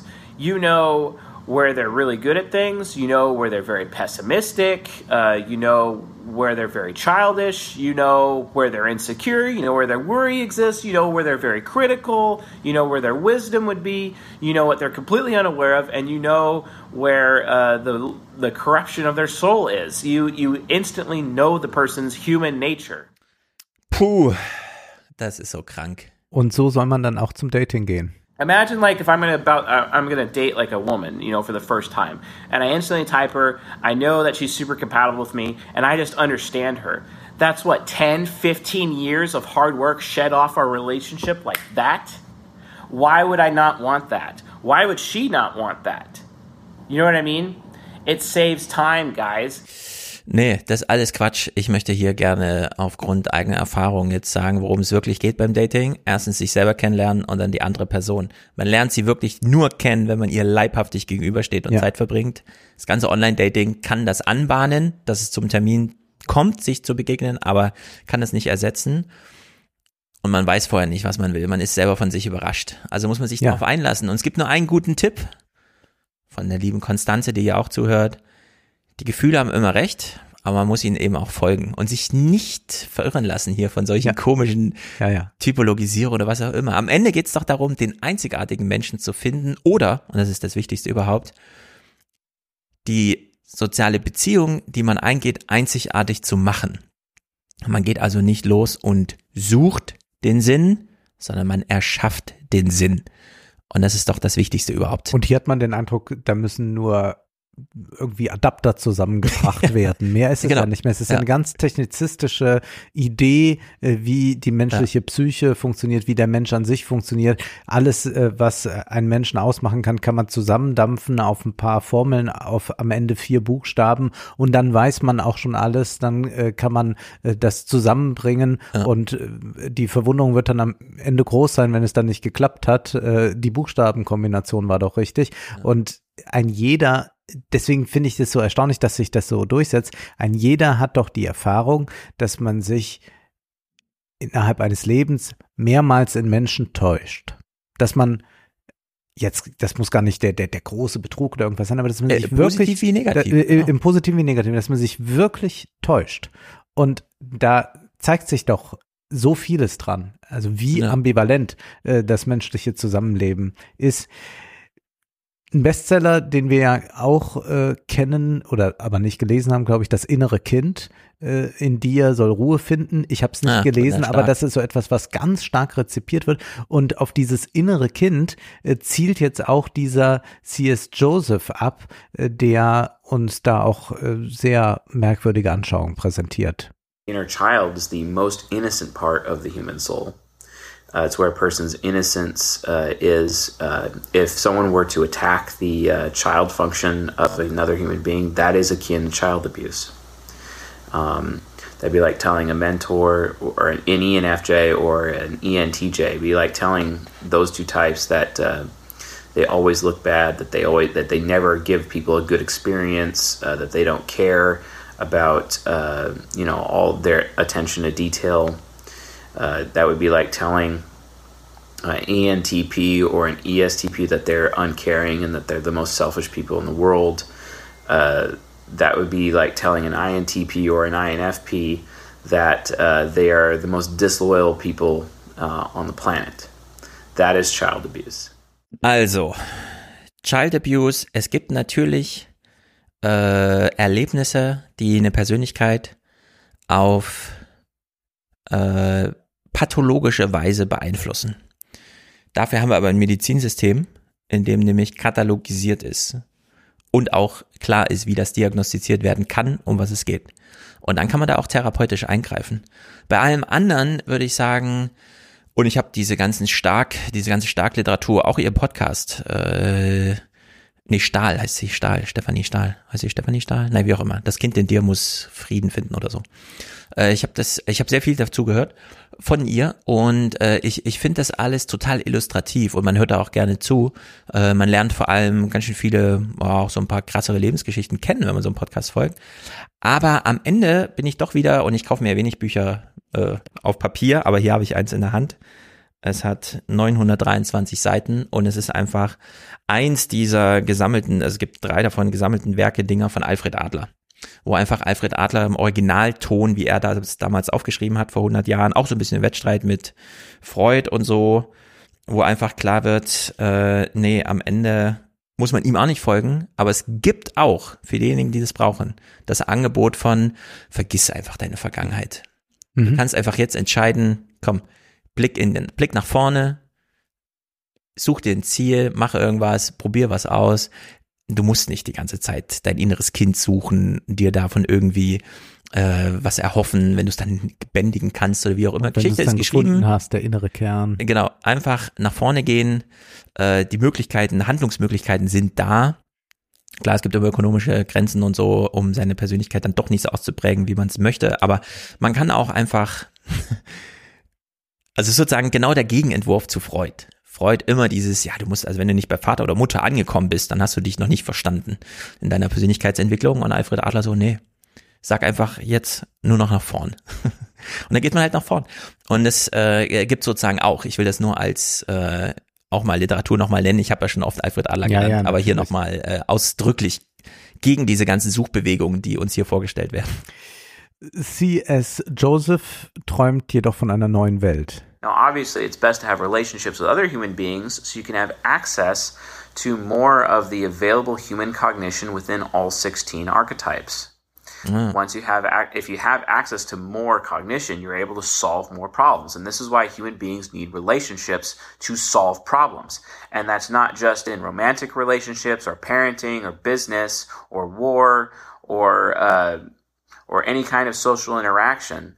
It's for everything. This permeates every aspect of human existence and human interaction. It's the ultimate sharing, which creates the ultimate unity, which allows our race to literally get through any obstacle. So baut man keine Also. menschliche Gesellschaft, sondern eigentlich Ja. ein Zoo. Ja, dann sagt man, die können zusammen ins Gehege, Ja. die anderen aber nicht. Und wenn das alles schön fein voneinander separiert ist, also das ist so ein Identitäts-Ethnopluralismus jetzt nur auf die Psychologie aus und dann bleibt jeder bei sich, beziehungsweise die, die kompatibel sind, die können dann zusammenarbeiten. Es ist äh, kurzum äh, eine Faschus, faschistoide äh, Psychogesellschaft, die er da herbei. Wir können ja so einen Trend starten, während man bei methodisch inkorrekt sich zu Weihnachten gegenseitig Periodensysteme der Elemente schenkt, wo die Elemente echt drin sind. Ja. äh, sagen wir uns, ja, dann sammeln wir jetzt alle 16 zusammen. Also du hast gerade gesagt, du bist ein Kommandeur und nur jeder 50. ungefähr ist ein Kommandeur. Ja. Da kann ich ja schon mal einen Haken dran machen. Sehr viele werden sehr viel länger nach dem Kommandeur suchen müssen, weil es ja nur jeder 50. Ja. Also Sammlung schon. Da musst du mir wächst. auch gehorchen. Da sind wir mal gespannt. Aber sag mir wird. Bescheid, wenn dein Test was anderes zeigt so, als Kommandeur, dass ich dich da wieder rausstreiche. Ja, ja. Äh, Ich glaube, das ist die einzige Art und Weise, man muss sich darüber lustig machen, äh, wenn es nicht so traurig wäre, denn auch äh, der Sohn von C.S. Joseph wird typisiert. We we were typing our son before he was even born. Uh, now my son, he's a movement type. My daughter, she's triple movement. So they're both movement types. But this child was even far more movement in the womb than they were. It was it was insane. It was like holy smokes, he's moving around a lot. He's kicking like it was the highest frequency of kicking. It was the highest frequency of moving. He always knew what he wanted at all times. Anytime, like she'd start getting hungry and whatnot, he didn't like hunger. He didn't like her being hungry, and he would kick her, and he would kick her, and he'd kick her, and he'd kick her, and he wouldn't stop until she started eating. Das ist Signal Intelligence auf ganz basalem Level. Wenn das Kindchen schon strampelt, Wird's ein Fußballer. Dann wird es ein Fußballer oder ist ein, weiß ich nicht, was man dann für, für ein toller Mensch ist. Er hat natürlich noch eine Hierarchie drin. Also es gibt auch wichtigere äh, Leute, die man besonders braucht. Ich glaube, Protagonisten oder so braucht man besonders. Äh, darauf wollen wir gar nicht weiter eingehen. Wir springen jetzt mal äh, wieder und schauen uns das Geschäftsmodell an. Äh, Merv Emra war im TED Talk zu Gast und spricht mal über dieses Geschäft und auch über die Fehlerhaftigkeit. In 1942, a mother daughter duo, Catherine Cook Briggs and Isabel Briggs Myers, developed a questionnaire that classified people's personalities into 16 types. Called the Myers Briggs Type Indicator, or MBTI, it would go on to become one of the world's most widely used personality tests. Today, personality testing is a multi billion dollar industry used by individuals, schools, and companies. But none of these tests, including the MBTI, the Big Five, the DISC assessment, the process communication model, and the Enneagram, actually reveal truths about personality. In fact, it's up for debate whether personality is a stable, measurable feature of an individual at all. Ja, die mhm. Sounds sollen uns äh, natürlich Ja. nicht stören, sondern eigentlich dann nur Anregen. untermalen die Veranschaulichung. Äh, Das können wir aber dann jetzt nicht gerade sehen. Aber äh, wir hören hier jetzt von äh, Emre, dass es ja eigentlich jeder wissenschaftlichen Grundlage entbehrt. Trotzdem sind diese Tests weit verbreitet. Millionenfach werden sie in den USA gemacht. Und hier geht es mal um die Fehlerhaftigkeit. One study found that nearly half of people who take the Myers Briggs a second time, only five weeks after the first, get assigned a different type. Also genau das, was bei mir passiert Mhm. ist, irgendwann mal gemacht, äh, weil ich das Thema schon mal auf dem Schirm hatte, muss ich zur Entschuldigung sagen, nicht weil ich mich für meine Persönlichkeit interessierte. Und da kam was anderes raus als jetzt. And other studies on Myers Briggs have found that people with very similar scores end up being placed in different categories, suggesting that the strict divisions between personality types don't reflect real life nuances. Complicating matters further, the definitions of personality traits are constantly shifting. Ja, wir sind natürlich auch als äh, menschliche Wesen etwas sehr Prozesshaftes. Das kann man ja auch sehen, wie man sich weiterentwickelt oder auseinander dividiert, äh, wie Freundeskreise von früher einem nicht mehr so interessant sind oder Mhm. man keinen nennenswerten Grund kennt, warum man zu einem Klassentreffen gehen soll, welcher Austausch Ja. soll da tatsächlich stattfinden. Äh, all das zeigt ja, dass wir unser Ich auch als etwas sehr Prozesshaftes erfahren sollten. Nun sprechen wir über das Business insofern, als mit Liebe und Sex ja viel Geld zu verdienen ist. Wir haben ja schon über Dream Lovers gesprochen im Ja. Salon und es gibt eine App, die heißt äh, Synced, äh, die anders funktioniert als äh, Tinder, denn es geht darum, dass man die Menschen zusammenbringen will, die wirklich auch zusammen gehören und man hat dann so einen Love Calculator. Ich zeig dir das mal hier, Stefan. So einen Love Calculator, da kann man dann zum Beispiel eintragen, welche Person, äh, welche ähm, Buchstabenkombination man hat und dann bekommt man ausgespuckt, nach wem man suchen soll.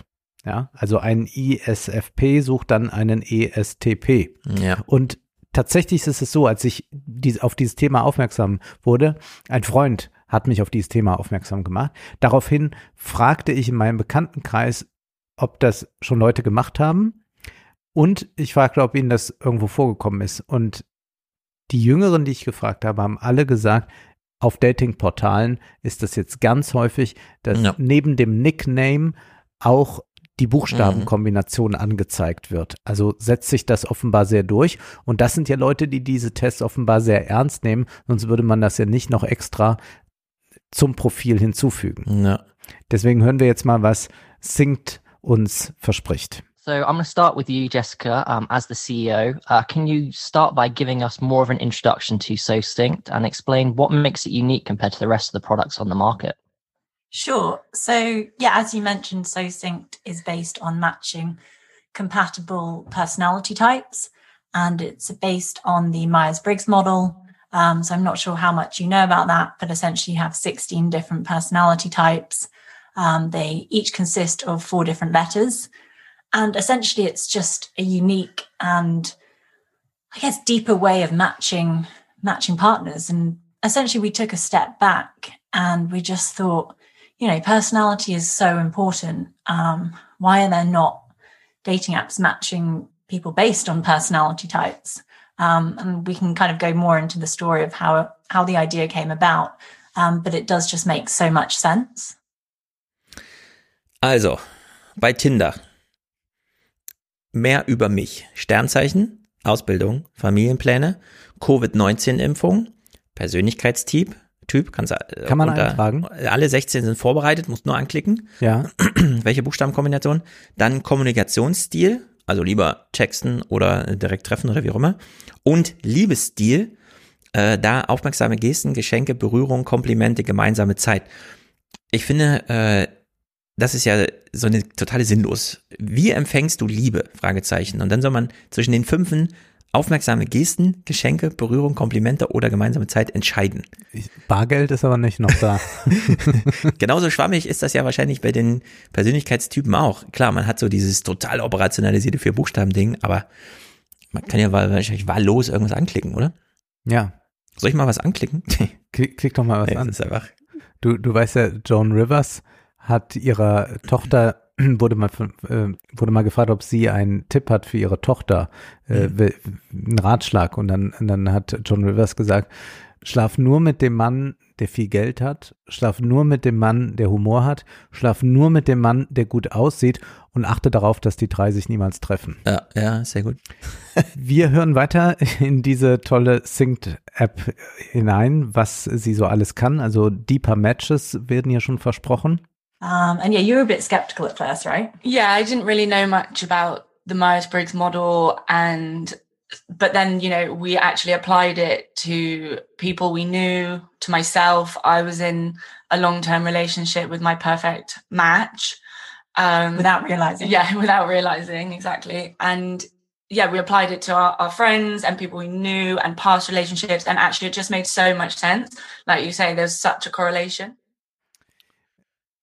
Also die beschäftigen sich dann aufgrund äh, die, dieser äh, Bricks-Geschichte damit und sehen dann plötzlich, ach ja, so habe ich Beziehungen geführt oder ich habe falsche Beziehungen geführt. Es gibt noch eine andere App, die heißt Birdie, die Mhm. funktioniert ähnlich und da wird auch erklärt, was jetzt das Besondere da ist. Also man spricht dann so von einer Post-Tinder-Ära, die eingesetzt Mhm. wird. Denn Tinder bietet zwar das jetzt auch an, aber Tinder ist ja so oberflächlich. Ja, da geht's ja um Bilder und so. um Bilder und hier geht's ja darum, sich zu erkennen und den anderen zu erkennen. Und da heißt es dann, äh, warum äh, Birdie äh, so besonders ist. Juliet Swan, das ist die Gründerin, discovered the Myers-Briggs Type Indicator after a failed five-year relationship with someone who was, unlike her, completely disconnected from his emotions. She recognized herself as an ESFJ and re- realized how much she had paid trying to be someone else. Hmm. As she read the words and learn more about her personality, she began accepting her true self. Und daraufhin hat sie sich gedacht, mache ich doch eine App für alle. Wir hören weiter jetzt bei Synced. So, Luella, um, how do users go about finding out what personality type they are, and then how is that used to make a compatible match? So when you download the app, you sign up and take our free five minute personality test. This then gives users their personality type and a personality profile, which basically has their strengths, weaknesses, ideal date recommendations, and then also really their best matches, their best personality matches. Um, and then when you are on the app, basically each profile has a compatibility percentage. And this is, you know, one, our unique matching algorithm, but we factor the personality types into this compatibility percentage.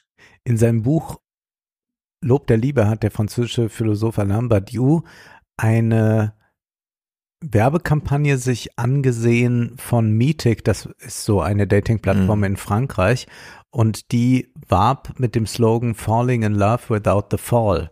Also man möchte Mhm. alle Dinge, die die Liebe und die Leidenschaft, wo ja Leiden auch Ja. drinsteckt, äh, gleich wegnehmen, aber man vergisst dabei, dass man natürlich damit auch die Liebe ausrangiert. Und so findet es hier auch statt, dass man glaubt, man könnte Menschen in dieser Weise reduktionistisch betrachten und dass das auch eigentlich eine gute Voraussetzung ist, um dann mit so jemandem eine Beziehung zu führen. Also Mhm. wenn man einen solchen Blick auf die Welt hat, also wenn mir jemand kommen würde und glaubt, mit diesem Reduktionismus mich zu erkennen, dann ist ja eines schon mal klar, das ist ja die, die falsche Person. ne? Ja, genau. Also das ist ja sowieso, äh, das ist hier so ein bisschen wie beim, also Heiratsmarkt und Arbeitsmarkt ist ja sowieso Mhm. manchmal so ein bisschen kühl gegenübergestellt. Und das ist hier dieses Äquivalent von, ja, was möchtest du jetzt eigentlich später werden? Du hast ja bald deinen Schulabschluss. Hm, was will ich denn werden? Vielleicht Lehrerin, aber nur als Beamte. Und dann weiß ich auch, was ich mein Leben lang mache. Und dann weiß ich auch, was mein Gehalt ist, weil dann kann ich in der Tabelle nachgucken. Und das ist eigentlich das Beste wenn ich äh, sozusagen nicht in den Arbeitsmarkt falle, sondern einfach schnurstracks da aufgenommen werde und dann ist alles gut. Ja. Aber äh, so lohnenswert das ist, ist ja dieser Liebesweg äh, ja genau eben anders konzipiert. Ja. Da braucht man eben diesen kleinen göttlichen Funken, diese Divine Intervention, Ja. ohne die es eben irgendwas anderes ist, aber eben nicht das, worum es geht. Ja. Und das können die Apps natürlich so nicht bieten. Und selbst wenn man jetzt nicht äh, die Ja, große allem- Liebe sucht, also auch der Modus des Flirts geht ja vollkommen kaputt, wenn man in dieser das Weise kommt noch herangeht. dazu. Insbesondere, ich kann mich noch dran erinnern, bei Corona haben die Franzosen noch diese Werbekampagne gemacht mit diesem Bild, wo sich so ein Paar leidenschaftlich küsst. Und dann hieß es, mit der Impfung kannst du das Ja. wieder erleben. Ja. Und das fanden ja die Deutschen total beeindruckend, weil er so auf Emotionen abgestellt wurde. Wir hatten die Uschi Klaas. Ja, genau. Wir hatten so diesen deutschen Blödsinn.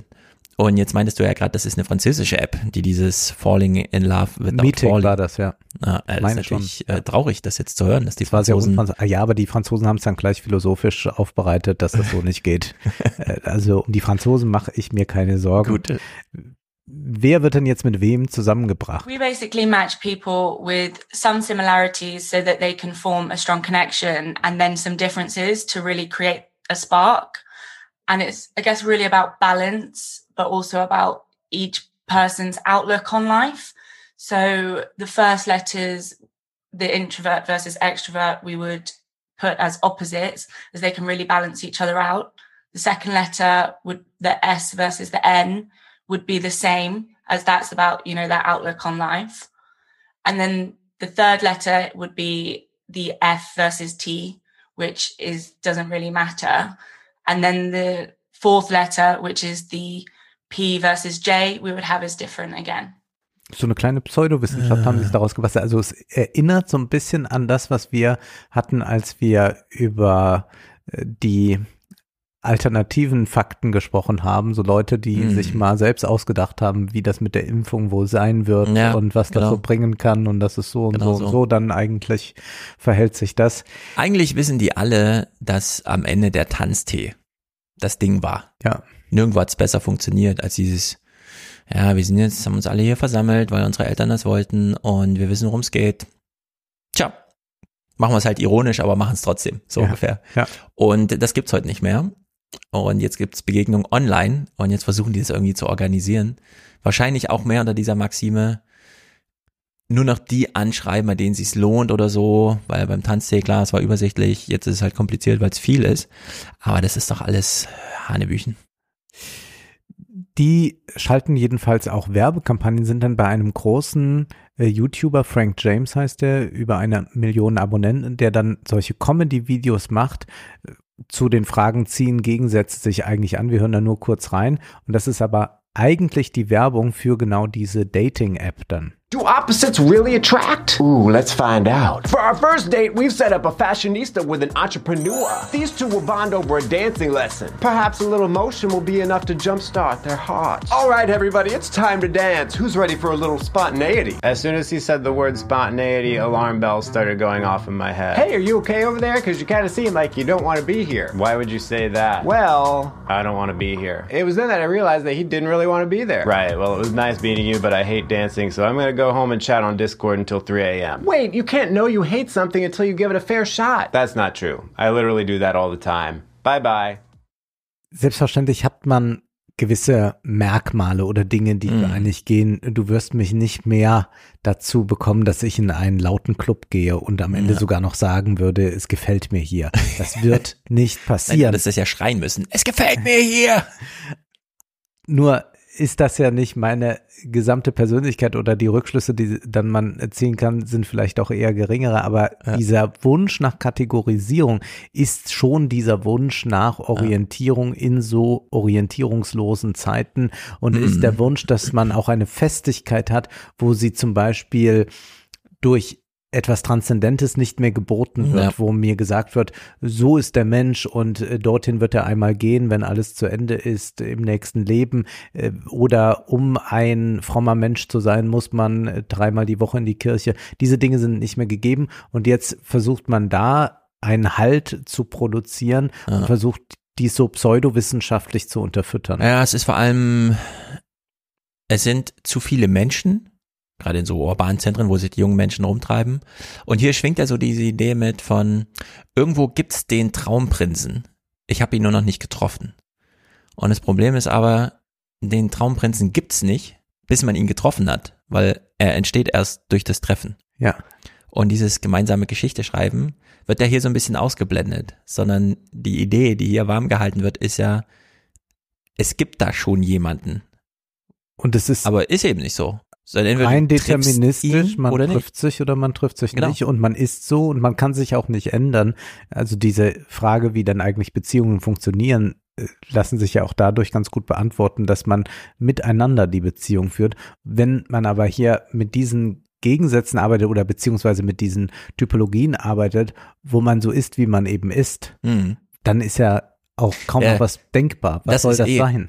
Dieses, ähm, äh, I hier am kann- what I am, das ist genau diese Genau. Ideologie. Du kannst sein, wie du, also jeder weiß doch, wenn man verliebt ist, biegt man sich ganz schön hin und zurecht um und dann ist man nicht mehr man selber, sondern man entdeckt sich dann gerade neu und so.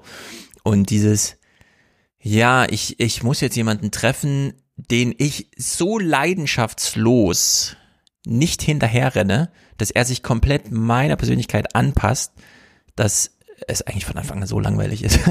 Ja. Das geht ja gar nicht auf, die Losung, die die hier propagieren. Das ist aber wieder eine perfekte Überleitung zu einem neuen Rollenmodell, von dem ich noch bislang nichts gehört hatte, aber darauf äh, stößt man dann, wenn man diese Persönlichkeitstests und all das mal ein bisschen ermittelt. Diese Alpha-Männer, das kennen wir schon von den Hip-Hopern, Kollega oder wer das war, die dann sagen, ja, man muss so ein Alpha-Mann werden, also der Anführer sein in der Gruppe, vor allem auch Frauen gegenüber. Äh, das ist auch äh, natürlich äh, sehr stark jetzt bei so einem C.S. Joseph misogyn. Er erklärt dann auch ganz genau, warum es so sein muss, dass Männer zum Beispiel immer zuerst essen sollten. Die müssen vorrangig bedient werden. Mhm. Also ganz, ganz obskure Mhm. Theorien. Was wir uns aber äh, jetzt noch ansehen, ganz kurz, ist der Sigma-Mail. Hast du von dem schon gehört? Ich habe YouTube-Videos gesehen, wo er beschrieben wird. Und die liefen alle unter dieser Maxime, sei doch so wie der. Ja, vielleicht kann man ihn ein wenig so sich veranschaulichen wie George Clooney in Ja. äh, Up in the Air. Man geht so geschmeidig äh, durch die Ja. Welt, ist souverän, Ja. man kann durchaus sich investieren in etwas, aber nicht zu sehr und kann sich wieder rausziehen Genau. und, und alles perlt so von einem. Immer ab. so ein bisschen Na, ambivalent bleiben. äh, der Mensch als äh, ähm. Hartschalenrollkoffer. Ja. Sigma males are the type of people motivated to make a difference in the world.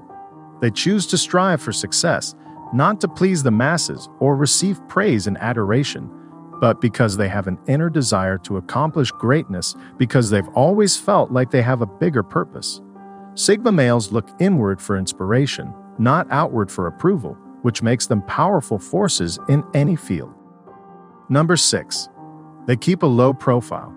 Sigma males keep a very low profile in the world, often leading to mystery and intrigue.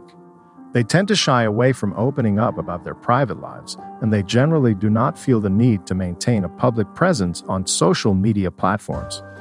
Sigma males are highly independent individuals who understand that they are unique and they disregard the need for other people's approval or recognition. Oh je. Wollen wir nicht alle ein bisschen Sigma sein? Ja, wir Das wollen alle, alle auch ein bisschen so sein.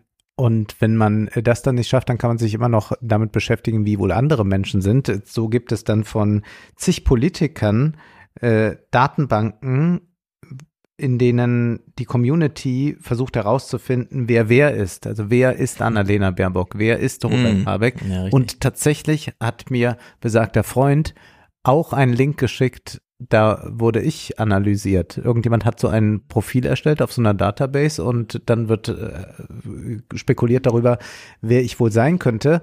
Und wir hören jetzt noch äh, rein in äh, Psychology Refresh. Da gibt es auch tolle Erkenntnisse zu den Persönlichkeitstests. Protecting others, often to the point of sacrifice, is the main motivation for ISFJs. Even though they have strong interpersonal skills and a propensity for analysis, they tend to be more sociable than ordinary introverts. They are kind and considerate, and frequently give their entire lives to aiding those in need. ISFJs prioritize their families and are great friends. The most famous historical character with this personality type is Queen Elizabeth II. Mhm. So, wir hören noch eine Persönlichkeit, die uns Oh. geschildert wird. People with an INFJ personality type want to stand up and change the world because Klingt doch erstmal gut, oder? they are idealistic and have strong morals.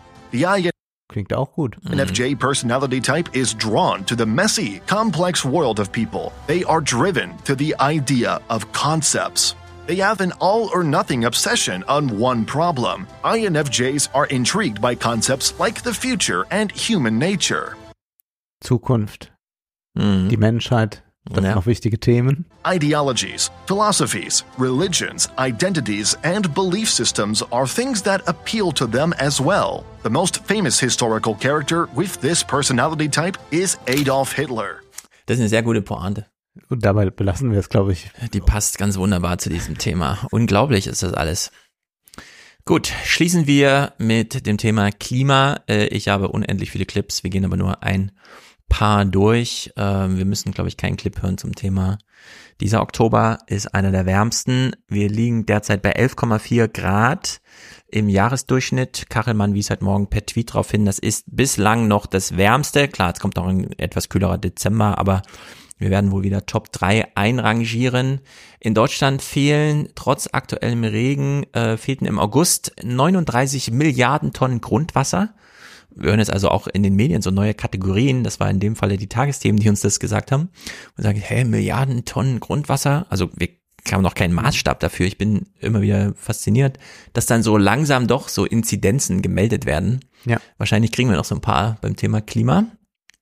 Und äh, wir wollten aber ein paar interessante Clips. Zum einen, äh, von der Klimakonferenz haben wir eine zehnjährige, es gibt eine neue, äh, eine neue Greta. Jetzt bin ich schon nicht mal auf den Namen gekommen, Greta Thunberg. Also es gibt eine neue Greta. Sie, äh, war sie eigentlich da bei der Klimakonferenz? Ich habe sie gar nicht gesehen. also Lisa Neubauer nicht. war da. Lisa so. Neubauer ist hin.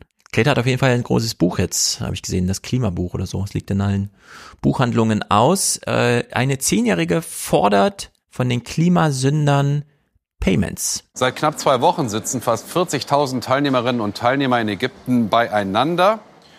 und haben viel geredet. Und jetzt hat eine junge Klimaaktivistin aus Ghana genug. Nakeyat Dramani Sam ist zehn Jahre alt und nimmt ihren ganzen Mut zusammen.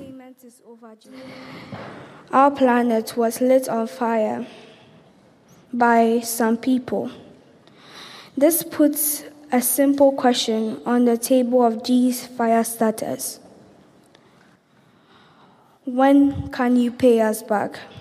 Because payment is overdue. Sie bekommt Standing Ovations der versammelten Welt im Raum. Aber Applaus allein wird nicht reichen. Genau. Payment overdue. Also. Die Zahlungen sind überfällig. Genau. Es ist ja eine der Neuerungen, die es jetzt gab, dass es einen Klimaentschädigungsfonds gibt. Wir hören gleich mehr dazu. Ich würde sagen, hier haben wir es natürlich, sie wurde eingeladen und so weiter. Es war vor allem wohl ein deutsches Bemühen. Also es war halt total kompliziert, überhaupt diese Klimakonferenz zu folgen. Man hat immer gehört, es ist total chaotisch, niemand weiß irgendwas. Die ägyptische Präsidentschaft macht so irgendwie, es gibt keine geschriebenen Zettel, alles geht ja. runter und drüber. Timmermans so völlig planlos, hat ja dann Luisa Neubauer in seinem Instagram-Video gesagt, ja, die Afrikaner müssen das selber wollen, wir können nur Anreize schaffen, aber die EU-Kommission ist wohl ohne Pläne dahin gefahren, bis Annalena Baerbock sagte, ja komm, wir machen mal das mit den Entschädigungsfonds oder so. Mhm. Dann wurde das, weil die Europäer da mit Lücken im Programm hingefahren sind zu einem europäischen Thema und am Ende wurde das irgendwie aber ohne Zugkraft. Aber das ordnen wir gleich nochmal ein. Joe Biden hat dort mit starken Worten zumindest, würde ich aber dann sagen, heiße Wurst, äh, heiße Wurst, heiße Luft noch hinterlassen. Es sind nicht nur immer intensivere Hurricanes wie in Florida. Immer häufiger, immer härter spüren die USA die Klimazange. Hochwasser, Fluten im Osten des Landes, Hitze, Feuerwellen im Westen, in Kalifornien. Und extreme Trockenheit. Der Mississippi, wichtige Handelsroute, so niedrig wie seit drei Jahrzehnten nicht mehr. Klimaschäden sind auch Wirtschaftsschäden. Auch deshalb verspricht Joe Biden immer wieder, die USA zum führenden Weltklimaschützer zu machen. Denn klar ist, die USA sind mit China weiterhin der größte Treibhausverursacher. When it comes to fighting wenn es um die Bekämpfung des Klimawandels geht, werde ich kein Nein als Antwort akzeptieren. Ich werde alles in meiner Macht Stehende tun, um Luft und Wasser sauber zu halten, unsere Gesundheit zu schützen und saubere Energie zu fördern. So, und das war im Juli. Und der mhm. große Auftritt wurde natürlich da hart ausgebremst durch die Wahlergebnisse, die sie zeitgleich da im Kongress eingefahren haben. Keine Mehrheiten mehr. Also in der Hinsicht, äh, ja, was soll der amerikanische Präsident schon noch machen jetzt? Ihm sind da politisch die Hände gebunden. Du möchtest uns aber nicht, weil ich jetzt schon sehe, welche Clips da sind, du möchtest uns aber nicht den Clip äh, von Claudia Roth vorenthalten. Ähm, wo siehst du ihn, Claudia Roth? Den, den möchte ich schon hören, den was hier? sie gesagt hat. Worum okay. ging es? Sag uns das. Wir machen also ein Unterkapitel auf Klimaproteste. Es gab ja Proteste. Entweder hat man sich irgendwo festgeklebt oder hat äh, Farbe, äh, nicht Farbe, sondern Essen im Museum ausgekippt oder äh, ja die Straßen blockiert und so weiter. Und Claudia Roth, wir haben hier zwei Clips von ihr. Zum einen. Das ist der Grund. Europaweit Klimaaktionen gegen die Kunst, lautstarke Proteste, um die Welt zu retten, wie es heißt. Monets Heuschuber, Handelswert 111 Millionen Euro, geschützt im Potsdamer Museum Barberini nur durch eine Glasscheibe. Aber wozu die Anschläge? Menschen hungern, Menschen frieren, Menschen sterben. Wir sind in einer Klimakatastrophe. Ich verstehe die Sorge, ich verstehe auch die Verzweiflung, aber bitte attackieren an der richtigen Stelle. Ich frage mich da so ein bisschen, wo ist die richtige Stelle? Mhm. Soße auf eine Glasscheibe ist nicht die richtige Stelle. Wo mhm. ist denn dann die richtige Stelle? Ja. Wann wäre man denn zufrieden mit einem Klimaprotest und was wäre dann noch der Protestteil daran? Sie war ja die Managerin von Tonsteine Scherben, ja. die man in keinem Artikel müde wird Richtig. zu schreiben. Nun hat ja Tonscheibe äh, Steine Scherben gesungen. Mhm. Die haben Kulturveranstaltungen gemacht. Mhm. Da kann man auch sagen, ist das der richtige Ort für Protest? Ja, Warum sind die eigentlich nicht in den Bundestag und haben das da mal erzählt? Ja, genau. Es versteht doch niemand. Also äh, das ist total Banane und das ist nur das eine. Der andere Spruch von ihr ist der. Die letzte Generation hat eine Frage gestellt. Sie hat die Frage gestellt, was ist mehr wert? Kunst oder Leben? Und ich glaube, man muss die Frage umdrehen, man muss es anders formulieren. Man muss sagen, Kunst ist Leben. Und deswegen muss man mit Kunst und auch mit Kunst gegen die Klimakrise angehen. So, ich will es gar nicht zu tief, aber Kunst ist nicht Leben. ähm, ne, ich will nur mal auf dieses, man muss mit Kunst gegen das Klima angehen, so als gesagt. Ja, das heißt, wir singen irgendwo was gemütlich. Ja, aber ich finde, eine Tomatensoße auf dem Van Gogh zum Beispiel ist doch Kunst. Ja, du hast Also die sind doch ja ins damals Museum gegangen und haben doch da Kunst produziert, Ja. oder nicht? Würde Ja. ich jetzt sagen.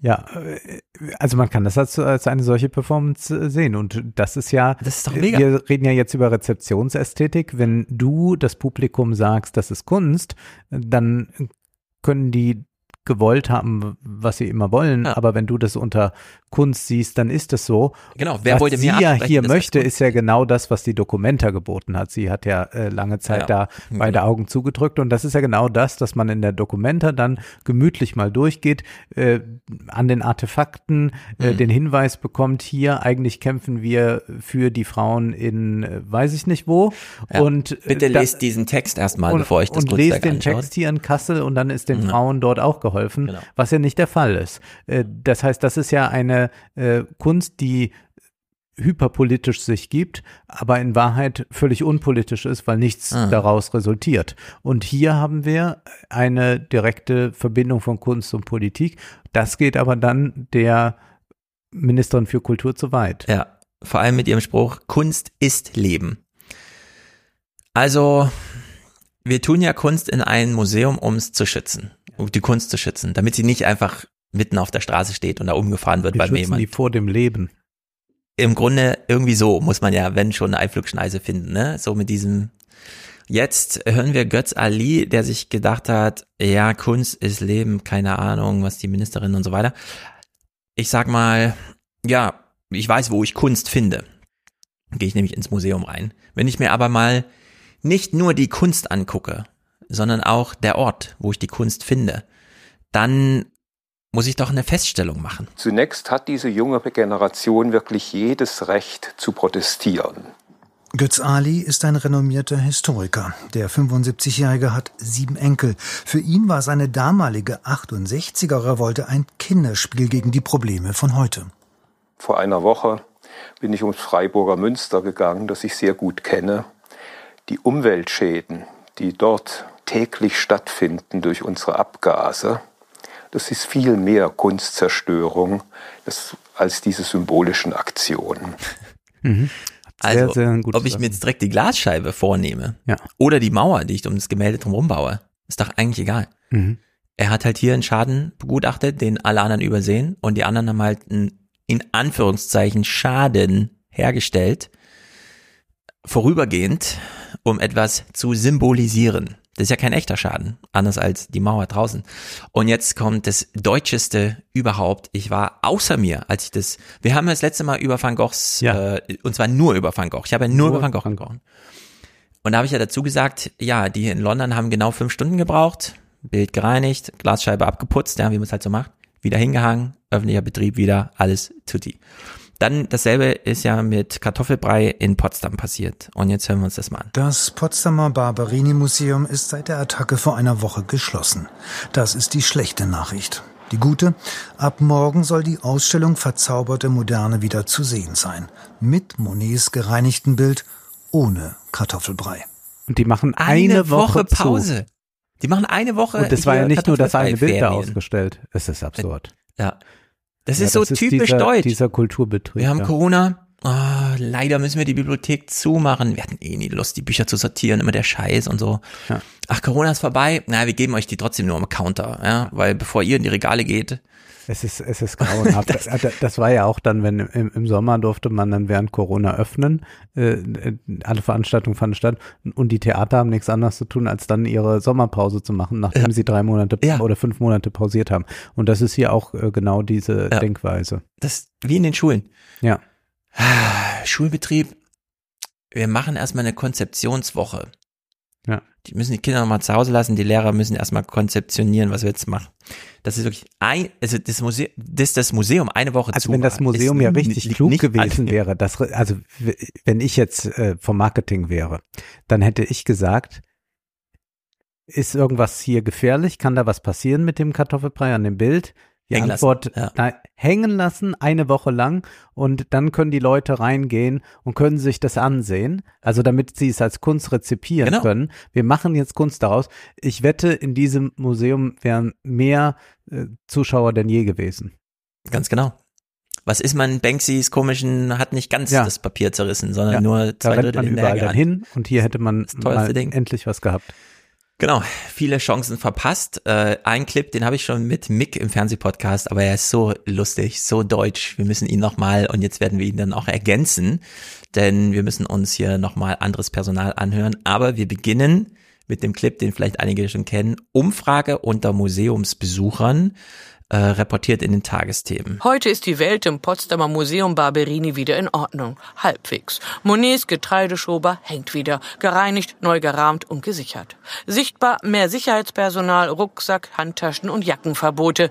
Die Meinung hier und heute über Kartoffelbreiwürfe auf weltberühmte Kunst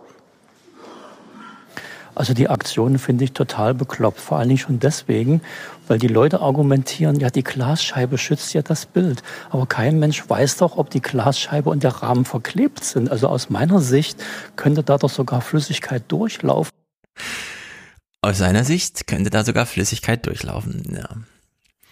Ja, Mick es hat gab sich ja sogar noch die. Argumentation, äh, der, man spielt ja nicht mit Essen. Also diese, diese. Argumentation gab es ja auch. Das hat ja ähm, Hermann, der Innenminister von Bayern bei Anne Will auch gesagt. Also ihre Leute machen ansonsten auch hier, wir äh, nehmen das den Supermärkten und so weiter und spielen nicht mit Essen, werfen es nicht weg. Und jetzt hier wird das ja. Essen rumgeworfen. Ja, Stefan, du bist auch schon mal bei McDonalds gewesen. Ich weiß es ganz genau. Ja. Sag du hier gar nichts mehr. Wir hören uns noch den äh, zweiten Rentner an, der geht ein bisschen schneller und dann kommen wir auf den Generaldirektor des Naturkundemuseums in Berlin zu sprechen. Nein, es ist einfach total eine unnötige Aktion und das bringt überhaupt nichts. Oder? Das, das finde ich am besten. So, so alte Männer, die dann nochmal, das ist total unnötig, was sie hier machen. Das bringt überhaupt nichts. Die Kategorie unnötig, ne, ist wirklich die beste überhaupt, die man da anbringen kann in so einer, also diese Ja. Not, diese Not habe ich gar nicht gesehen, das ist unnötig, dass sie das hier machen. Gut, ähm, das ist aus Kunst. Sie haben sich ja im Naturkundemuseum in Berlin, das kennt bestimmt jeder, ist direkt am Bahnhof und so.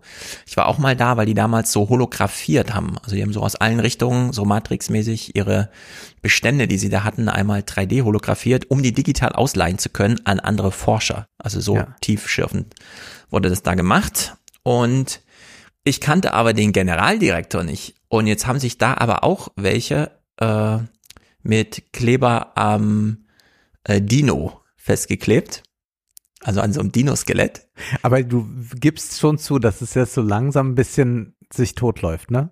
Also das ist jetzt, man also hat ich hätte bei einer Aktion genau, du gelassen. wolltest diese eine Aktion und das ist Ja. jetzt, ach ja, das wird gerade gewünscht, dann dann kommen wir dem nach. Es gab ja auch äh, diese eigenartige Aktion in irgendeinem Philharmoniekonzert, Ja, als ja, man das sich ans. Dirigentenpult äh, Ah. klebte, aber nicht wusste, dass es einfach hin und her zu schieben ist, Ja, wie das ja ist. ja, okay. Und das sind so Dinge, und da würde ich auch jetzt mal sagen, diese Hochkultur als Angriffsziel, das funktioniert, wenn das symbolisch aufgeladen ist bei Van Gogh. Sonst ist das so eine marginale Gruppe, die er da attackiert.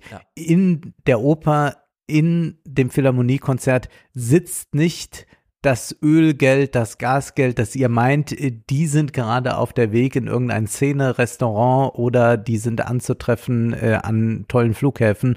Die sitzen nicht im Kammerkonzert. Das ist äh, so ein altes Bild von äh, reiche Menschen tragen Ja, ja. Anzüge oder sowas. Ja, wir gehen in die Oper. Also Eben. äh, wir sind schon überzeugt. Bitte nicht die Oper Frankfurt blockieren, ja? Danke. Dann, dann hört aber auch hier der Spaß auf. Dann werden hört der wir Spaß auch auf. hier sitzen und sagen, jetzt ist Genau. aber Schluss. Klebt euch gerne am Eurozeichen fest. Klimaklebern. Ja, ihr klebt euch gerne am Eurozeichen fest, das vor der Oper steht. Vielleicht stellt man auch fest, das ist mobil und dann kann man es mal wegtragen. Das wäre ja, nochmal eine Erneuerung. Ähm, also du hast recht. Ich will es auch nochmal ausdrücklich sagen. Wir haben aus, letztes Mal ausführlich und es bezog sich wirklich nur auf die Tomatensoße in London auf Van Goghs Sonnenblumen. Alles andere, für mich muss auch niemand äh, äh, Pommes oder sonstiges in Potsdam irgendwie rumwerfen oder Kartoffelbrei oder Nee, was dann finde ich diese anderen Aktionen, die tatsächlich ja auch viel mutiger sind, äh, was wir da in München erlebt haben. Äh, Leute, die jetzt einfach in Haft gesteckt werden auf Verdacht. Ja, das hin, das ist ist ja alles. Ah, also das grandios, ist, das ja. ist ja, äh, das erfordert richtig viel Mut. Und gerade da, wo es dann darum geht, Dinge zu blockieren oder so, das finde ich äh, dann tatsächlich interessant in, Mhm. äh, in der in der Aktionsform, äh, weil das die reine Sphäre des äh, symbolischen äh, Ja. überschreitet. Also in München führen die gerade die Justiz so richtig vor. Ja. Hermann war ja außer sich. Die legen ja gar keine Rechtsmittel ein. Und wenn wir die fragen, was macht ihr denn, wenn wir, wenn wir euch rauslassen? Ja, dann kleben wir uns fest. Ja. Auf der Straße. Also wirklich grandios. Ja, also jetzt der Generaldirektor. Ich würde auch sagen, ja, das muss alles nicht sein, dieses Geklebe. Also äh, der symbolische Effekt, der mediale Effekt ist vorbei. Aber sie sind durch Zufall eben an diesen Generaldirektor im Naturkundemuseum. Vielleicht kannten sie ihn auch nicht, keine Ahnung. Aber er zeigt sich doch hier auf eine ganz erfrischende Art und Weise. Im Naturkundemuseum ist noch der Klebstoff zu sehen, sonst nichts. Das Haus ist voll wie immer, die Saurier beeindrucken wie immer. Der Leiter des Hauses sieht sich selbst als Kämpfer für den Erhalt der Tier- und Pflanzenwelt. Ein gewisses Verständnis für die radikalen Aktionen schwingt bei ihm mit. Wir sehen das für uns als eine Herausforderung, noch stärker zum Ort des Dialoges, des Miteinander zu werden. Und wir laden die Politik und die Aktivisten ein, hier hinzukommen, damit wir gemeinsam über diese Sachen reden. Jawohl. Gut, und nicht der Bundespräsident. Ja, aber er hat's doch, äh, also ein bisschen Sympathie zeigt er. Ich würde sagen, das ist aber hier all in. Ja, er ja. nutzt ja geradezu die Gelegenheit, lässt den Kleber auch an der Stange, um Ja. zu sagen, hier haben sie sich festgeklebt und so. Das war meine Gesprächsaufforderung. Ich lade alle hiermit herzlich ein. Also das ist wirklich sehr gut. Wir kriegen hier eine kleine juristische Einschätzung im Heute-Journal zu den Klimaprotesten als Notwehr. Also man, man kann nicht sagen, ähm, man, man protestiert und das sei eine Notwehr. Eine Notwehr ist nur, wenn ich wirklich angegriffen werde, beispielsweise mit einem Messer. Dann darf ich zum Gegenschlag ausholen. Aber die Erderwärmung ist eben kein Messerangriff im juristischen Sinne. Deshalb ganz klar, der Zweck heiligt nicht die Mittel.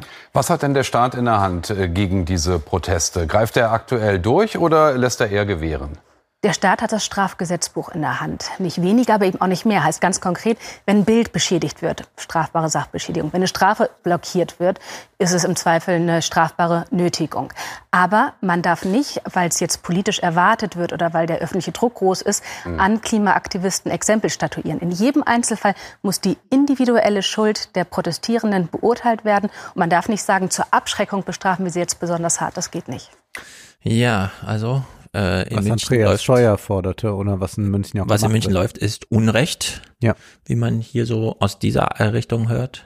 Und was der Rest da fordert, ist erst recht bescheuert. Ja. Also das sind ja alles hanebüchene Sachen. So, also dieses eine Thema Klimaentschädigungsfonds, Entschädigungsfonds, das gehen wir nochmal kurz durch.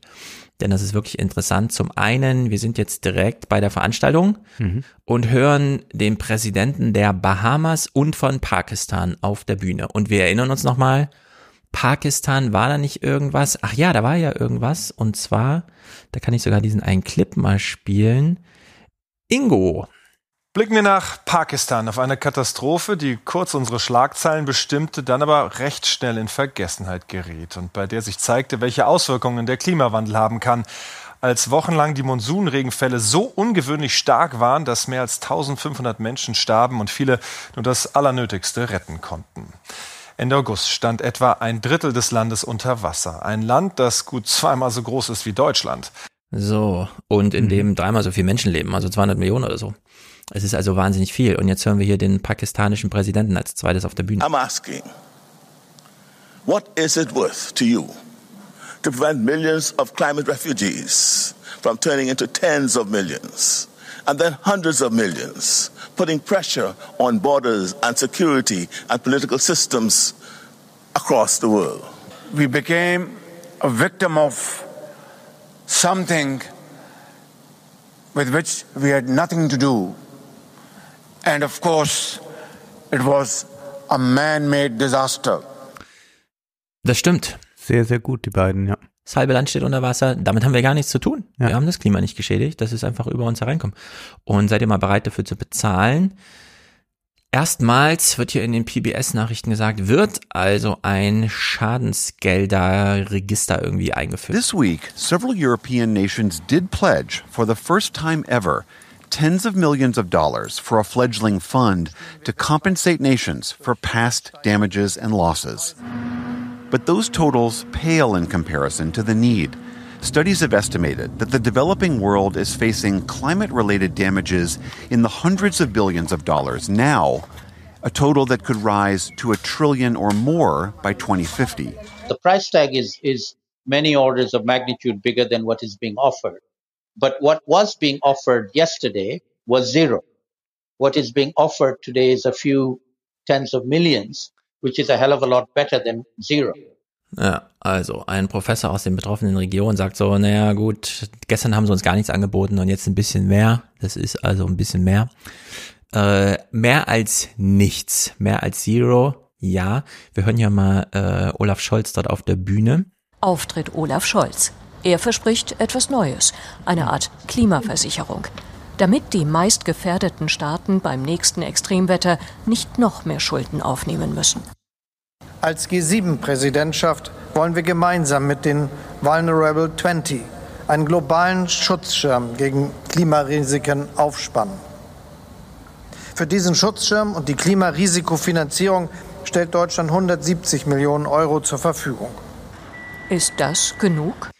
Ja, das ist eine sehr gute Frage. Das genug? das ja, genug? da könnte man im Ahrtal schon wieder zwei Brücken bauen. Ja, Was also soll die Antwort 170 darauf Millionen. sein? Wir haben ja auch bei, bei der, bei der äh, äh, Seenotrettung jetzt, das jetzt mal bewilligt wurde, Mhm. dass man acht Millionen im Jahr investieren will. Acht Ja. Millionen, das ist ja eine Zahl, das ist ein Sechstel des Haushalts des Bundespräsidenten. Also dafür, dass der da seine äh, Türchen durchs Land machen kann, ja. Und da wird jetzt ein Sechstel für ausgegeben für äh, die Rettung äh, auf dem Mittelmeer. Und hier redet man von 170 Millionen. Ja, also das ist natürlich um den Faktor 1000 mindestens zu wenig. Äh, das ist einfach völlig absurd. Und ähm, naja, jetzt gibt jedenfalls diesen Klimafonds. Er ist zumindest institutionell eingerichtet und wir hören hier nochmal, bevor wir uns zwei Aspekte da besonders rausgreifen, eine semantische Drehung, die bei der COP nochmal eine Rolle spielt. Für die Afrikaner ist klar, was die Industrieländer da versprechen und wie sie gerade handeln, das sei alles einfach nicht glaubwürdig. Wir müssen Entschädigungen verlangen. Denn Deutschland hatte uns doch gesagt, dass es mit der Kohle aufgehört hat. Aber es hat eben nicht alle Kohlekraftwerke dicht gemacht. Da ist sie, die Klimaungerechtigkeit. Ich weiß, dass Kanzler Scholz nicht darüber reden will. Für ihn zählt nur sein ökonomisches Kalkül. Aber das macht er auf dem Rücken der Afrikaner. Die Vertrauenskrise zwischen Nord und Süd, sie schwelt schon so lange, dass sie die gesamte Konferenz aus den Angeln heben könnte. So, Deutschland hatte doch versprochen und so weiter. Sie sprechen hier von Reparationen. Das ist natürlich nicht verkehrt. Wir kennen das sonst aus dem Krieg, aber äh, macht ja keinen Unterschied. In dem Falle, die Schäden sind ja da. Und im Deutschlandfunk Politik Podcast gehen Sie jetzt mal zwei Sachen durch. Zum einen sagt der Georg Ehring hier, der Entschädigungsfonds, Entschädigungsfonds ist ja da, lädt aber auch wieder dazu ein, zu sagen, ach so, wir können jetzt Entschädigungen zahlen. Es gibt da ein Beispiel von Stefan Kühl, funktional äquivalent, aber ganz anderes Thema. Du hast einen Kindergarten, der hat 17 Uhr Feierabend. Und die Eltern kommen aber immer zu spät. Was macht man? Man sagt den Eltern, wenn sie ihr Kind morgen auch zu spät holen, kostet es extra. Was machen die Eltern? Ach so, na dann. Und dann kommen viel mehr Eltern zu spät, weil jetzt können sie es einfach bezahlen und damit ist das Ding erledigt. Sie haben sich aus der Nummer rausgekauft. Genau das gleiche droht beim Klima auch. Äh, Es ist ja eine erstaunliche Kehrtwendung der Europäischen Union äh, und auch Deutschlands. Vorher hat man ja auf der und noch zu Beginn der Konferenz auf der Seite gestanden, wir schaffen Kassen, aber wir schaffen keinen Fonds, der dafür da ist. Das ist uns dann doch zu viel, aber wir zahlen Entschädigungen auf verschiedenen Wegen. Das war ja am Anfang die Position der Europäischen Union. Mhm. Und dann hat man diesen Fonds in einer Kehrtwende durchgebracht und das auch sehr erfolgreich. Das ist für mich auch eine große Leistung. Ähm, vielleicht musste man auch da bei den Emissionen äh, zurückhaltender sein, also weniger drängen. Aber man muss sich klar sein, damit macht man das 1,5 Grad Limit wirklich kaputt. Ja, das primäre Ziel wäre gewesen, kommt Leute, wir machen das CO2-Ziel. Nicht im Sinne von wir entschädigen euch, sondern wir schädigen uns. Wir gehen das wirtschaftliche Minus jetzt wirklich ein. Hat man aber nicht gemacht. Stattdessen klebt man so ein Pflästerchen drauf mit, ja, aber wir entschädigen euch doch jetzt. Ja. Also man hat sich so ein bisschen moralisch rausgekauft damit. Plus, man hat sich nicht nur moralisch rausgekauft, sondern auch juristisch. Wir hatten in Vorabbriefings äh, so den die Erwartung bekommen, die ersten Tage könnte diese Konferenz komplett gelähmt werden, weil man sich über die Tagesordnung nicht einigt. Ah. Und das hat Ägypten tatsächlich abgeräumt mit dem Kompromissvorschlag, der auch von der ägyptischen Präsidentschaft stark gekommen ist. Okay, wir reden über Loss and Damage, wir reden aber nicht über die Frage einer äh, juristischen Verantwortlichkeit der Industrieländer nach dem äh, Verursacherprinzip, weil das Mhm. eine rote Linie für die Industrieländer ist und die Entwicklungsländer vorab darauf bestanden haben. Und dann war der Kompromiss, okay, wir reden drüber, aber wir reden über freiwillige Zahlungen. Damit war das auf der Tagesordnung und das hat Ägypten abgeräumt. Ja. Und das ist besonders perfide, weil man jetzt den Leuten, die da einfach sagen, ja, aber Deutschland hat auch gesagt, die steigen aus der Kohle aus und jetzt verpesten wir trotzdem weiter die Welt und machen bei uns Hochwetter, äh, Unwetter. Ja, dann wende dich an den Entschädigungsfonds. Mhm. Lass Deutschland in Ruhe. Das ist jetzt das Ergebnis dieser Ja. Klimakonferenz. Ja. Wir haben uns einmal moralisch und juristisch daraus gekauft, machen ansonsten weiter wie gehabt und sagen, ja, es gibt doch den Entschädigungsfonds. An die müsst ihr eure Briefe schreiben, wenn ihr irgendwas wollt. oh, das ist wirklich, das ist die Mich Bankrotterklärung. hat die ganze Berichterstattung, also nicht die Berichterstattung, sondern das, was an Ergebnissen zutage kam, derart frustriert, dass ich Ja. auch dachte, ich will gar nichts mehr dazu lesen, weil es, ja, man, man muss es dann immer wieder tun, weil ja einem permanent eingeredet wird, dass es doch dann äh, super gelaufen ist, haben Mhm. nochmal einen kleinen Fortschritt gemacht, einen großen Fortschritt gemacht. Es ist alles nicht so. Ähm, wir sind, glaube ich, am Ende, was diese Politik anbelangt, auch am Ende dieses Podcast für den Monat zumindest. Und Deswegen möchte ich mit etwas Heiterem noch schließen. Es gibt noch Okay. einen einzigen Clip. Mhm. Und zwar fragen wir uns ja schon die ganze Zeit, wir haben so viele junge Leute im Bundestag sitzen. Was bringen die eigentlich rein? Wie, wie, wie wird es jetzt aussehen? Äh, Livia Gerster, ich glaube die Tochter von Petra Gerster, Ah. war bei Kulturzeit zu Gast, hat ein Buch geschrieben über die jungen Wilden im Bundestag. Ich habe es nicht gelesen. Äh, Werde es auch nicht tun, denn mir reicht dieser Ausschnitt.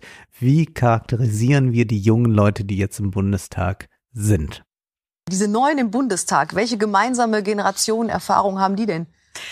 Die kennen zum Beispiel alle miteinander die Welt aus Harry Potter. Also ich glaube, wer heute zwischen 25 und 35 ist, der hat auf jeden Fall diese Bücher gelesen von J.K. Rowling oder die Filme gesehen. Und das merkt man auch im Bundestag. Also da heißt dann plötzlich das Paul-Löbe-Haus mit den Abgeordnetenbüros ist dann das Haus Gryffindor.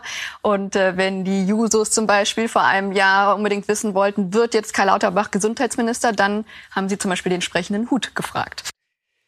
Wir sehen uns nächste Woche dann im Salon und vielleicht auch äh, dann nicht mit äh, Harry Potter, sondern mit was ganz anderem, nämlich mit Ulrike Herrmann. Mhm. Äh, was ich jedenfalls schon sagen kann, was ich vorstellen möchte, ist Pazifismus, eine Verteidigung von Olaf Müller.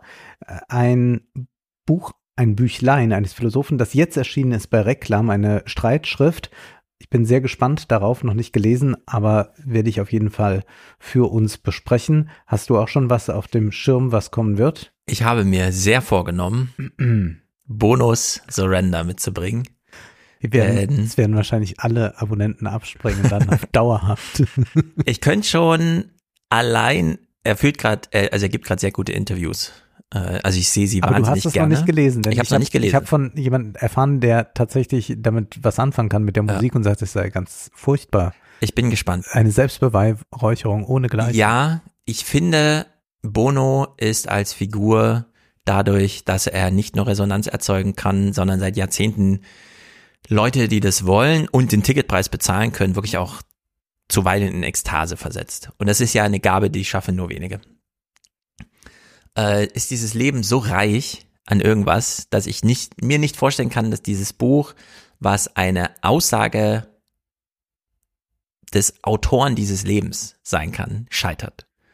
Also selbst wenn es scheitert, ist das Scheitern selbst schon wieder irgendwie mitteilenswert, glaube ich. Mhm. Und äh, es ist aber, ich bin wahnsinnig fasziniert von dem Buchtitel Surrender. Ja. Einfach. Weil jemand, der Milliarden verdient und dem alle zu Füße liegen, der dann von sich sagt, nee, äh, mein Leben hat erst dann richtig Fahrt aufgenommen und auch für mich Sinn gestiftet, als ich äh, mich entschied, auch mal mich zu ergeben, es auch mal sein zu lassen, äh, sozusagen sich mal hinzugeben und so. Und das äh, finde ich äh, eine wahnsinnig faszinierende Einladung. Und ich kann mir nicht vorstellen, dass dieses Buch nicht auch ein bisschen mithält, was es verspricht. Dadurch, dass da auch viele Leute vorab mitarbeiten und überhaupt und dass es so ein richtiges Projekt ist und nicht einfach nur so ein, äh, wie soll man sagen, Lust- und Leidenschaftsprojekt, sondern er verbindet ja was damit. Und das reicht mir völlig, um das auch gegen dich durchzukämpfen hier. Ich habe ein bisschen Angst. Wir werden sehen. Wir werden jedenfalls primär über das äh, Buch von Ulrike Herrmann äh, debattieren. Wir sehen uns im Salon. Im Salon dann auch die Ankündigung, welche Termine wir im nächsten Jahr wahrnehmen, mhm. wie man an die Tickets kommt.